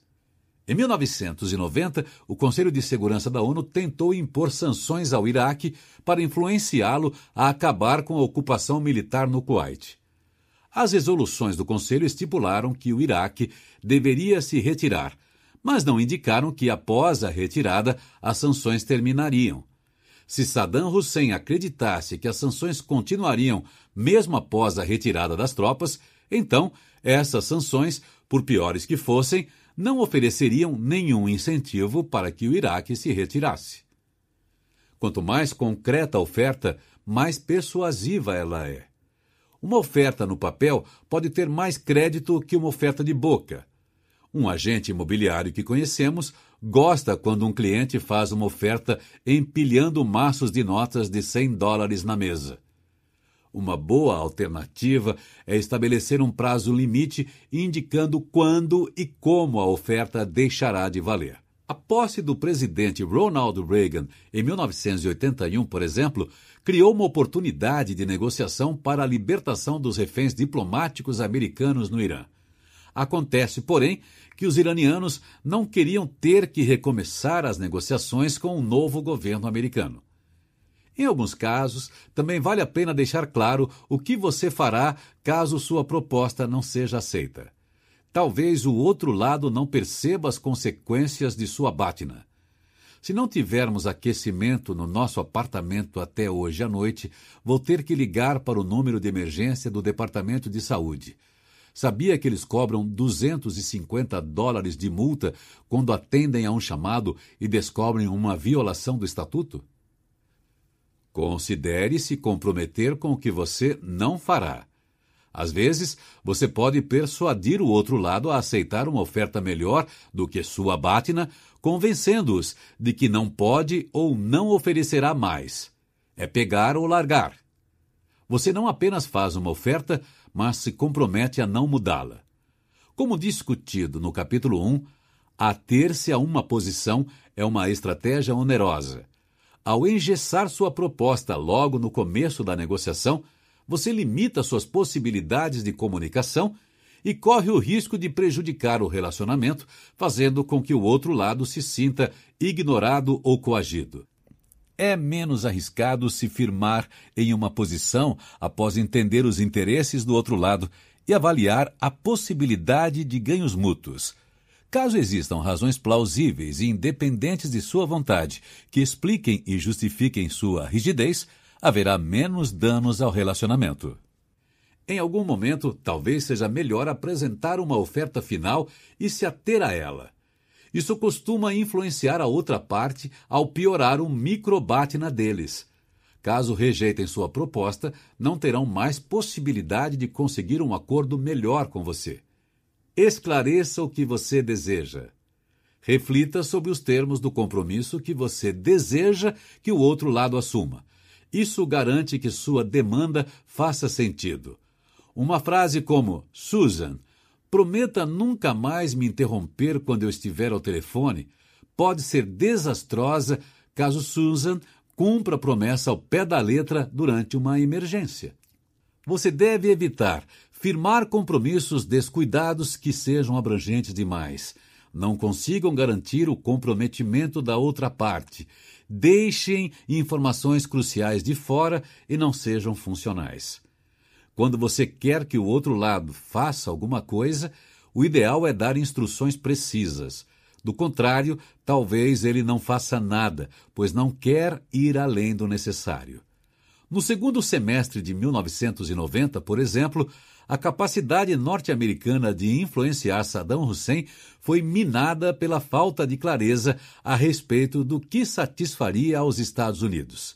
Em diferentes momentos, a retirada das tropas iraquianas do Kuwait, a destruição das instalações nucleares iraquianas, o desmantelamento da capacidade militar do Iraque e a derrubada de Saddam Hussein, todas pareceram possíveis metas para a Casa Branca aumente seu poder ao máximo. Para aproveitar ao máximo seu poder de negociação, Use suas fontes de poder em harmonia com as outras. Às vezes, os negociadores utilizam apenas sua fonte mais potente. Por exemplo, se um negociador tem uma batina forte, pode confrontar o outro lado com ela, ameaçando ir embora caso sua oferta não seja aceita. Isso provavelmente diminuirá o poder de persuasão de seus argumentos para explicar por que a oferta é justa.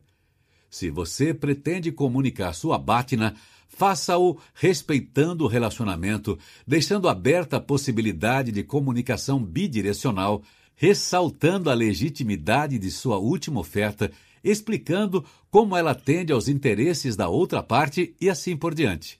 O impacto do seu poder de negociação aumenta se cada elemento for usado para reforçar os outros. Você também será um negociador mais eficaz se acreditar no que está dizendo e fazendo. Seja lá como você for usar as ideias deste audiolivro, não as utilize como se estivesse vestindo a roupa de outra pessoa. Faça adaptações ao que dissemos até encontrar uma abordagem que faça sentido para a sua situação e com a qual você se sinta à vontade. Talvez precise realizar experimentos e passar por um período de adaptação no qual não se sinta muito à vontade. Mas, se suas palavras forem condizentes com suas atitudes, ao final você provavelmente maximizará seu poder de negociação. Nota sobre o projeto de negociação de Harvard. A missão do projeto de negociação de Harvard é melhorar a teoria, o ensino e a prática da negociação e da resolução de disputas para que as pessoas possam lidar de forma mais construtiva com conflitos que vão do interpessoal ao internacional. O projeto faz parte do programa de negociação da Harvard Law School, um consórcio de acadêmicos e projetos de Harvard, do Instituto de Tecnologia de Massachusetts, MIT, da Faculdade Simmons e da Universidade Tufts. O trabalho do projeto alterna entre os mundos da teoria e da prática para desenvolver ideias que os praticantes considerem úteis e os estudiosos confiáveis. Entre as atividades do projeto estão Elaboração teórica. O projeto ajudou a desenvolver modelos como o método da negociação baseado em princípios, resumido neste audiolivro. Entre outros modelos estão o método de negociação inovadora Breakthrough Negotiation, desenvolvido para lidar com pessoas e situações difíceis e resumido no livro Supere o Não uma estrutura para entender os fatores que aumentam ou diminuem a produtividade das conversas difíceis apresentadas em Conversas Difíceis, um método para entender e administrar as emoções na negociação, descrito em Além da Razão. Ferramentas sistemáticas para obter resultados, seja nos negócios ou na diplomacia internacional, resumidos em Beyond Machiavelli e Em Ação fazendo as coisas acontecerem, e um método para dizer não de maneira eficaz, sem destruir o negócio ou o relacionamento descrito em O Poder do Não Positivo. O projeto também desenvolveu ideias com o procedimento de texto único, usado pelos Estados Unidos nas negociações de paz do Oriente Médio em Camp David em setembro de 1978. Educação e treinamento. O projeto desenvolve programas para profissionais, advogados, empresários, diplomatas, jornalistas, funcionários públicos, líderes sindicais, oficiais militares, etc., bem como para estudantes de graduação e pós-graduação, e desenvolveu um programa piloto para alunos do ensino médio. Por meio do Instituto de Negociação de Harvard, todos os anos o projeto oferece cursos de negociação de três semanas para advogados e para o público em geral. Os professores também dão aula no programa de negociação para executivos seniores. Para mais informações, acesse www.pom.harvard.edu. Publicações. Além dos muitos livros mencionados, o projeto prepara materiais como o International Mediation, a Working Guide, checklists para negociadores estudos de caso, exercícios de negociação, guias para professores e formulários projetados para ajudar praticantes, professores e estudantes. Os pedidos de materiais de ensino disponíveis para distribuição devem ser encaminhados ao Teaching Negotiation Research Center www.pom.harvard.edu/store. Pesquisa de campo. Professores e alunos estudam ativamente conflitos atuais e, por vezes, participam deles como consultores e mediadores.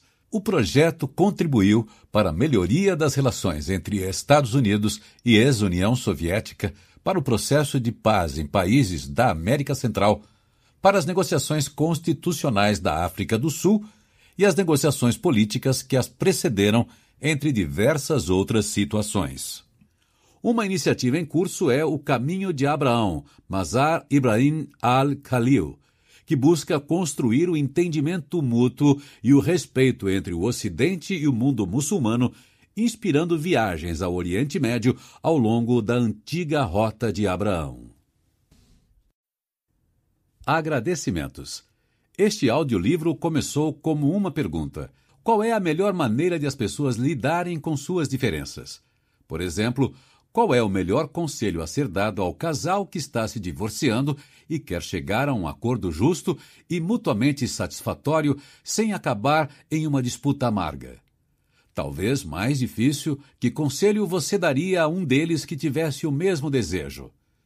Todos os dias, famílias, vizinhos, casais, funcionários, chefes, empresas, consumidores, vendedores, advogados e nações enfrentam esse dilema. Como chegar ao sim sem ir à guerra? Com base em nossas formações em direito internacional e antropologia, e aproveitando uma extensa colaboração com profissionais, colegas e alunos ao longo dos anos, desenvolvemos um método prático para negociar um acordo de maneira amistosa, sem fazer concessões. Testamos essas ideias com advogados, empresários, funcionários públicos, juízes carcereiros, diplomatas, representantes de seguradoras, militares, mineradores e executivos de petroleiras. Agradecemos aqueles que responderam com críticas e sugestões extraídas da experiência.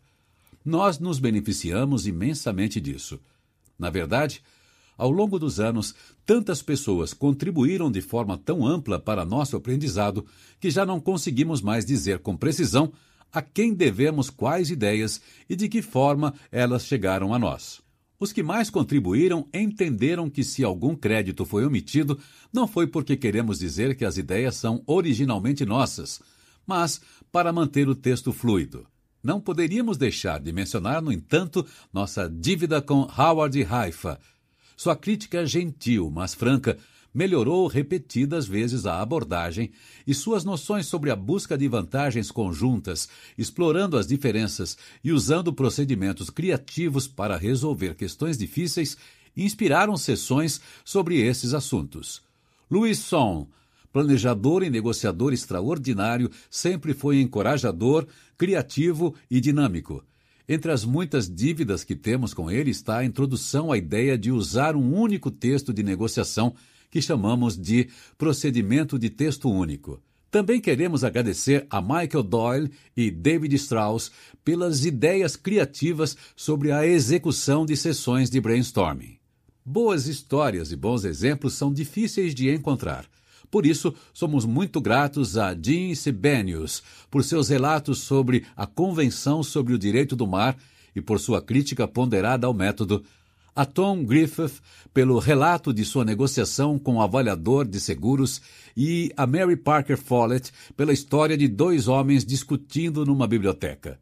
Queremos agradecer especialmente a todos aqueles que leram os vários rascunhos deste livro e nos ajudaram com suas críticas, incluindo nossos alunos nas oficinas de negociação de janeiro de 1980 e 1981 na Harvard Law School, e Frank Sander John Cooper William Lincoln, que ministraram essas oficinas conosco. Em especial, queremos agradecer aos membros do Seminário de Negociação de Harvard que ainda não mencionamos. Eles nos ouviram pacientemente durante dois anos e ofereceram muitas sugestões úteis. John Dunlop, James Healy, David Cushel, Thomas Schelling e Lawrence Susskind. A todos os nossos amigos e sócios devemos mais do que somos capazes de expressar, Mas a responsabilidade final pelo conteúdo deste livro é dos autores. Se o resultado ainda não for perfeito, não é por falta dos esforços de nossos colegas. Sem a família e os amigos, escrever seria intolerável. Pelas críticas construtivas e pelo apoio moral, agradecemos a Caroline Fisher, David Lex, Francis Turnbull e Janice Urey. Sem Francis Fisher, esse livro nunca teria sido escrito. Ele teve a felicidade de nos apresentar um ao outro alguns anos atrás. Não poderíamos ter uma assistente melhor. Obrigado a Deborah Raymel pela competência inabalável, apoio moral e os firmes, porém graciosos lembretes. E a Denise Tribula, que nunca hesitou em seu zelo e ânimo. E um agradecimento especial à equipe da Word Processing, liderada por Cynthia Smith, que passou pela aprovação de uma série interminável de esboços e prazos quase impossíveis.